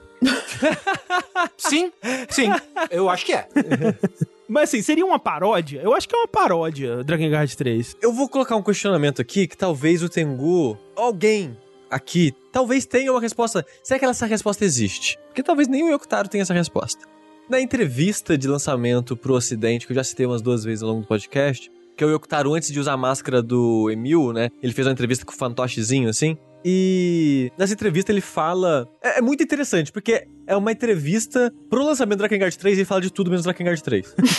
uhum. Mas ele, ele entra em aspectos muito interessantes, que ele fala sobre a filosofia do Drakengard, do primeiro, né? Que ele fala disso de. aquilo que a gente comentou da lógica do. Mas o cara é um psicopata, ele matou 100 pessoas, por que que estão parabenizando ele por isso e tal? E ele fala um pouquinho da lógica do Nier, né? Que no desenvolvimento do Drakengard 1 ele pensou: se uma pessoa tá na guerra matando um monte de gente, é um psicopata. Aí depois que aconteceu o, os atentados da Torre Gêmeas 11 de setembro, hum. que já é pré-Drakengard, mas uhum, ele, uhum. ele, pensa mais sobre isso pós, sim, sim. ele pensa, ah, para a pessoa sair cometendo um genocídio, ela não precisa ser uma psicopata. É só ela achar que ela tá certa em fazer uhum, isso. Então ele faz uma história sobre essa lógica sobre guerras e assassinatos. Que já é uma lógica muito mais madura, né? Veja sim, só. sim, com certeza. E ele fala na entrevista que eu não quero dar spoiler, e eu não posso, né, dar spoiler do Drakengard 3, porque ele está para sair, então eu não vou falar a minha minha lógica por trás do jogo, mas o Drakengard 3 é um, meio que uma maneira de eu encerrar essas lógicas.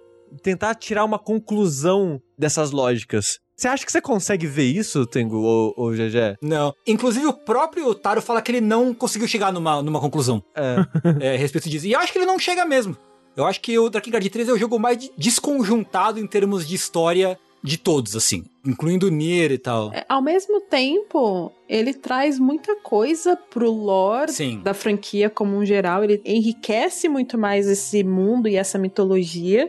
E é foda porque, tipo, ele é bem desconjuntado mesmo, porque ele não tem nem um final direito que conecte ele ao Drakengard 1, né? Porque o Drakengard 3 ele é um prequel, na verdade, né? Então ele se passa muito tempo antes do Drakengard 1, lá nos primórdios da, da criação do mundo e tudo mais, e com outros personagens completamente diferentes. Mas você tem esses finais que são muito bons, mas nenhum deles conecta diretamente ao primeiro Drakengard. Isso é muito frustrante, né? Sim. Tipo, tem de novo, acho que são cinco finais ou quatro, né? Uhum, quatro. E aí, depois, né, lançaram uma novelização de, de Drakengard 3, onde essa novelização é contada como o final é, que esse final é liga com o Drakengard 1. Caralho, como assim, velho? E também tem o final A, o Drakengard 3, ele se conecta a uma versão alternativa do Drakengard 1, Sim. que é o Drakengard, Drakengard 1.5, que é uma novel também. E o 3 ele já começa mais essa multimídia, né? Porque o É. 3 tem, tipo, uns dois mangá, aí Sim. tem um monte de coisa, né? Pra começar a conectar mais tudo. É, inclusive tem mangá de prequel, É. né? Mas eu, eu trouxe esse questionamento no começo porque o Yokotaro, quando ele sentou pra desenvolver essa história, ele pensou: eu vou tentar concluir meu raciocínio aqui sobre guerra e humanidade e essas coisas. E eu vou fazer uma comédia, tipo, galhofa, com um dragão que caga, sabe? O que, ele queria? Então, mas aí que tá. O lance do Drakengard 3 pra mim é que eu só acho que o Yokotaro, ele tá sendo mais claro sobre a comédia dele. Sim. Porque eu acho que o primeiro Drakengard, ele é um, um jogo de comédia também. É, eu, eu acho que o Drakengard, primeiro, ele tem momentos que são ironicamente engraçados. Já o 3, ele é de comédia. Ele é escancarado de comédia, né? É, ele é um jogo de E comédia. o Tengu comentou isso comigo um dia. E eu fiquei, não, Tengu, que, você tá- você tá- que isso? Como assim? Não. né? Na minha cabeça, assim, pensando, mas beleza, é de comédia. Se o Tengu tá falando, ele que sabe, né? Aham. E eu assistindo o Tengu jogar, e eu, caralho, essa porra é de comédia. Não, tem momentos The Office que os personagens olham pra câmera e fazem uma carinha assim, poxa vida, não é mesmo? É incrível. Ó, eu vou dizer que Drakengard 3 é incrível, gente. Olha, eu peço perdão por não ter conseguido jogar ele. Porque só de ter visto o Tengu jogar ele, ele é incrível. Eu, eu E assim, tem que ver que, que o Tengu jogou a versão do PC, que não era. É, tem isso também. É os frame rate de 3 quadros por segundo. É, no caso não tem uma versão de PC, tá? O Tengu tava jogando no emulador. Exato, exato. Eu joguei. Ele foi meu primeiro Drakengard. Eu sou hiper suspeita pra falar. Mas eu amo tanto esse jogo. Eu amo tanto esse jogo. É justo, é justo. Só pra esclarecer, eu terminei ele uma vez no console, né, a 3 FPS. Depois, recentemente, eu fui jogar no emulador e, meu Deus, que experiência mais incrível que existe, né? É, eu joguei no emulador também. E, tipo, ainda tem alguns momentos assim, né? Porque a emulação não é perfeita, mas vendo vídeo de gameplay é louco. Realmente tem momentos que o jogo para, assim, não vira nem frames por segundo, é segundos por frame, assim. né? É, ele para, é. E os loads são longos pra caralho do console. Aham. Sim, do ponto de vista técnico, esse jogo é uma, é uma, é uma desgraça, é, um- é lamentável só. É como que lançou, né? É. É, nossa. Aliás, a história do Yokotaro é a história sobre jogos que não deveriam ter sido lançados. toda ela, toda, toda. Aham, aham. Acho que é a única vez que deu certo pra uma publisher conseguir fazer um jogo decente, assim, que deveria ser, né? Que a gente consegue jogar ele e ter prazer em jogar foi o Autômata mesmo. Eu acho. É, primeira É, vez, é. Sinceramente, eu acho que sim. É, o 3, eu acho que ele é menos único. É, ele é, menos, um. ele é menos interessante, ele é menos ele é- único, é, com Exato. certeza.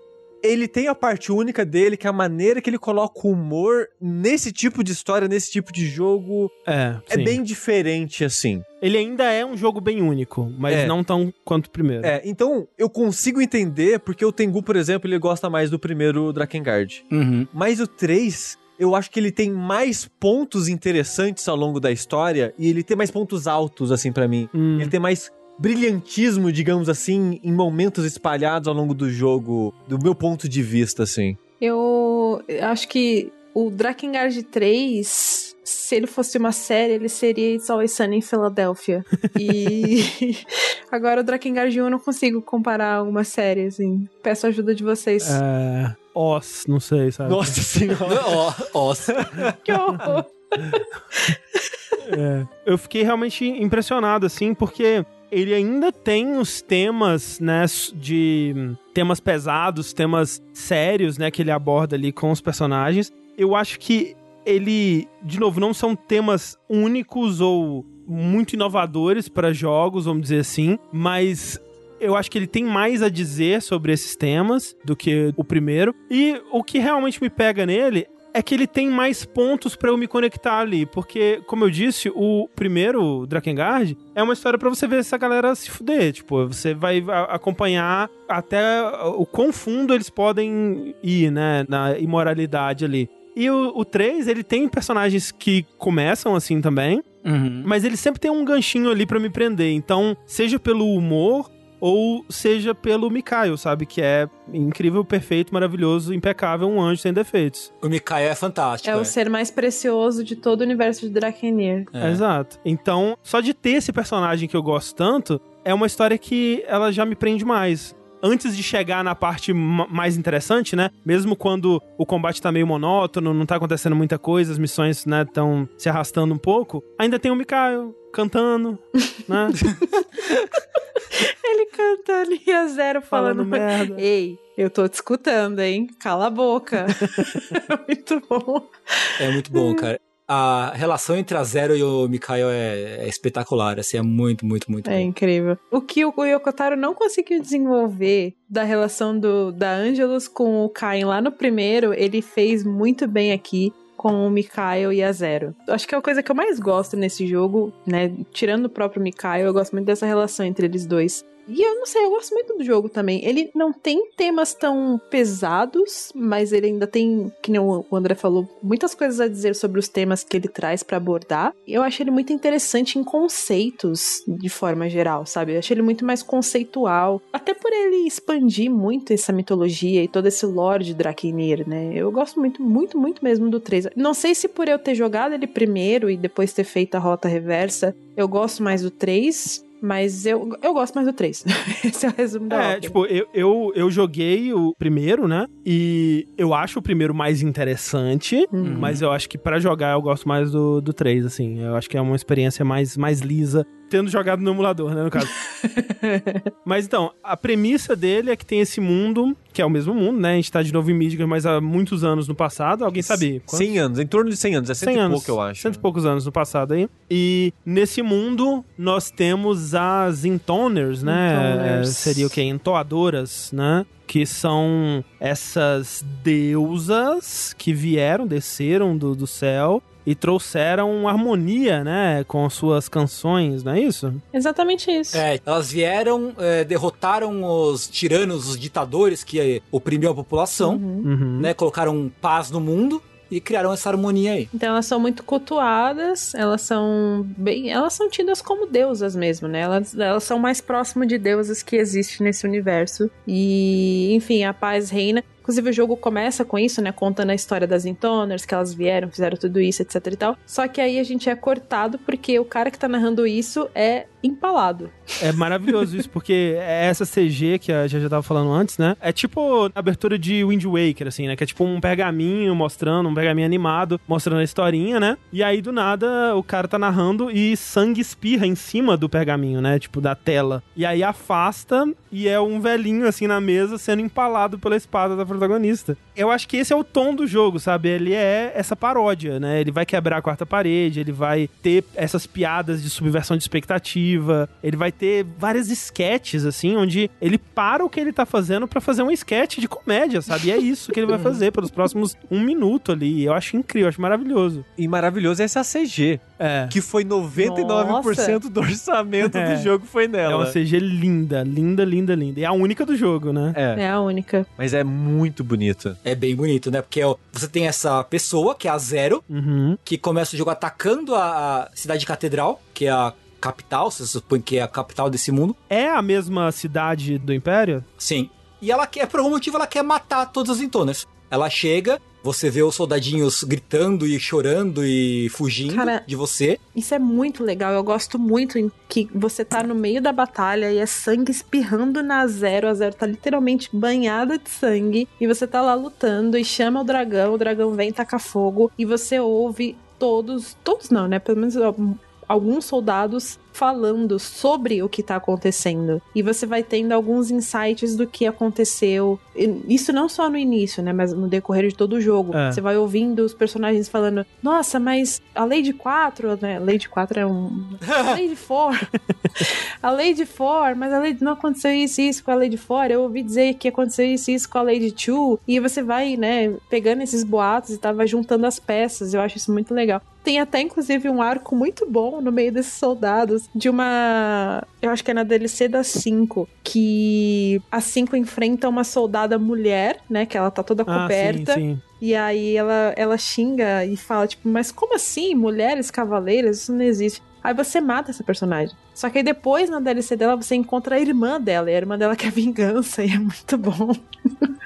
Então eles têm esses mini arcos entre os NPCs que você mata também. A 5 insuportável, né? Sim. Meu Deus do céu. Ela é insuportável. Insuportável. insuportável. Mas assim, eu gosto muito disso, já que você tá falando, especialmente porque permite até também os protagonistas conversarem, né? Então Sim. os membros da sua party conversam entre si, que é algo que eu senti falta, né? É no primeiro, né? Como que essas pessoas, elas se sentem umas sobre as outras, né? E qual que é a relação entre elas. E aqui eles não desenvolvem tanto assim durante a história principal, né? Durante as cutscenes principais. Mas nesses momentinhos durante o gameplay eles fazem bastante isso. Sempre tá rolando uma conversa, né? Durante o combate, o que eu acho que é, é legal também. Mas aí tem essa Intoner, a, a Zero, que ela tá indo atrás das outras cinco Intoners que existem no mundo, que são irmãs dela, né? Ela quer matar as próprias irmãs, né? E aí também você é apresentado ao. que ela tem um dragão. Isso. Ela tem um baita dragão. Tem um dragão branco, um dragãozaço, Michael. Michael. É. Né? Que é, é bichão mesmo. Nessa CG toda, você vê que os dois são muito foda. Uhum. Sim. Né? Sim. Que a Zero chega, dá pirueta, mata um, mata outro, aí vem o, vem o dragão derrapando, taca fogo em tudo. E eles é. são mega sincronizados na batalha, é mó bonito de ver. É, sim, sim, sim. E você vê no, nos primeiros diálogos que eles são muito, eles confiam muito no outro. Até que você chega finalmente no confronto contra as outras Intoners, né? As irmãs. Isso. Detalhe que elas estão todas juntas. Isso, todo mundo junto contra a Zero. Você fala, isso, isso. E aí ela, você consegue ganhar da maioria delas. Só que aí a One que é a líder das irmãs, chama o dragão dela, que é o Gabriel, que é um dragão sinistraço também. É, ele é um dragão com armadura na cara, assim, né? Tipo uma máscara muito louca. O Gabriel, eles chamam no jogo de Demon. É, sim, sim. É um dragão demônio. É, um dragão é demônio. eles falam que é um dragão demoníaco, alguma coisa assim. Isso, é. E aí, o que acontece? Tem uma reviravolta, porque a hora que parece que a Zero vai ganhar, vem o dragão, vem todas as irmãs juntas, e o dragão dá uma rajadona que vai matar a Zero. Uhum. E quase mata. Só que o Michael protege a Zero e ainda assim ela perde um braço nesse processo. Né? E aí o jogo corta pra um tempo depois. Um ano depois, né? Um ano depois. É um ano depois. Tem um momento, não pode deixar de falar desse momento, que eu acho que é um momento muito legal. Durante essa luta com as Entoners, quando o dragão vem resgatar ela, o dragão tenta atacar as cinco irmãs. E elas dão um grito, né? Ah, é verdade. Ela, ela vai atacar a One especificamente. Aí chega as outras quatro junta e elas dão um grito e faz uma parede protetora, assim, para segurar o ataque do dragão. E esse é um momento muito legal e que mostra que as Entoners, de fato, usam música como poderes. Uhum. Sim. E conecta, eventualmente vai fazer sentido, com o Drakengard 1, com a Anjo Mãe que ela no final ela usa a música como arma, sim, né? Sim, sim. E isso vai conectar, vai fazer sentido daqui a pouco. E eu acho isso um aspecto tão, tão legal do Drakengard 3, uhum. dos poderes serem músicas e isso fazer sentido em outras partes do jogo, isso conectar com a própria trilha sonora do jogo, por exemplo. Nossa, inclusive a trilha do 3, meu amigo. É, é maravilhosa. É um esculacho. De novo, é tão única e interessante quanto a do 1? Não, mas é uma trilha que eu quero escutar, sabe? é, na minha, na, no meu dia a dia. Porque você não é um doente como eu. Mas não, a trilha é fantástica. E logo na fase de introdução, que é você jogando na, na, na catedral, cidade catedral, até chegar nesse confronto com as irmãs, o jogo te, já te apresenta o Intoner Mode. Sim. Isso. Né? Que é você libera o poder, é tipo um modo Super Saiyajin, né? Da, da... É, esses character actions costumam ter, né? Esses modos que você enche uma barra e você solta e fica super forte por um tempo, né? É. E aí o lance é, o poder nato das intoners, incluindo a zero, é o poder da música, de cantar. Então quando você ativa o intoner mode, a música ganha vocal. E é animal. É animal. animal. Que é algo que, né, quem jogou Nier, Nier Automata vai reconhecer, né, que é algo que eles fazem lá de terem várias versões das músicas, né, pra momentos distintos. E é meio que isso que eles fazem, né? Toda música de fase de batalha tem essas duas versões pra você ouvir. E é, é um detalhe tão simples, porque você nem usa tanto assim o Intoner Mode, né? Então é uma atenção ao detalhe pra um momento curto, né? Mas que é muito, muito legal mesmo. Sim. Tem várias músicas incríveis, assim, a música de acampamento, né, que é aquela música calminha, com vocal também. A própria música dos créditos, né, que é, acaba sendo a música do minigame de música desse também, é muito legal. Muito, muito. Um momento que eu gosto muito, já que a gente tá falando disso, é quando você vai enfrentar as Intoners. E elas vão summonar os anjos, os seres lá pra lutar. E tem meio que o assistente da Intoner, né? E ele começa a declamar um poema, digamos assim. Sim. Enquanto a Intoner grita. Aham. E é um, um efeito que eu acho tão legal, mas é tão legal que, por exemplo, a da 5, que é a primeira. É, o você- Nada 5 é o mais sim, legal, é. é muito Que ela começa a foda. gritar e o grito, ele não para. Tipo, ele vai indo, e vai indo, vai indo, vai indo, e vai indo. Ele começa a ter um- uma distorção meio que eletrônica, mecânica, e- mas ele não para. É. Ele vai indo, aí ele começa a oscilar, oscilar, oscilar. Aí entra a música oscilando junto com a Ele- voz e a Ele voz. vira a batida da música. né? Exato, é um efeito Muito Você tá foda. falando muito aqui, eu já arrepiei toda, É, lembrando não, aqui. Nossa, arrepiei. É muito foda é mesmo. muito foda isso. Muito é foda. muito É. foda. Eu acho que a minha transição favorita acho que é a da Ford. A da Fora é incrível. Do castelo. Ah, é muito Mas foda é, mesmo. todas né? são animais. Todas são animais. Todas são muito legais. É, fato, fato, fato. É realmente uma atenção a detalhe aí nessa parte de trilha, que acho que vem justamente desde o Nier, né? Eu imagino que seja algo do Kate Okabe mesmo, né? De- É algo dele. É algo. Trabalhar com músicas dinâmicas, assim, é algo que ele consegue fazer muito bem. Acho que a gente não tem tantos nomes como ele que fazem isso, assim, na indústria. Com certeza. Mas então tem esse combate que a Zero perde, ela acorda, né? Você tem um time skip aí de um ano depois, que você vai descobrir, primeiro, que o Michael morreu, o dragão dela morreu, ela perdeu esse braço, né? E ela tá com um braço prostético agora no lugar. E por algum motivo misterioso, ela tá com uma flor no lugar do olho direito dela, né? Que, como a já disse, é um design muito legal. É, É. muito foda. Foi a coisa que me chamou a atenção na época. Eu acabei não jogando ele na época do PS3 por causa que ele não foi muito bem recebido no geral. Assim, né? Os reviews estavam bem negativos e eu não tinha dinheiro pra jogo e arriscar assim. Então eu acabei não jogando. Mas eu lembro que eu fiquei fascinado porque o trailer era o CG de abertura, que era lindo, e eu achava o design dela muito legal. É a da muito Zero. bom. Muito, muito legal. ainda tem aquela coisa da protagonista pouca roupa, né? Assim, aquela Ah, coisa sim. da, da- de ir para o combate com uma lingerie ali, mas é uma lingerie tão bonita, né? É uma roupa tão, é tipo, o design dela inteiro é, é tão bonito assim. Mas eu vou te falar que eu gosto muito da Zero como. um- Assim, até essa parte mais promíscua dela, né, acaba fazendo sentido, né? Faz sentido quando você para pra ler o background dela e tudo mais, faz muito sentido, na verdade. Mas eu gosto desse lado promíscuo dela que a gente vê ao longo do jogo, porque é- ela é uma dominatrix, né? Digamos assim, é- ela manda na porra toda mesmo, de verdade. Uhum.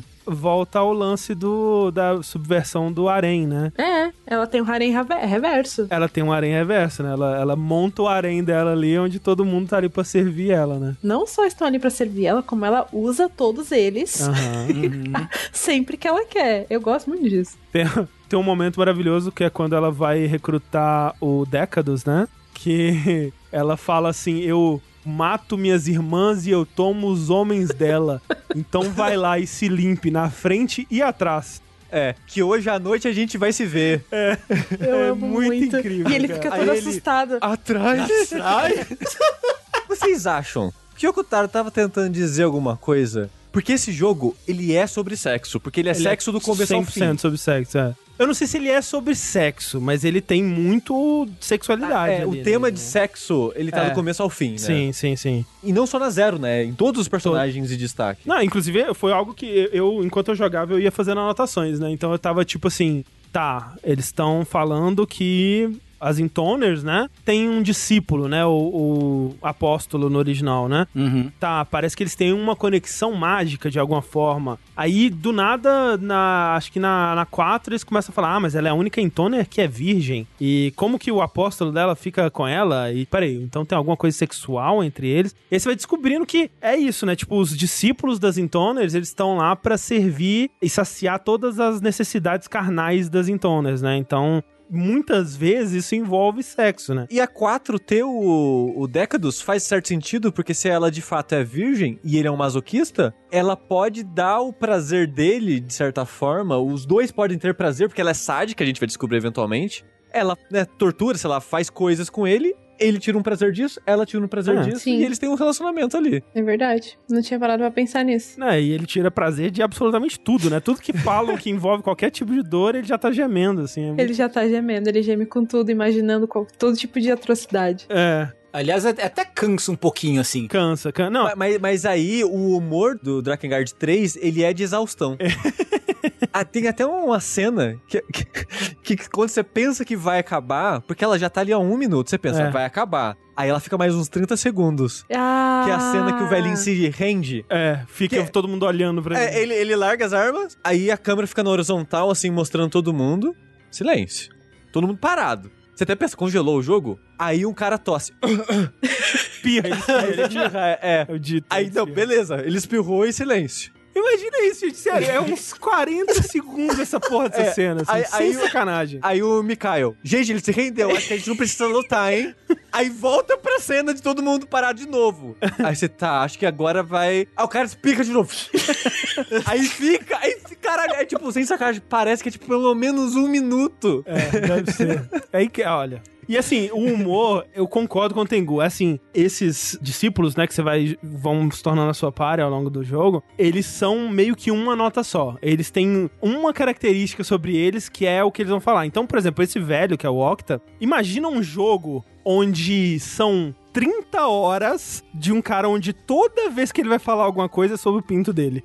É Sim. imp- assim, é de se aplaudir. E quando não é sobre o o pênis dele, qualquer coisa que os outros personagens falam, ele faz um comentário de duplo sentido. É sempre assim. É o tempo inteiro assim. Exato. E eu acho impressionante que toda vez que ele vai falar do pinto dele, ele usa alguma metáfora Sim. É. É. para falar de pinto. E também sobre vagina. Que tem uma hora que ele vai, vai comentar sobre alguma coisa da zero e ele fala, tipo, ah, é o seu curral do amor. Meu É, tem uma hora que fala que é a caverna da leoa. É. É assim, é, é bizarro. E cansa um pouquinho. Dá uma cansada, assim, com, com o tempo. Não, com certeza, com certeza. E eu acho que é proposital. É proposital porque. Vamos lá, já, eu já vou adiantar uma coisa aqui, mas vai fazer sentido. Eles têm todo esse gimmick de que eles sempre vão falar da mesma coisa o tempo todo. Por exemplo, o discípulo da 5, ele só fala mal da 5 porque ele não aguentava mais a 5. O Decadus, que era o discípulo da 4, ele sempre vai gemer porque ele vai ficar imaginando coisas sadomasoquistas com qualquer, absolutamente qualquer coisa. Aí a gente tem o Octa, né, que é o velho safado tarado que só fala do pinto dele. E a gente tem o Sente, que é o romântico, entre aspas. Depois a gente descobre que não é bem assim, né? Ele é um mentiroso patológico também, né? Tudo que ele É, fala é sim. inventando alguma coisa. assim. Ele é o boy lixo da parada. Mas é legal e ao mesmo tempo não é, porque em determinado ponto do jogo, eles começam a não fazer mais piadas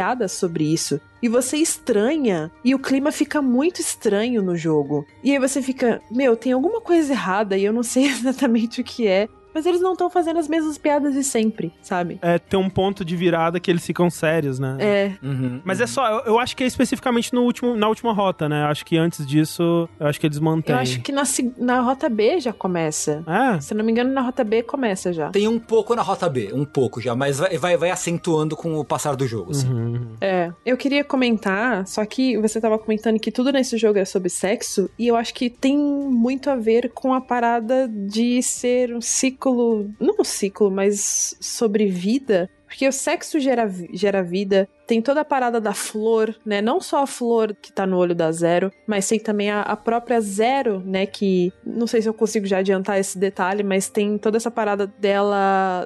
Ela gerou as irmãs dela, né? Então tem esse detalhe também tem a questão do Michael lá que a gente descobre no né, avançando o jogo que o Michael morreu, mas teve o Mikhail aí, né? O Mikhail vem É. logo na sequência dele porque o, o Michael quis assim, né? A One já era o irmão, a própria Zero ela renasce algumas vezes da flor, Sim, né? então é muito Uhum. sobre vida o jogo, por mais bizarro que isso possa parecer. Hum, É. Faz sentido, faz Ok. sentido. Será que era isso que o Yokotaro tá tentando falar sobre? A gente nunca vai saber. Alguém manda um e-mail pra ele pra avisar.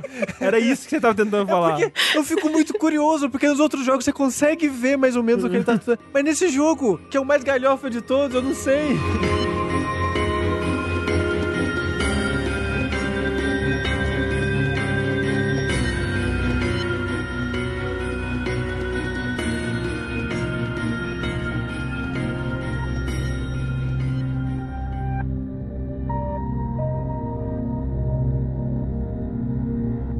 Continuando a história, né, dando uma pincelada. Quando a Zero, né, nesse estado que a gente comentou, ela sai dessa casa onde ela tá, você é apresentado a esse dragão que aparentemente é muito próximo ao Michael, né? Só que com chifres menores e, e alguns detalhes a menos assim. Até o nome, né? Próximo, mas é diferente. É, que fala com você com uma voz de criança e tá literalmente rolando na lama, né? Ele É tá um neném. É um neném, é. Olha, numa animação maravilhosa de um dragão gigante rolando numa poça de 3 centímetros, assim, que é, que é muito boa. E aí ela briga com ele, ele faz xixi de medo. Sim. Uhum. E ele tem uma voz de criança mesmo, né? Primeiro que é chocante você associar esse dragão, que ele não é um dragão fofinho, né? Ele é um dragão como os outros dragões, né? Ele tem aquela cara de mal, assim, só que a voz de criança, né? E o comportamento total de criança. Sim. Desculpa parar no xixi aqui, mas tem um detalhe Hum.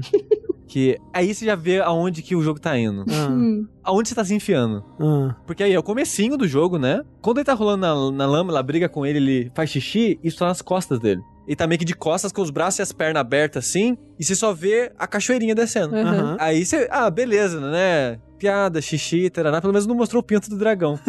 Mas o xixi não para, o xixi vai indo. É. Até que a câmera mostra ele de frente fazendo xixi.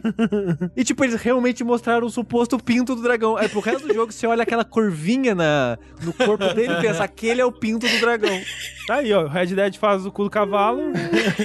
o pinto do cavalo também. É. Mas é, e aí o jogo ele é muito sobre essa jornada da Zero indo atrás das irmãs dela e enquanto ela vai desenvolvendo essa relação com o Mikaio, né, que é essa nova encarnação do dragão dela, que perde todas as memórias, né, como se fosse um dragão recém-nascido ali, Uhum. ou de um ano de vida, no caso, que tá aprendendo sobre o mundo, tá aprendendo sobre a Zero, tá aprendendo sobre os objetivos da Zero, ele questiona muito ela, por que que ela quer matar as irmãs. Tá aprendendo como ser um dragão, né? Porque ele não sabe como ser um dragão também. Ele não sabe como se comportar. Uhum. Ele vive falando, ah, a Zero vive reclamando do meu cheiro. E aí tem todo um papo também que rola. Eu não lembro em que parte do jogo que eles começam a falar sobre o que o Mikael come também, né? E aí ele Aham. fala, ah, a Zero me dá os restos da- das pessoas aí que ela Umas carne podre, né? Coisa assim. umas carnes É, podres. E aí ele canta sobre ele gostar muito de carne podre. É.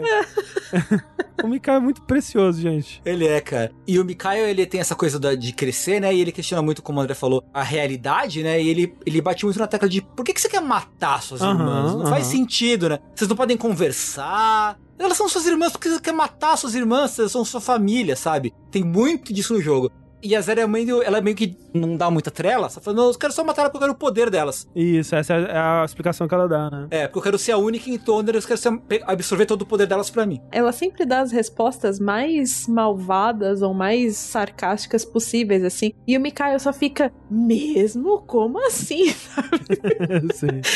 É muito Ele bom. acredita em tudo, é. E ela é péssima com ele, né? Ela, ela é muito seca, muito ríspida. E ele só quer, sabe, saber das coisas. Ele é curioso, ele quer aprender, ele quer estar com ela, ele quer ajudar. Ele quer sabe? ser forte pra ajudar ela, né? É, Muito legal. Quando ela começa a falar do Michael, ele quer saber como é que ele era pra ele poder imitar, né? Sim. E ele é muito puro. E essa relação, obviamente, ela vai pra um lugar, né? Não é o jogo inteiro da, da Zero sendo escrota com ele. Aham. E eu acho que não é tão bem desenvolvido quanto poderia ser, mas rola um esforço maior do que, por exemplo, no Cain com Angelus no primeiro, né? Onde é aos pouquinhos, assim, não é tão aos pouquinhos quanto eu gostaria, mas tem um momento ali Por exemplo, quando alguma das vezes, né, que o Mikael é capturado, que ela fica muito preocupada, né, e acha que vai alguma coisa de ruim vai acontecer com ele, aí você, quando ela tá longe dele, você consegue ver o que, que ela realmente pensa sobre ele, né, Uhum. e que ela tá só colocando essa fronte de, de né, não me Durona. importo, durona e tal. E ela vai, isso vai amolecendo aos poucos, né? E quando você vê a relação deles no final do jogo, já é bem mais saudável e amistosa, né? Assim. E eu acho que uma coisa também que o Mikael faz, ele meio que. Ele não é um avatar do jogador, mas a gente acompanha muito junto com ele as, as descobertas. Porque a gente descobre junto do, do Mikael, por exemplo, por que, que a Zero quer matar as irmãs. Uhum. né? A gente tem alguns insights, um ou outro comentário assim que meio que já dá a entender o que, que ela quer fazer. Mas, né, a gente acompanha meio que junto do Mikael a verdade vindo à tona, né? Uhum. Alguém quer contar esse passado da Zero aí, como é que ela chegou até a flor e tal? Então, a gente tem essa história aí da Zero com essa flor, né? Ela aparece, ela só apareceu com essa flor e essa história da flor surgir nela é é contada pelo Nomucho no jogo e ela é melhor desenvolvida, né, no- nos mangás e contos que tem fora do Drakengard 3. Mas basicamente, Zero, né, como vocês podem imaginar, não é o verdadeiro nome dela, porém essa personagem ela também não tem um nome propriamente dito tem um- uma, uma forma como eles chamam ela nas novelizações, mas também não é oficial, assim. É tipo menina dos olhos rosas, um traduzindo daria mais ou menos isso. E aí tem gente que prefere chamar ela de Rose por conta disso, né? Por conta da, da, da- cor do olho dela, que é rosa. E também faz sentido porque, né, tem toda essa temática das flores no Drakengard 3. A Zero, antes dela ser a Zero, ela era uma pessoa muito promíscua, né? Ela foi vendida pela mãe dela e, enfim, se envolveu com muita gente que não prestava. Ela chegou a ser presa, principalmente por conta disso. Na prisão, ela matou pessoas e ela foi sentenciada à morte também. Dentro dessa cela que ela estava, inclusive, é importante ressaltar que ela conheceu cinco meninas, cinco rebeldes, digamos assim, que lembram muito as irmãs que ela vai ter depois. Uhum. É, e essas rebeldes, elas queriam, né, derrubar os poderosos, né? Exato. Derrubar os tiranos que comandavam as terras de, de Midgar ali. Essas meninas vão morrendo uma a uma. Todas elas vão sendo executadas, né? E a, as, eu não lembro o que acontece com a Zero nesse ponto só. É, a Zero, ela é a última que resta, né? Mas ela é solta? Eu não lembro se ela é, ela não é solta. Não, não, ela tá doente, né? Ela, ela tem uma doença infecciosa aí, que ela não é misteriosa, que ela- ninguém sabe como curar e tal. E aí ela tá eventualmente morrendo, ela vai dar o último suspiro dela, e aí ela vê essa flor, né? Exato. Essa flor, depois a gente acaba descobrindo que ela tem ligações com seres de outra dimensão, né? Especula-se que possa ser com os anjos, mas o que é certo que a gente sabe e que é dito no jogo é que os dragões, eles são inimigos naturais dessa flor. E essa flor lá surge do nada pra zero e se funde com ela, né? Entra nela e ela meio que começa a ter esses poderes. Esses poderes aí que depois a gente descobre que são os poderes de Intoner, né? Que é parecido com o, o pacto, né? É como se fosse um pacto, mais ou menos isso. A relação da flor era meio como se fosse um parasita, né, no corpo da Zero, assim. né? Sim, mas é- o, o importante é que essa flor traz a Zero de volta à vida. Ela já tava, tipo, pra morrer mesmo. Na verdade, tem muita gente que diz que ela já tinha morrido. E a flor trouxe ela de volta, né? Tipo, reanimou o cadáver, né? É, só que ela não queria ter voltado. E o primeiro instinto dela, depois que ela vê o que a flor fez com ela, né, trouxe ela de volta e trouxe ela com poderes, né, é tentar se matar. Nisso que ela tenta se matar, a flor reage. E aí a flor começa a dividir a Zero em cinco partes, e cada parte dela tem uma parte dos poderes que essa flor tinha dado originalmente pra Zero. Essas são as cinco irmãs da Zero. É assim que as cinco irmãs dela nascem. Nascem dessa tentativa da Zero de se matar. E é, com- é meio que uma punição da flor também, né? Tipo, ah, você não quer o que eu dei pra você? Então, ó, toma aqui, ó, dividi seus poderes e te dei cinco cópias. E inspiradas pelas meninas que ela conheceu na, na prisão, né? E, assim, isso na lore, né? Mas fora da lore, a referência que o Yokotaro deu foi Madoka. né? Madoka Mágica, exatamente. Ele se inspirou em Madoka Mágica pra criar a Zero e as irmãs dela. Porque cada uma tem uma cor, né? Um- É como se fosse um, um, né, um, um grupo de garotas mágicas mesmo. Tanto é que, assim que elas são criadas, né? Tem um mangá prequel, né? Que é o Utahime 5. que conta a história dessas cinco meninas e dessa jornada delas derrotando os, os tiranos aí, né? Esse mangá Utahime 5 é muito importante, na verdade, porque ele conta não só um pouco mais da origem da flor, mas conta também, mostra, na verdade, como que as irmãs da Zero derrotaram os tiranos das terras e, enfim, trouxeram a paz para esse lugar. E mostra também uma coisa muito importante que é meio que, entre aspas, o primeiro pacto da cronologia de Drakengard, que é entre a One e a Gabriela, que era a, dra a dragoa dela que ela tinha. E, enfim, eventualmente a Gabriela vira o Gabriel que matou o Michael lá no começo do Drakengard 3. Essa Gabriela, ela aparece só nos DLCs, não é? Ela aparece só nos DLCs. E é dublada pela. Dublada pela da Angelus, a mesma pessoa que dubla Angelus. E, cara, e que personagem, cara. A Gabriela é espetacular, é boa, cara. Muito incrível. Boa ela é incrível. Porque o, o, papel dela, né? Porque o jogo tem alguns DLCs, né? Cada DLC é a história aprofundada de uma das irmãs, incluindo a Zero. E com exceção da, do DLC da Zero, a Gabriela aparece em todos eles, para meio que ela é a pessoa que vem pra cutucar a Intoner, assim, né? Pra meio que revelar a verdade a respeito dela. Então, o DLC da For, por exemplo, que a For é toda casta, toda boazinha, não sei o quê. Uhum, uhum. E a Gabriela fala, mano, você é falsa pra caralho, você é egoísta, você é, é, sabe, você só fica se posando de boazinha e tal. Né? Então tem tudo isso durante os DLCs, mas durante a história em si do Drakengard 3, a Gabriela não, ela nem aparece, ela aparece só como Gabriel o jogo fala que a One meio que transformou a Gabriela em Gabriel, fazendo alguma fusão demoníaca ou coisa do gênero, e foi isso que aconteceu.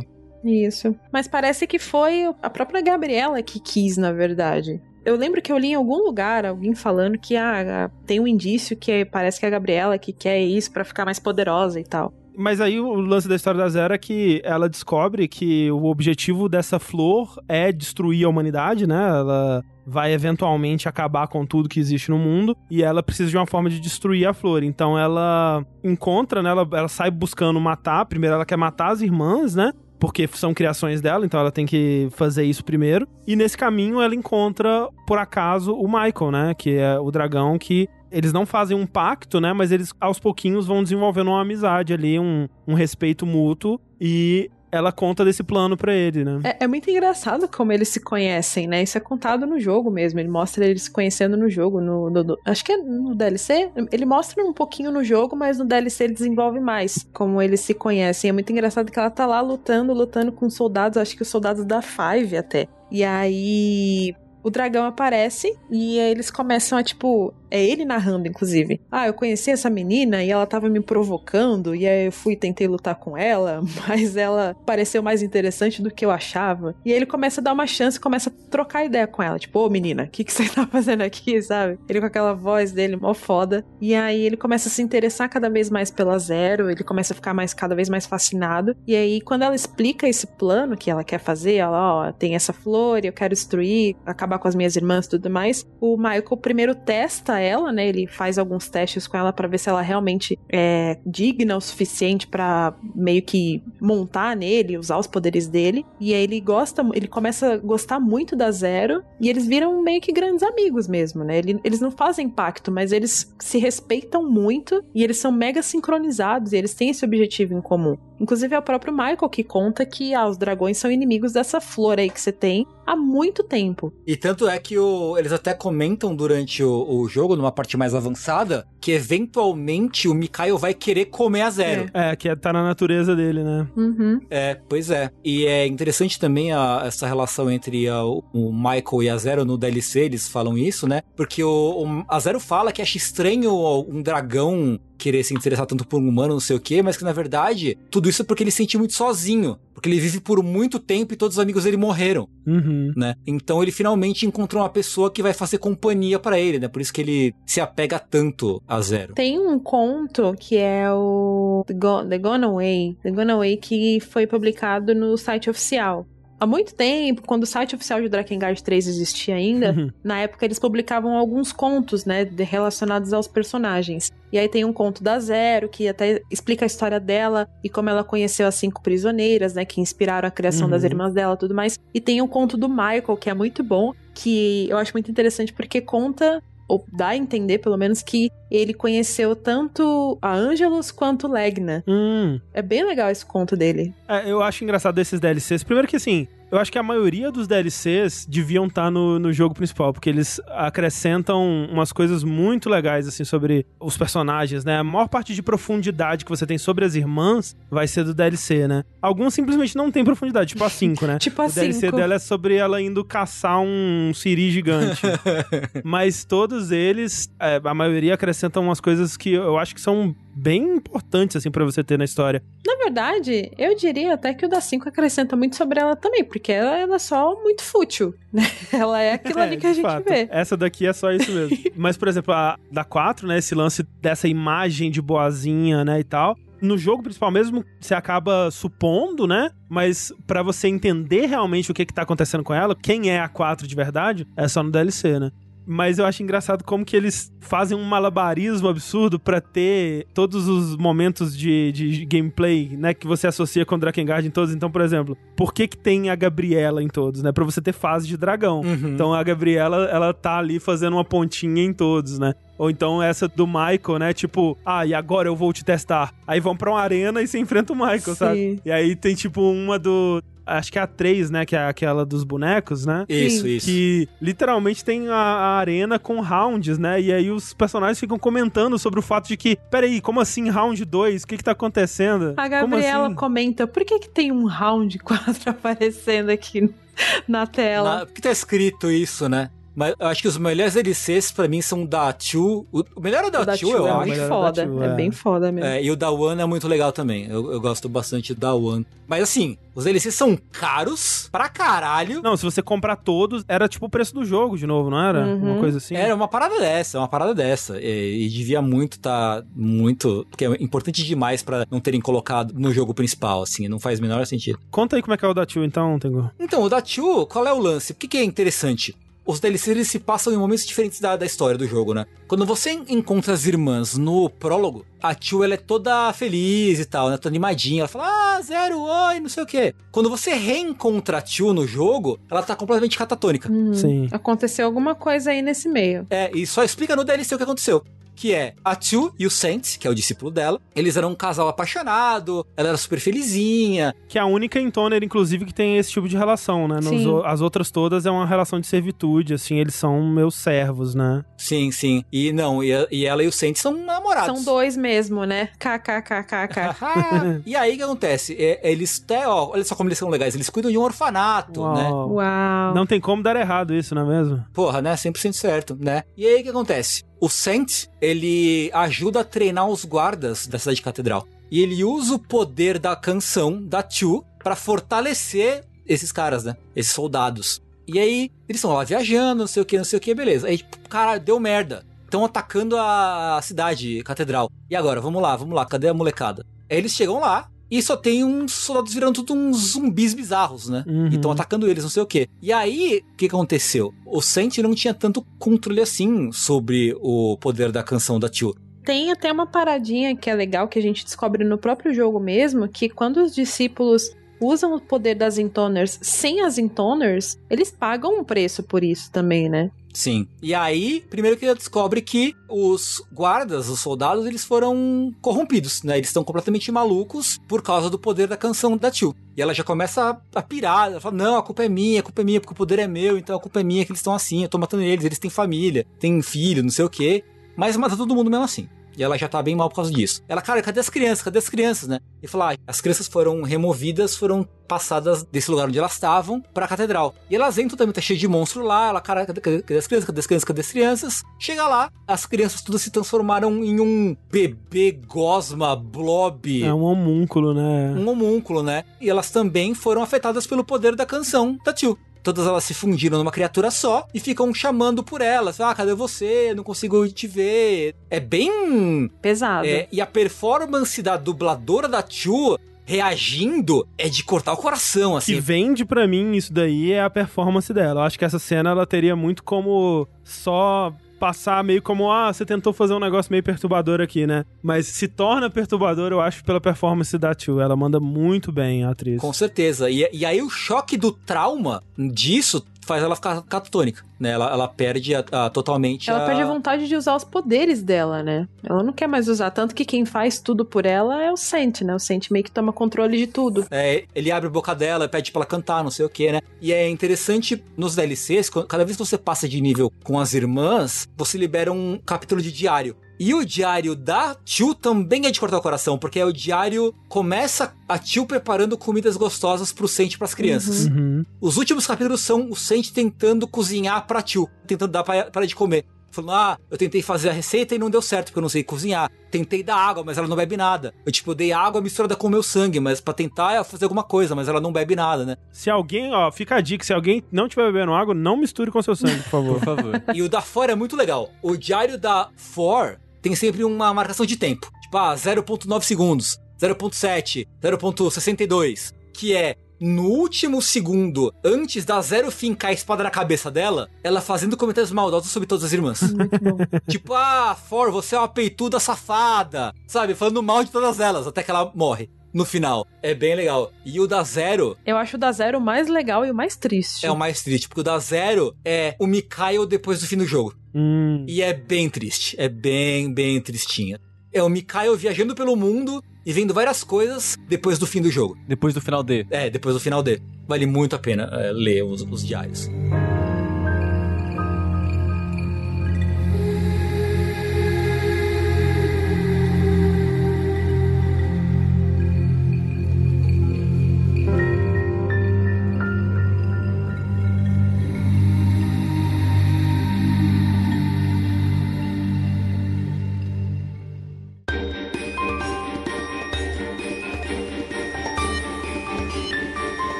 Rapidamente pelas irmãs, né? A gente. É legal que vai na ordem, né? Então a primeira é a 5 que é uma ninfomaníaca, ela é obcecada, né, pelos prazeres, na verdade, né, porque o, o, DLC dela é sobre comida, né, então ela é exagerada em todos os prazeres da carne aí, vamos dizer. E ela tem como discípulo o Dito, né, que é o Sora do Kingdom Hearts, que é, é psicopata, assim, é basicamente. com quem? Sim. É. Ele é um do que mais surpreende logo de início, né? Porque você vai lá e mata os soldados.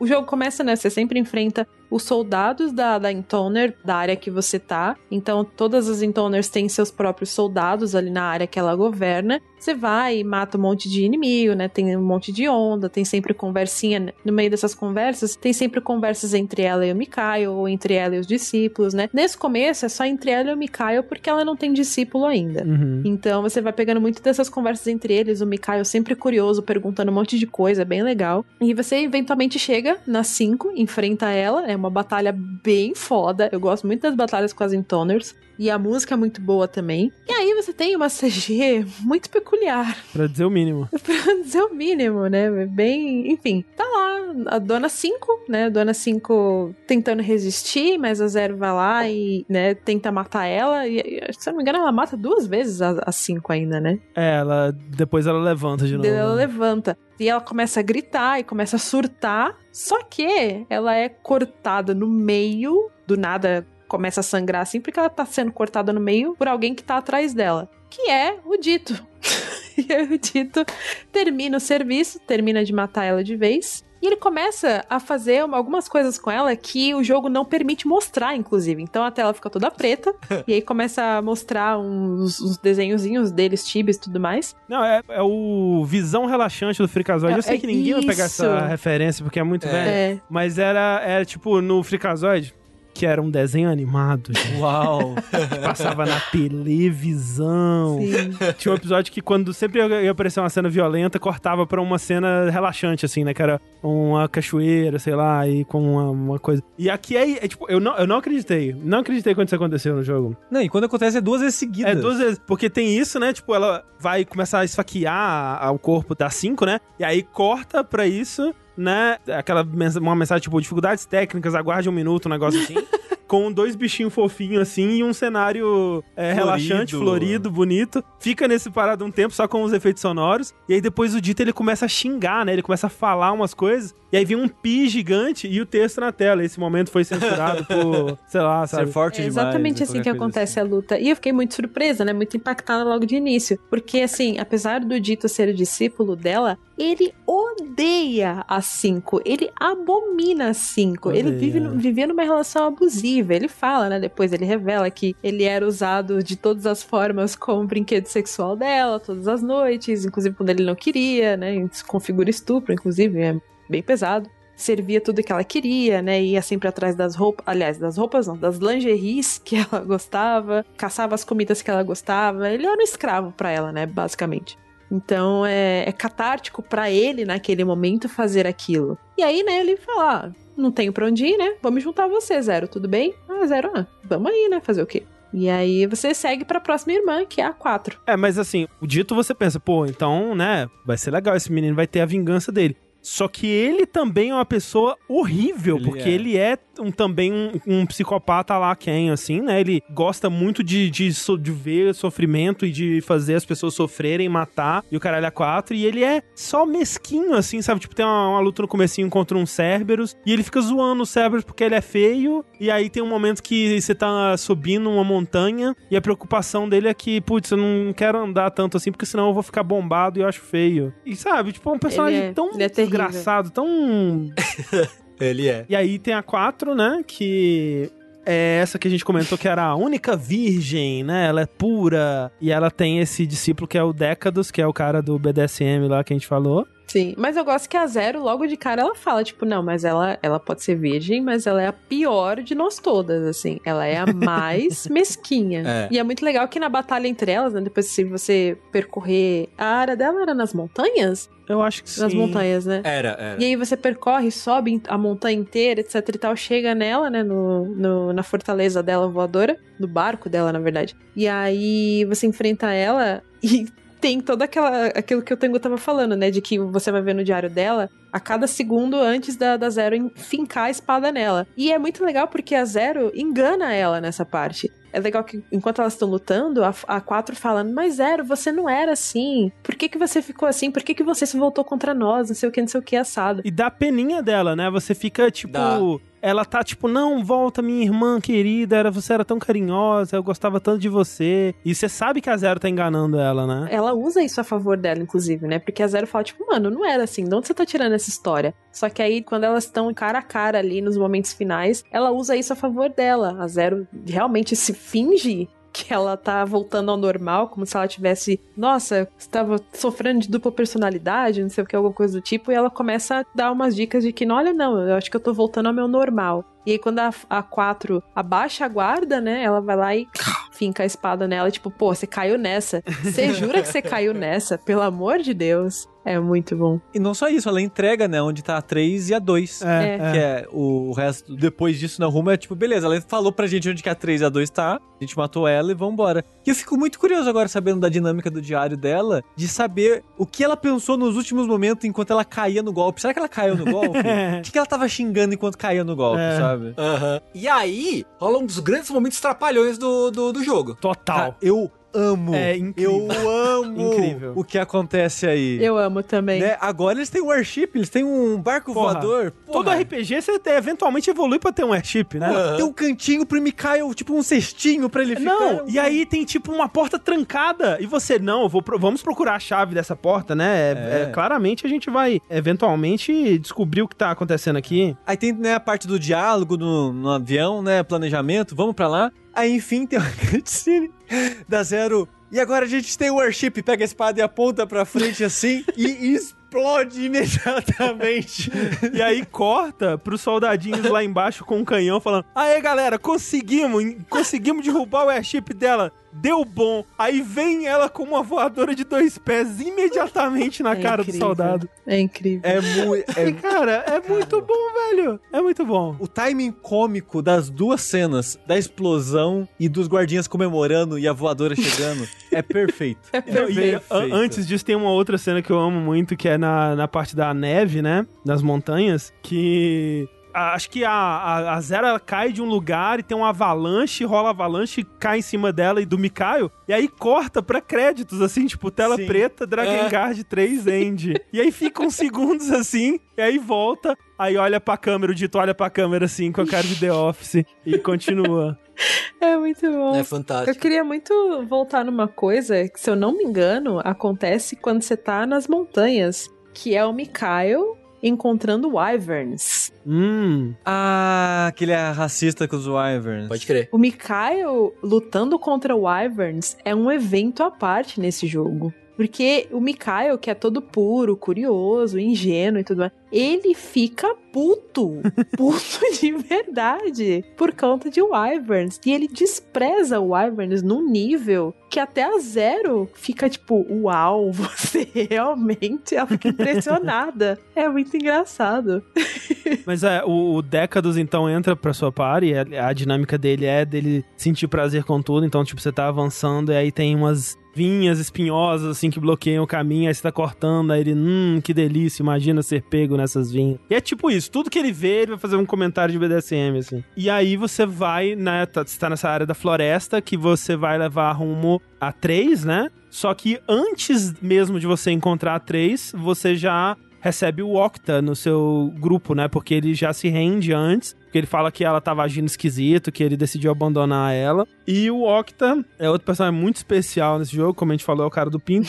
O velho O tarado. velho tarado, ninfomaníaco aí também. E eu tava lendo na Wiki que aparentemente ele tem aparência de 70 anos, mas tem 22. Assim, ele falou que tem 22 anos. Ele fa... Mas eu vou acreditar nele? É, ele fala, ele aumenta tudo, né? Literalmente. É verdade. Ele É. fala que ele envelheceu por conta de suas desventuras sexuais. né? Exatamente. É, transou tanto que envelheceu. É isso. É, Não acredito, não. É, fica Mas, difícil. né, pode falar aí. Mas, ó, uma coisa também que tem na Wiki é que eles falam que a aparência dele, porque depois você vai descobrir que quem criou os discípulos também foi a Zero, né?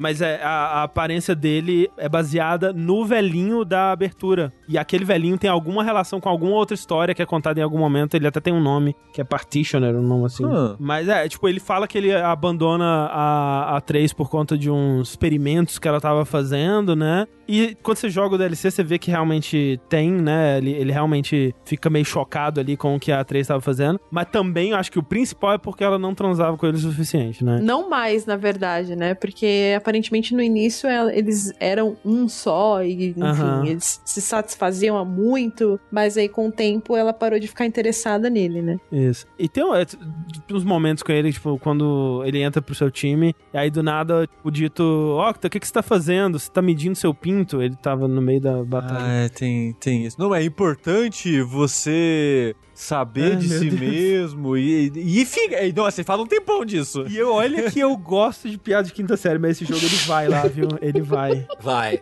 vai. Eu acho que eu tô entendendo qual é a temática desse jogo enquanto a gente fala É. aqui. É, vou- eu vou falar no final. Tá bom. Tá Acho, bom. Vamos ver. Mas aí, aí chega na 3, que é essa irmã que ela é meio sádica, né? Ela é meio yandere, assim, vamos dizer, né? Uhum. Que ela tem essas tesouras e... Ela tá, né? Quando você joga o DLC, você vê que ela tá o tempo todo querendo cortar o, o pinto do Octa fora. Ela tá já a Blue Blé das ideias, né? A Blue Blé das É, ideias. total. Sim. Sim. Ela tá sempre, tipo, meio que mole, parece que meio É. que desmaiando, meio acordada, assim.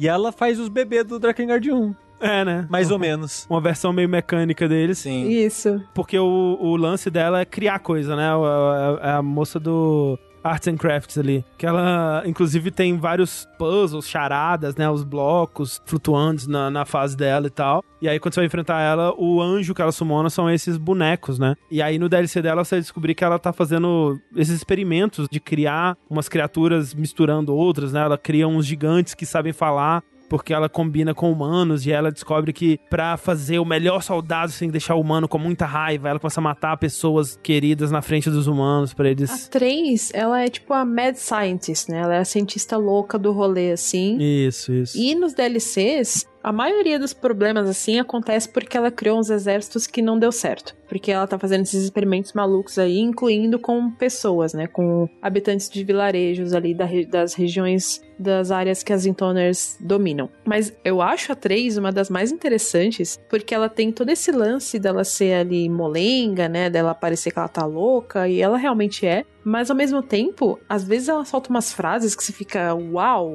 da onde saiu isso, sabe? Que ela impacta mesmo porque às vezes dá uns dois segundos de sanidade nela e ela fala alguma coisa muito boa, assim, que, sei lá, só te deixa sem reação mesmo. Eu, pelo menos, fiquei assim quando eu joguei. E eu gosto muito também dela, da história dela, na verdade, porque o DLC meio que implica que ela só tá desse jeito por culpa do Octa, Sim. porque o Octa foi negligente com ela, hum. né? Porque ela fala, é, é, a narração fala, ah, por que, que as pessoas riem, por que elas choram, do que elas são feitas, não sei o que, e o Octa meio que não responde nada, ele fala, não sei, não sei, não sei, não sei. E ela vai tentar descobrir por conta. E meio que é essa falta de atenção do Octa, né? E até fala que ele, depois que ele viu que ela ficou daquele jeito, ele só se resignou e foi embora, assim, né? Deixou ela sozinha. Dá a entender, pelo menos eu entendi que muito do, dos problemas dela foram causados por negligência do, do Octa mesmo. Sim, nesse sentido intelectual. É, sim, é. total. Mas aí nessa batalha contra ela, você enfrenta esse, o, o anjo dela, mas quando você vai matar ela, o Mikael vai lá e nhaque come ela. E não fica bem, não. É, pois é, não fica não. E nesse momento que ele come a 3, o Sent, né, que é o, o discípulo da 2, ele aparece, né, com o anjo dele, que são aqueles dois gigantes azuis, uhum. e roubam, né, sequestram o Mikael que inclusive é o primeiro momento que a Zero chama ele pelo nome, né? Porque eles têm algumas dinâmicas que vão se repetindo aí, que vão mostrando um pouco dessa evolução deles, né? O lance dela chamar ele só de dummy ou de stupid, né? De, de burro.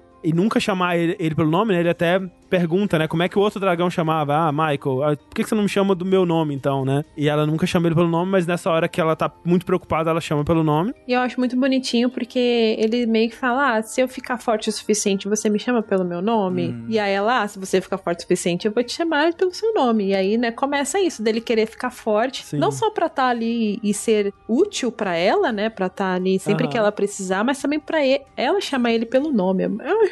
Mikael tão sim. precioso. É fofo, é muito fofo. É e triste, coitado. É triste, é triste. É triste, é. sim, mas é fofo. E a outra dinâmica deles é um, um tique que o, o Mikael tem, que eu acho que deve funcionar melhor, talvez, em japonês, que eu acho que talvez seja algo que soe infantil, que ele sempre repete as coisas, né? Ele sempre fala a mesma coisa duas sim, vezes, assim. Uhum. Sim. E ela fica puta, ela fala, para de repetir a mesma coisa. e aí tem uma hora que ele vai falar a mesma coisa duas vezes e ele para no meio. Aí ele fica todo orgulhoso, viu? Consegui, eu não falei duas vezes. E, tipo, é um mega relacionamento abusivo pra caralho, porque ela trata ele muito mal, mas, tipo, Sim. ele é tão puro, ele é tão. Você quer ver ele superar isso, sabe? Você quer ver ele evoluir, uhum. ficar forte. Nem que seja por ele mesmo, né? Então é. Funciona nesse nível. Outra coisa que tá acontecendo durante isso tudo, né, que eu acho que pelo menos umas duas vezes a Zero ela teve que se regenerar, né? Que ela foi atacada e perdeu um braço ou alguma coisa aconteceu. E aí surge uma flor gigante e ela nasce toda cheia de sangue pelada de dentro dessa flor. E ela fala que nos lugares que ela se regenera, ela vai perdendo a, a humanidade, né? Ela para, vai parando de sentir dor ali. Então, cada vez que ela se regenera, ela vai ficando mais flor e menos humana, né? E aí a gente vai meio que juntando as peças de que, pô, essa flor aí não deixa ela morrer. E então ela precisa dar um jeito nisso antes que realmente ela vire esse monstro e acabe com a humanidade do jeito que a flor quer, né? Uhum. Quer dizer, nessa altura do campeonato, se você só jogou e não consumiu mais nada sobre Drakengard 3, você não tem essas informações. Porque ah, é. essas coisas sobre a flor, sobre o Mikael e tudo mais, e enfim, e sobre uma personagem importante que a gente vai falar daqui a pouco, só aparecem no final do, da rota da, da rota É, nesse momento, todo o lance da flor é um grande mistério, né? Você entende que Sim. é por causa da flor que ela tá viva e que ela tá regenerando, né? Mas de onde veio essa flor é um mistério. E aí tem a parte da Tio que a gente comentou, né? Que o, o combate ele é mais com o Sent, né? Controlando ela né, contra aqueles dois gigantes lá. E no final, um desses monstros vai tentar matar a, a, a Zero e o Mikael protege ela, né? E solta um fogão assim que mata a, a Chu junto no, no processo. E ele dá uma. Ele dá uma evoluída, né, nesse processo também. Ele já tinha dado uma vez é. antes disso, essa. Dá mais uma ele fica igual, né? O... Isso, isso. Michael. E nisso meio que forma aí a party completa, né? Até porque a One, ela não tem um discípulo propriamente dito, né? E o último membro a entrar na sua party é o Sent, que é esse. É, eles falam que eles queriam ter alguns arquétipos de, de personagens na party, né? O arquétipo do Sent é o do o arquétipo do Pretty Boy, né? Do, uhum. do menino, menino bonitinho assim. E uma coisa que a, a Jun Eishima, né, que é a autora que fez as novelizações, muitas das novelizações das, dos contos baseados em Drakengard, né, que quando não é o Taro envolvido, é ela que faz. Ela fala que ela tem certeza que o Taro ele, ele odeia todo homem que parece mais bem sucedido no amor do que ele. Então, ele pediu para ela, ele falou assim: "Olha, eu acho que seria muito engraçado se o Sente ele fosse um completo imbecil, se ele fosse um idiota uhum. completo assim". E ele meio que é, né? Ele é tipo, ele é. é bonito assim, mas ele a única coisa que ele sabe fazer é ficar inventando coisa, contando história falsa. Ele não sabe socializar e ele é um mentiroso, ele mente em tudo, ele não, não sabe ser uma pessoa funcional. É, exato, exato, exato. Ele fica inventando umas trivia do nada, assim. E o Mikael acredita nele. É tudo, é, tu sempre acredita. E aí, indo pra última irmã, que é a One, é na cidade catedral, né? Que nesse jogo fica muito mais claro que é realmente uma cidade moderna pós-apocalíptica, né? Destruída, assim. Tem uma fase lá que é uma fase de dragão, né? Que você vai passando pelos prédios, enfrentando o Gabriel, né? Que é o dragão da, da One ali. Inclusive, né? Vale dizer que as partes de dragão desse jogo foram modificadas, né? Como a gente falou, virou mais um rail shooter, virou mais um Star Fox do que um Ace Combat, assim. Até a parte terrestre, né? Tá menos Musou é. e mais um hack and slash. Sim. Sim, é bem mais linear, né? Os mapas, cê, é. cê, ele ainda tem os mapas e dá pra ver bem a diferença, né? Que no, no 1 eram aqueles mapas bem abertos e nesse é um corredorzinho, assim. Eu gosto muito das batalhas aéreas do 3, mas eu odeio muito a câmera. Puta que pariu, a câmera. Mikael, eu te amo tanto, mas a câmera com você é horrível. Puta que pariu. É verdade é bem ruim. Eu não gostei muito do combate aéreo do 3, acho que foi meio que um downgrade com relação ao 1, assim.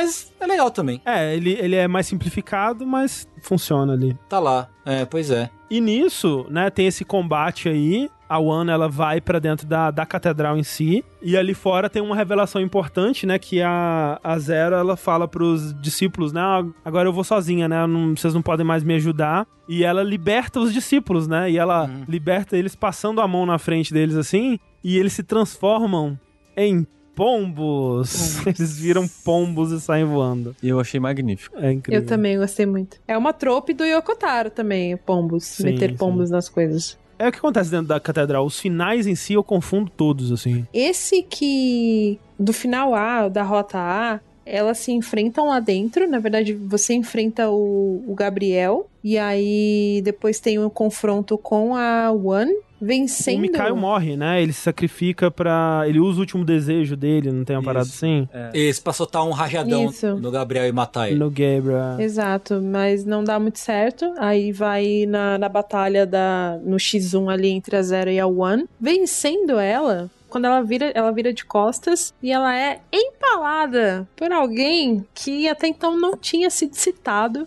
nem apresentado e é uma completa surpresa, porque quando a Zero se vira, ela vê o One de novo, né? Só que, na verdade, não é a irmã. Uhum. É um irmão Sim. que a One criou como um. Como é que é a palavra que ela usa? É. Fail safe que ela É uma trava de segurança, né? Um sistema de segurança. Isso. E aí ele aparece, né? É o Brother One que eles falam, porque ele é homem. É, é o Brony.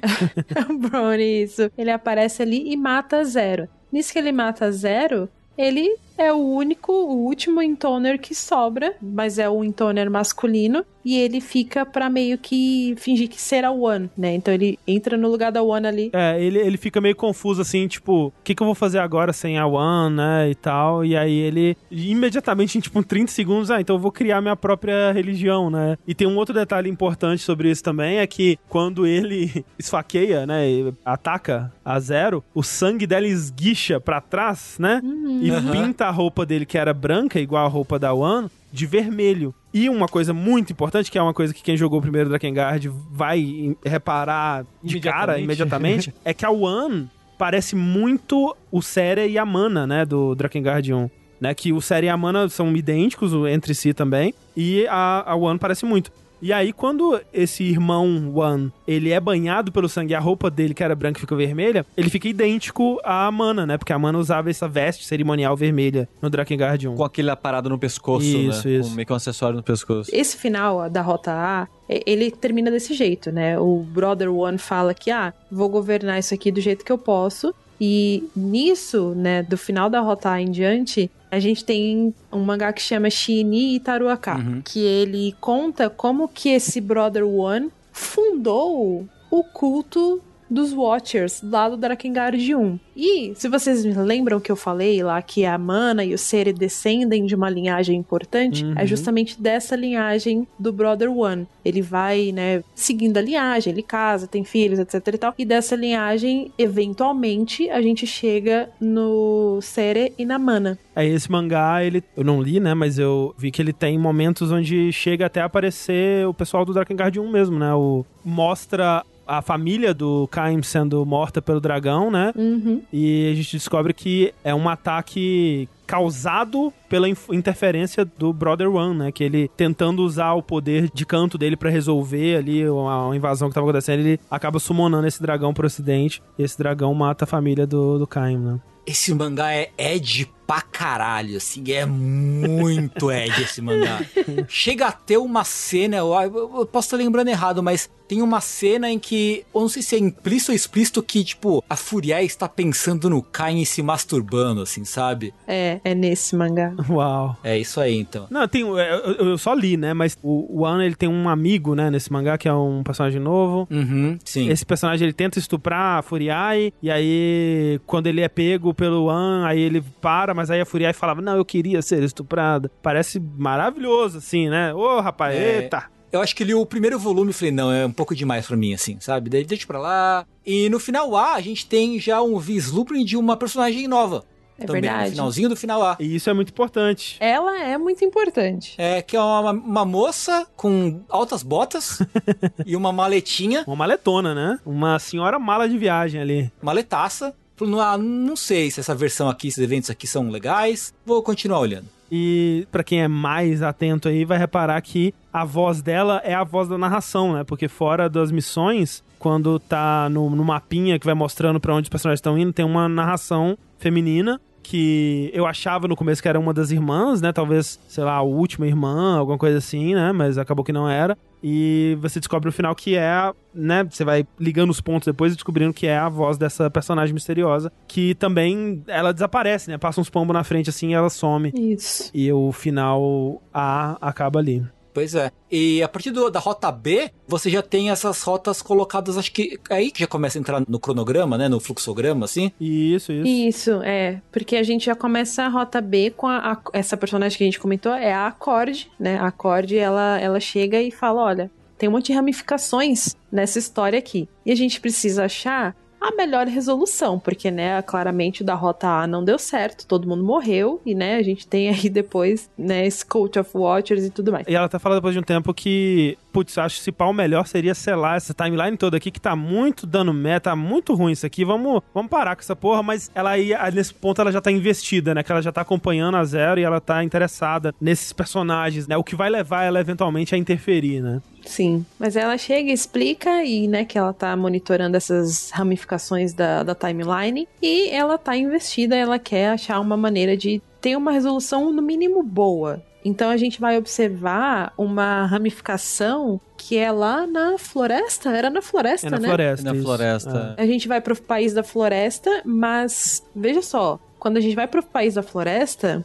no país da floresta é o da 3, né? O da Lady Tree. É o da 3, isso. Então, nesse ponto da história, a gente não deveria ter o Sente na equipe ainda. Porém, ele está com a gente já. O que está é. acontecendo? É. Uhum. E tem algumas diferenças na floresta também, né? Porque quando você vai pela primeira vez, tem aquelas fadas insuportáveis, né? É verdade. Inclusive, tem Gu. Oi as fadas do nosso RPG são inspiradas nas fadas de Drakengard?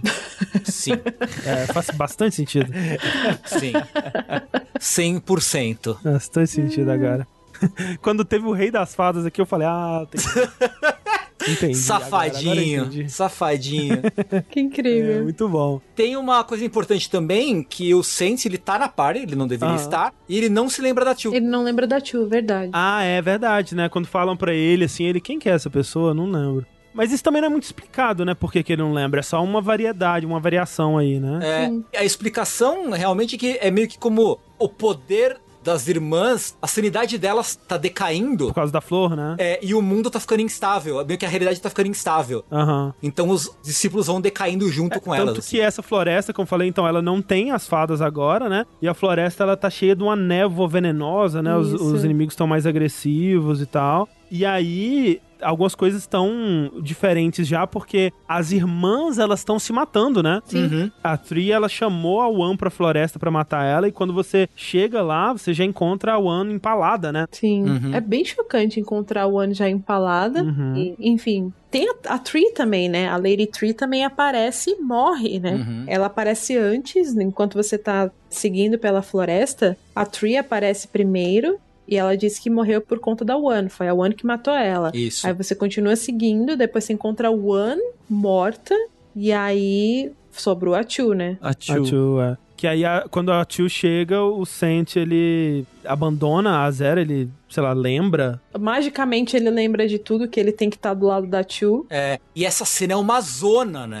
Na verdade. É uma zona. Porque o Dito tenta matar a Chu, mas aí o Sent mata o Dito. Isso. Aí o Décados mata a Chu e morre. e a galera vai se matando. É aquela cena do Bastardos Inglórios, né? Do bar, que é só uma desgraça. Todo mundo morre. É exatamente isso, exatamente isso. No fim, todo mundo morre, todos os discípulos morrem, e o Sente e a Chu, eles invocam o anjo deles, né? Que é aquele par de anjos. Não, é aquela aranha, não é? Não? É, o- eles invocam um outro agora, que é meio que uma, uma aranha de veneno. É um Rafael, né? Que eles chamam. Isso, nossa, é verdade. Dá uma dó de lutar com ele contra o. usando o Mikael. Porque, né, justamente, você vai enfrentar esse anjo com o Mikael, só que ele envenena o Mikael, né? Isso, Então, isso. o Mikael tá lá, tipo, a Zero tá brigando com ele, tipo, meu, sai daqui, vai, vai se tratar, você tá envenenado. E ele, não, eu preciso lutar com você, não sei o que. Ele, ele insiste pra estar lá. Dá muita dó de lutar com ele envenenado. Aí depois da luta, o Mikael morre, né? Ele morre ali.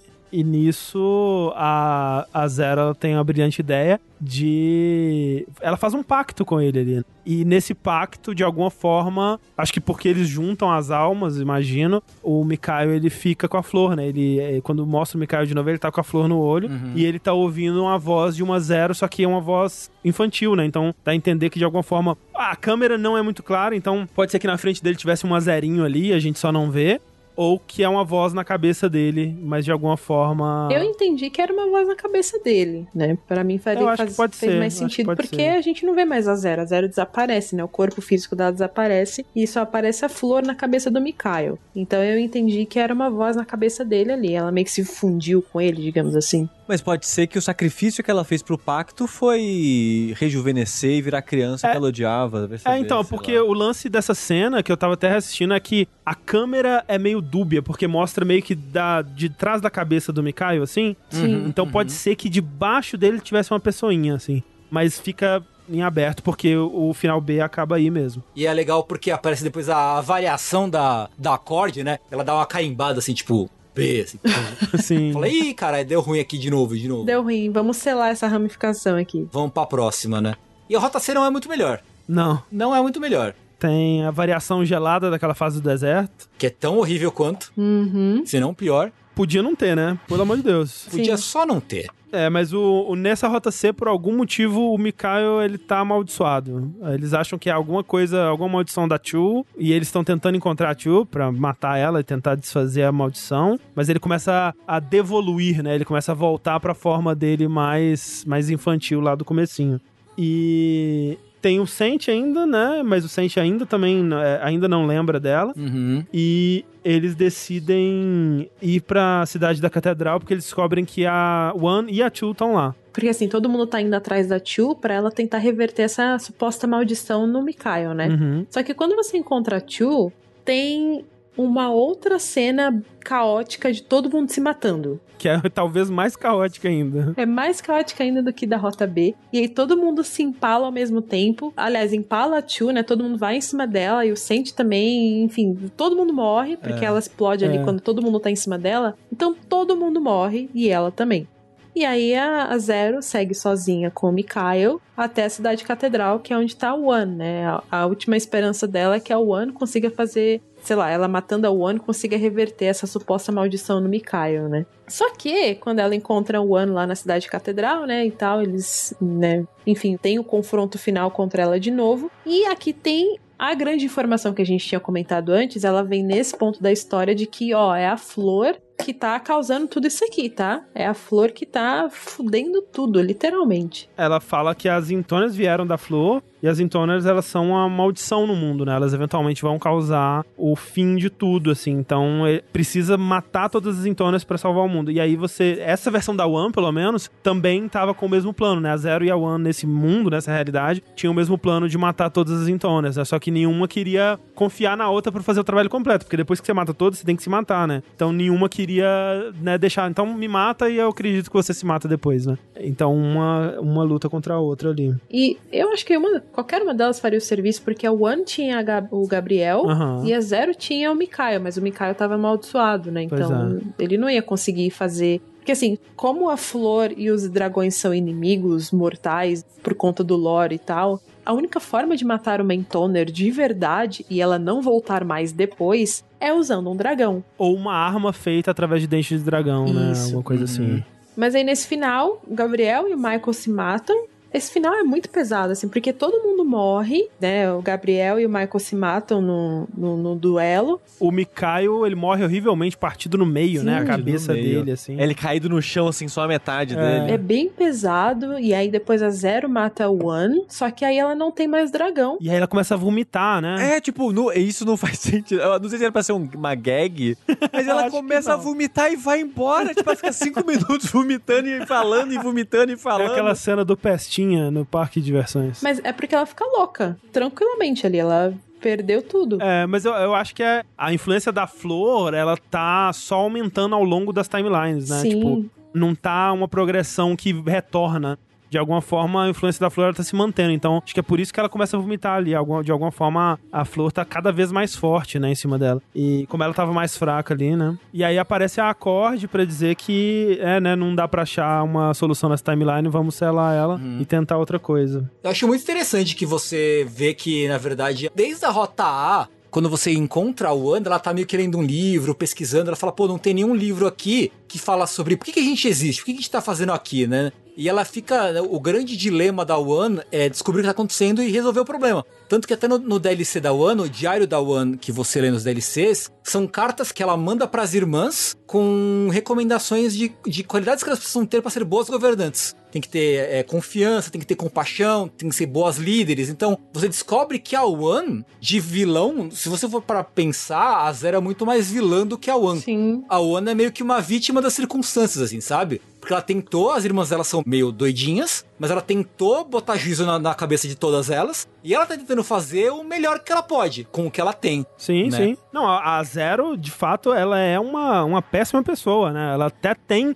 um princípio de redenção, mas nossa, teria que ter mais 200 horas de jogo para chegar em algo próximo a uma redenção ali. Sim, Você sim, consegue sim. ver um brilhinho assim no fim do túnel, no final dela, mas ela tá longe ainda. Ela é realmente. Ela faz jus ao título de protagonista de Drakengard, assim. É zero e cai os dois a 80 km por hora. Exato.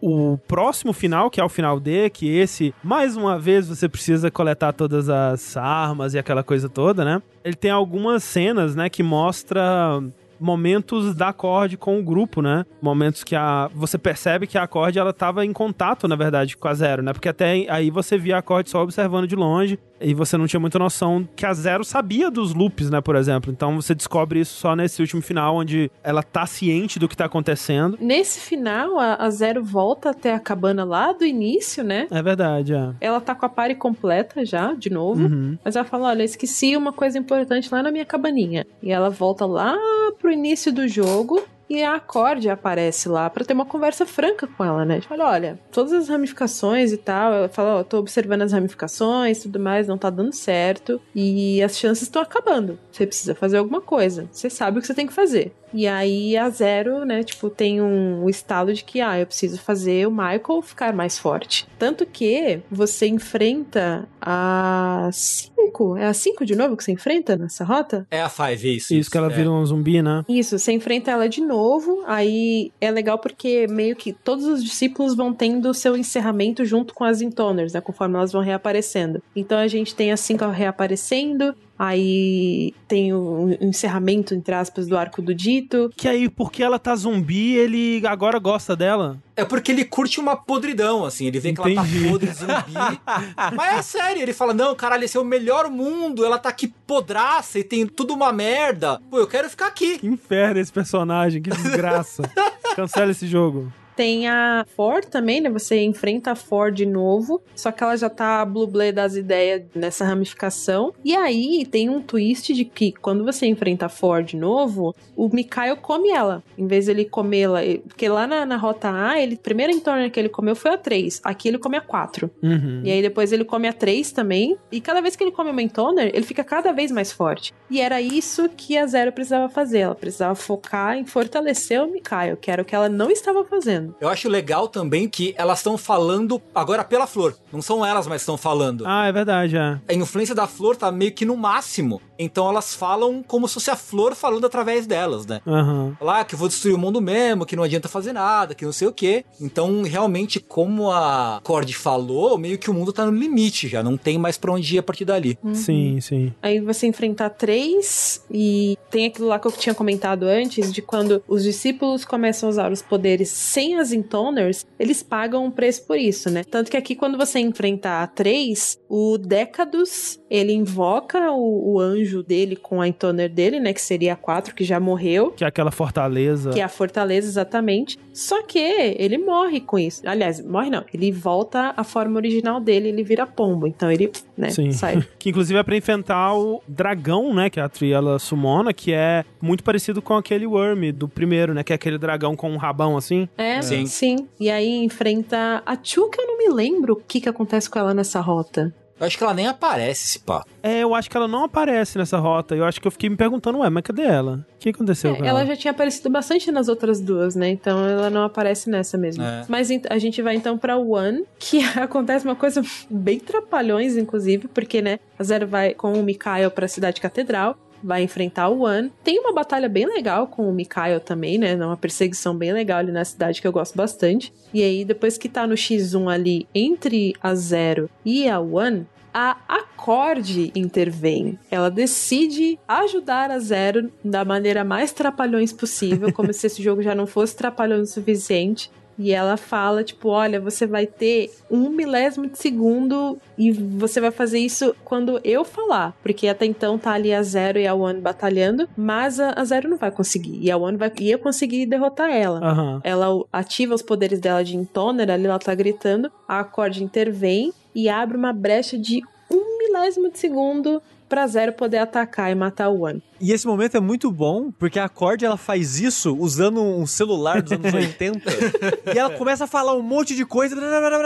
Aí dá um breve E silêncio. uma voz igual a dela do outro é, lado. Responde, aí dá meio que um brilho, a Zero aparece, atravessa ela e acerta a testa da One ao mesmo Não, mas tempo. antes disso, eu achei que vocês iam falar do que acontece antes disso, porque tá acontecendo a luta, né? E a Costa tá um pouco longe. E aí ela, sei lá, não vai dar tempo, ela vai ativa, sei lá, um modo turbo. ela Ela começa a dar drift na cidade, assim, tchum, passando rapidão. E aí ela chega e dá uma maletada na cabeça da One, né?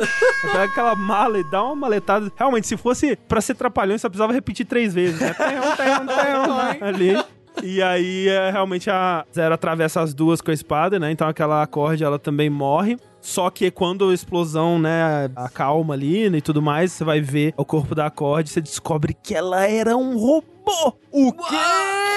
Ela era um androide, tudo dentro dela, assim, com aquele metal, né? Tipo, meio Exterminador do Futuro mesmo. E isso é tipo. Oi, como assim? De onde veio isso, pelo amor de Deus? Porque, tipo, esse é o jogo mais cedo na timeline, né? Sim. É. Android em Nier É 12 mil. é 12 mil anos daqui pra frente, sabe? Então você fica meio. "E- Oi! Mas ela viaja entre planos, então tem algo aí. Exato. E eu vi até que tem referências a essa personagem aparecendo nos jogos do Nier, né? Tem no Nier original. No, no Nier original não tinha. Ah, foi adicionado no, no É, remaster? aí no remaster barra remake adicionaram. Que no, no diário da Iona, né, tem ela falando, ah, eu encontrei essa mercadora que tem essa mala assim e tal. É. É. E no Nier Automata, aquele mercador de armas, ele fala que quem fornece as armas é uma tal de acorde, né? Exatamente. Seria legal se ela tivesse aparecido também, né, no Automata. Seria. Eu fico curioso, porque eu acho que ele ainda vai fazer algo com ela. É. Uhum. Eu acho que sim também. Porque a presença dela no 3 não me parece uma piada, só uma piada, aham. igual muitas coisas é. Me parece que realmente é um intuito de expandir É. é, isso aqui e tentar fazer algo a mais. Sabe o que me parece? Tipo, talvez seja isso e talvez sejam as duas coisas, na verdade. Uma se aproveitando da outra, né? Fome com vontade de comer. Mas talvez me parece uma tentativa de justificar narrativamente os, as rotas, né? Talvez, talvez. Também. E aí criando essa personagem que viaja, né, pelas rotas Sim. e tal. E É aí. porque assim, né?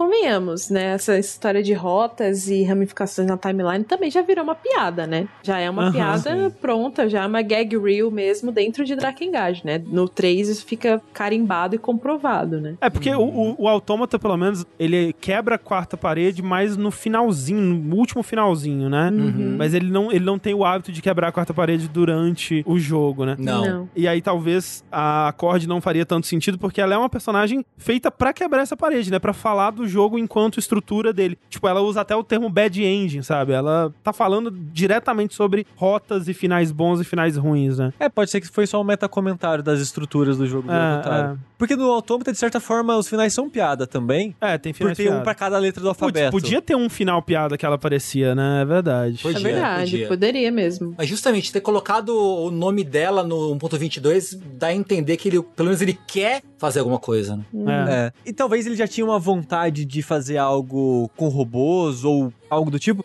Porque ela ser um android e o jogo seguinte dele ser sobre androids, eu fico, ah, será que a Akutari já estava pensando em alguma coisa aí? Não. Já tinha algo em mente ou Talvez, desejo? né? Talvez. É. Faria sentido. Mas a rota não acabou ainda. Não, acabou. Não. é verdade. Não. Porque todas Intoners morreram, exceto a Zero. Tá na hora do dragão finalizar isso daí. É verdade. E aí tem aquela cena triste, o Mikael começa a chorar, fica tudo preto e branco. Quem jogou Drakengard 1 já tá começando a imaginar que vem alguma coisa por aí.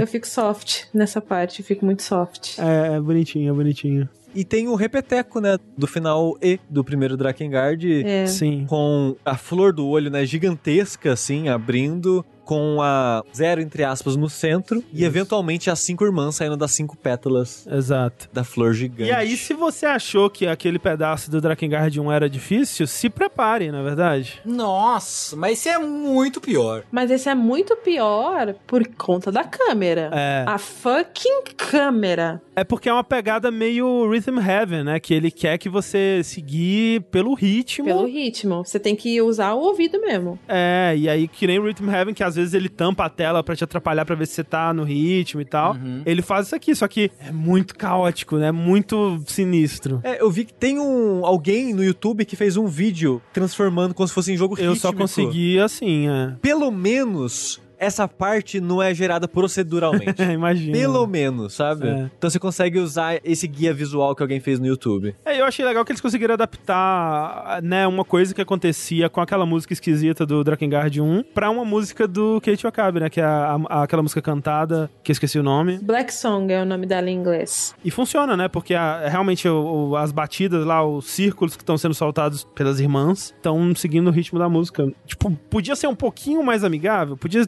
ser um pouquinho menos desgraçado no final, podia. Mas é um bom momento ainda. Cara, e são oito minutos de boss. Sim. Caralho! Do Drakengard 1 é tipo 2 minutos e 20, se não me falha a memória. É cansativo para caralho. E é assim, é como o Sushi falou, a Zero conversa, né, com o Mikai e fala: olha, eu vou. A flor vai tomar conta de mim e vai ser isso aí, você vai ter que me derrotar. E aí, beleza, começa lá o jogo de ritmo, ele sobrevoando, né, ao redor dela, etc e tal. E você vai ter que rebater as notas no momento que elas chegam no Mikael. E primeiro surge a Zero, e depois vai surgindo cada uma das irmãs nessa flor gigante no- no- em cima da cidade. Cada hora você enfrenta uma, né? E o ritmo vai ficando diferente também, porque é como se fossem vários gêneros musicais dentro de um só. Sim. Ai, é muito. Cara, é cansativo, é difícil, a câmera não ajuda. É, é complicado. É um momento que ele tinha tudo para ser bom se ele não tivesse pegado tão pesado assim na dificuldade. É. Ao mesmo tempo, eu não consigo não chorar nas últimas notas. Não só de raiva, mas de tristeza também. Uhum. que é triste. É triste, Sim. é triste. E fica aí, né, algumas interpretações possíveis de que essa coisa toda, né, como o Sushi tava falando, das Intônios usarem a música, como esse jogo é um prequel, talvez tenha vindo daí, né? Sim. Porque a, a, aparência das irmãs aqui lembra justamente a aparência da Anjo Mãe. É claro que pode ser só uma referência, afinal tá referenciando aquele momento do jogo lá, mas, né, fica aí é, é, aberta essa interpretação também, né? Mas, mas faz sentido porque, assim, a flor, ela é uma entidade, ela é um ser maligno e acredita-se muito que ela esteja ligada aos anjos. Uhum. Até por toda essa questão de ela ser a flor ser inimiga natural dos dragões, né? Os dragões não gostam dessa flor. E, por exemplo, você pega no final da rota A, como o Brother One é o único que sobrou, ele tem o poder das Intoners, ou seja, ele tem o poder da flor. Sim. Essa flor é o que influencia ele a criar o culto dos Watchers, né? Que depois vai virar aquela bagunça toda do Drakengard 1. Então, assim, essa flor, ela está, de alguma forma, ligada aos anjos. Como? A gente nunca vai saber porque o Yokotaro não vai se dar o trabalho de explicar.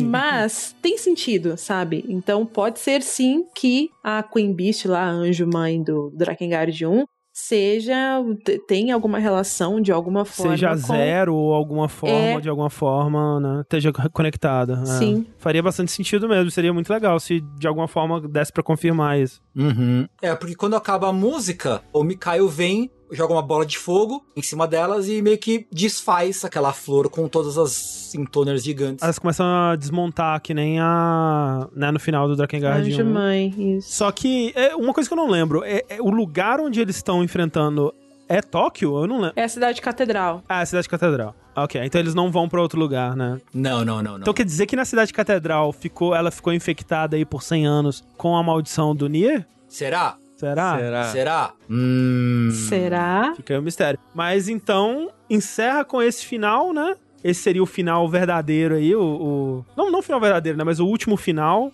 que é onde as coisas dão certo, né, na timeline. É o que ela queria desde o começo, né? É, o plano dela é executado, ela todas as intônias morrem e o mundo está livre da flor, pelo menos até onde a gente sabe.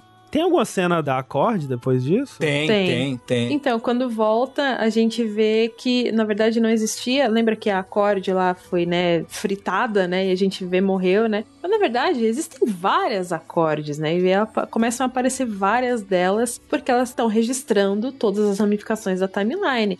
Então, obviamente, não ia ter uma só para fazer isso. Tem várias acordes. E aí elas começam a andar esquisito, né? Virando a perna, assim. Sim, meio silly walk, né? É. Isso. E aí uma delas chega perto da câmera do jogo, assim, dá uma mexidinha e manda uma mensagem, agradece o jogador por ter jogado. Primeiro elas batem continência pra acorde que morreu, todas elas. ah, é verdade, é verdade. Aí, enquanto elas estão indo embora, uma delas fica, volta, puxa a câmera e fala: Ah, eu tenho a impressão de que eu vou encontrar a Zero e aí em algum lugar. Não, acho que ela fala: Eu vou encontrar você em algum lugar. Talvez. E ela fala, ah, enquanto isso, até lá, muito, muito obrigado por ter jogado. Que é a mesma coisa que fala no fim do Drakengard 1. Ele fala, muito, muito obrigado por ter jogado, e ela fala de novo isso no fim do Drakengard 3. E começa a belíssima tema de encerramento, que é uma música legal demais, eu gosto muito, que é a de Silence is Mine, que é muito legal. É muito boa, muito boa mesmo. The Silence is Mine é linda, nossa.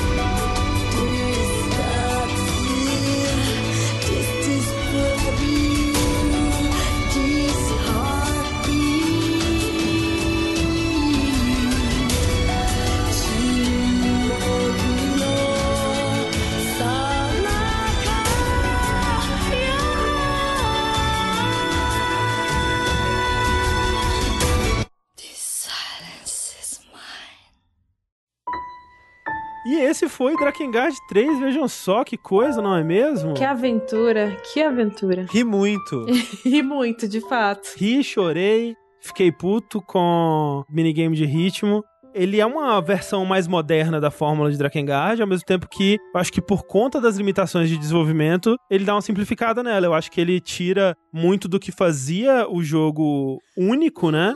Mas é muito daquela coisa de quem conhece mais os seus limites, né? Dá muita impressão de que o Drakengard é um era aquela coisa do sem saber que era impossível, foi lá e fez, né? Aham. E aqui ele sabe, tipo, não, se a gente for tentar fazer um jogo que é Ace Combat e também Musou, com mapa gigante, e você alterna na hora que você quiser com o dragão. Então ele dá uma enxugada nisso, ele dá uma limitada. Tipo, e ainda fases... assim não consegue. É, que as fases de dragão aqui ou elas são no ar, ou você tá com o dragão e você até consegue pousar e andar com o dragão, né? Mas você tá sempre ele, você não consegue sair do dragão, né? No máximo, em fases normais, você consegue chamar o dragão pra te ajudar. Então é, é bem simplificado e assim, não é uma Platinum Games, acho que passa longe assim. Mas eu acho que pra quem veio do Drakengard 1 e foi pro 3, que foi o meu caso, é um puta salto, assim. O combate é bem melhor. É bem melhor. O combate pé no chão ali é bem melhor. Concordo com o Tengu que o do dragão ele ainda é decepcionante, mas. É. O que me incomoda no Drakengard 3, que acho que é um problema até vindo de quanto o pouco tempo e dinheiro que eles tinham pra fazer esse jogo, é que as missões são bem repetitivas. Ah, isso é, isso é verdade, tem que falar isso mesmo. Que, tipo, é aquelas coisas de mate tantos inimigos até eles droparem 10 cristais, né? Isso. É bem chato isso. No- especialmente as, as side quests, né? Tipo, se precisa fazer pra pegar arma, pra pegar material Sim. de upgrade, né? Você acaba tendo que fazer. É. Com os DLCs dá uma facilitada nisso, porque os DLCs dão muito dinheiro, muito experiência, né? Mas pra quem tá querendo pegar todas as armas, comprar todas as armas pra fazer o final verdadeiro, que eu não fiz, inclusive, quando chegou a hora de fazer o final verdadeiro, eu fui lá e baixei um save, porque Deus me livre de pegar todas as armas do jogo. Mas pra quem tá querendo fazer, os DLCs dão essa ajudada, mas eles ainda vai ter que dar uma grindadinha, eu acho. Tem que dar uma grandada. E isso é foda, porque é- é- parece que é um jeito de inflar, né, o jogo. Ah, é, eu, eu acho que é sim. Eu acho que é um jeito de fazer ele, ele durar um pouco mais. E você vê as limitações em outros momentos, né? Tipo, quando vai ter o flashback da Zero, Fica com tom sépia, né? É, e nos mesmos cenários, né, das primeiras missões, né? Não é um lugar novo, né? Então dá aquela reaproveitada ao máximo no conteúdo. É, os próprios cenários dos DLCs também são tudo cenário reaproveitado, né? É, o jogo ele tem muitos problemas de desenvolvimento, né? Tipo, roda mal pra caralho. Aham. Partes importantíssimas são DLCs caro pra caramba. Uhum. A estrutura mega repetitiva das missões. Mas o resto é legal pra caramba. Mas agora, Sushi, eu quero saber qual que é a sua teoria aí que você tinha. Hum, É. então, Yokotaro, Yokotaro. Drakengard 1, Yokotaro jovenzinho, Ed pra caralho, Aham. usando Spike. Fez o jogo lá, Ed, o, o Horrores da Guerra, as pessoas são terríveis, psicopatas, ninguém que presta, beleza, show. Yokotaro um pouquinho mais velho pensou, pera aí, às vezes a pessoa só acha que ela tá na razão. É. Ela acha que é a certa da história e as outras não importam. às vezes o indivíduo tá louco nas drogas. É um sentimento muito mais complexo e elaborado que rende uma história mais complexa e elaborada. Que foi Nier, no caso. Foi Nier no caso, exatamente. Aí, eu pensei. O Yokotaro disse que ele quis voltar pra esse tema de como lidar com mortes e guerra, coisas desse tipo, né? O tema do sexo, a parada que a já falou, eu acho que eu concordo bastante com Hum, ela. uhum. Sobre Da vida. da vida, exato. Da criação e a vida, e de como isso é um tema repetido ao longo da história Maternidade. vezes. Exatamente. E o humor. O humor tá atrelado mais pra gente do que pra eles, Hum. mas tá muito atrelado ao tipo de experiência que ele tá querendo passar. Uhum. Talvez o que ele queria passar era, apesar das coisas horríveis da vida, ainda tem as partes boas da vida, porque pra gente conseguir sobreviver num mundo cruel e difícil que a gente vive, a gente se apega às partes boas e às partes leves, como sexo, comida, risada. Dragões. Dragões. Eu acho que é isso que ele tava tentando passar. Colocar as partes bobas e boas da vida no meio de uma É. história pesada e terrível pra tentar juntar tudo num tema só? Talvez, talvez. Faz muito sentido. Faz sentido. Porque eu realmente, eu, eu acho. A palavra que você usou aí é a palavra que eu pensava enquanto eu jogava, que é bobo. Esse jogo é bobo. Uhum. No jeito mais carinhoso que se pode usar a palavra boba, sabe? Exato. Eu já ia perguntar pra você, é um bobo ruim? Não. Não, não, de forma alguma. E ele tem seus momentos sérios e tem seus momentos que te pegam. Talvez justamente porque o momento bobo funcionou, né? E você tá ali envolvido com aqueles personagens. E, de novo, não são todos, né? Eu acho que falta muito ainda para principalmente as intoners e os discípulos chegarem num ponto que você vai falar, ok, esse foi um bom personagem, ele teve um bom arco aí, mas eu acho que principalmente o Mikael, sabe? Eu acho que ele é a cola que junta tudo para mim e faz tudo funcionar. É a estrela do jogo. Com certeza, faz muito sentido mesmo. E é interessante, de novo, né? Você vê o trabalho, não só da Dragon 3, mas todo o trabalho do Yokotaro, ele meio que mostra uma faceta diferente dele. Uhum. E faz muito sentido o que o Sushi falou, né? De um lado a gente tem o Yokotaro Ed mais sem filtro e tudo uma merda. E no outro, ok, talvez a vida não seja tão merda assim. Tipo, ela é uma merda, mas tem coisa boa também. É, porque o Drakengard 3, ele é mais otimista. Ele é. Comparado com os outros jogos, sabe? O Yokotaro ele foi ficando levemente mais otimista nas histórias É, é, tipo, dos jogos. esse final, né? O final D, ele é um final feliz. É, É. tipo, as pessoas morrem, mas as coisas deram certo, né? A pior coisa que poderia ter acontecido foi evitada, né? Então. É um final melancólico. É melancólico, é. É agridoce. É. É. É. Mas é melhor que desgraceira. Sim. Ah, é, não, sem dúvida alguma, sem dúvida alguma. Melhor do que o final E do Drakengard 1, né? Que é só. Putz. É. De conteúdo extra, a parte multimídia, a gente falou da maioria, né? Acho que um dos principais que é o quadrinho de prequel, o quadrinho de sequência do final A, né? Que é a história do Brother One. Deve ter um audiodrama perdido aí. Ah, deve, né? Mas assim, só pra reiterar a timeline das coisas, a gente tem esse quadrinho das irmãs, né? O Tahime 5, que leva diretamente pro Drakengard 3. O Drakengard 3, ele no, no seu final A, ele puxa pra esse quadrinho do Brother One, que puxa, por sua vez, pra essa versão alternativa de Drakengard 1, que é o Drakengard 1.3, onde muitas das mesmas coisas acontecem, mas né, uma releitura com novos eventos. E nenhum final de Drakengard 3 leva diretamente ao Drakengard 1, o jogo, porém tem a novelização do Drakengard 3, Isso. que ela sim é contada como um final extra, que seria um final E ali, que essa sim linka com o Drakengard 1. E aí, o Drakengard 1, no seu final E, ele liga com Nier,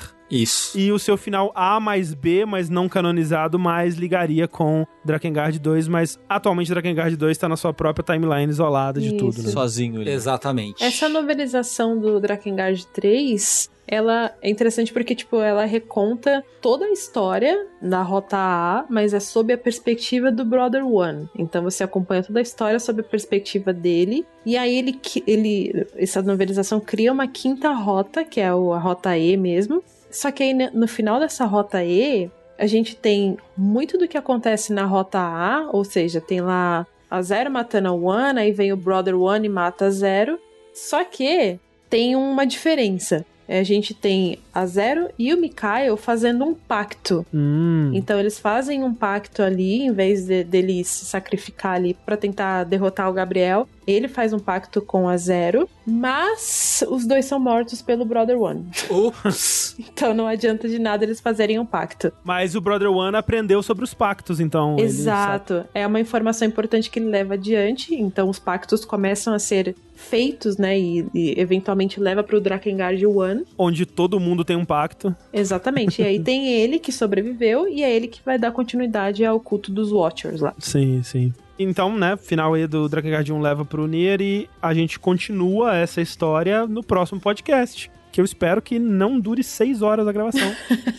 Socorro. Lembra, André, quando você falou pra gente, ó, tem um plano, vai ser três horas. Mas é isso, né? Eu acho que tinha que ter planejado uma hora e meia, que aí a gente demorava três, né?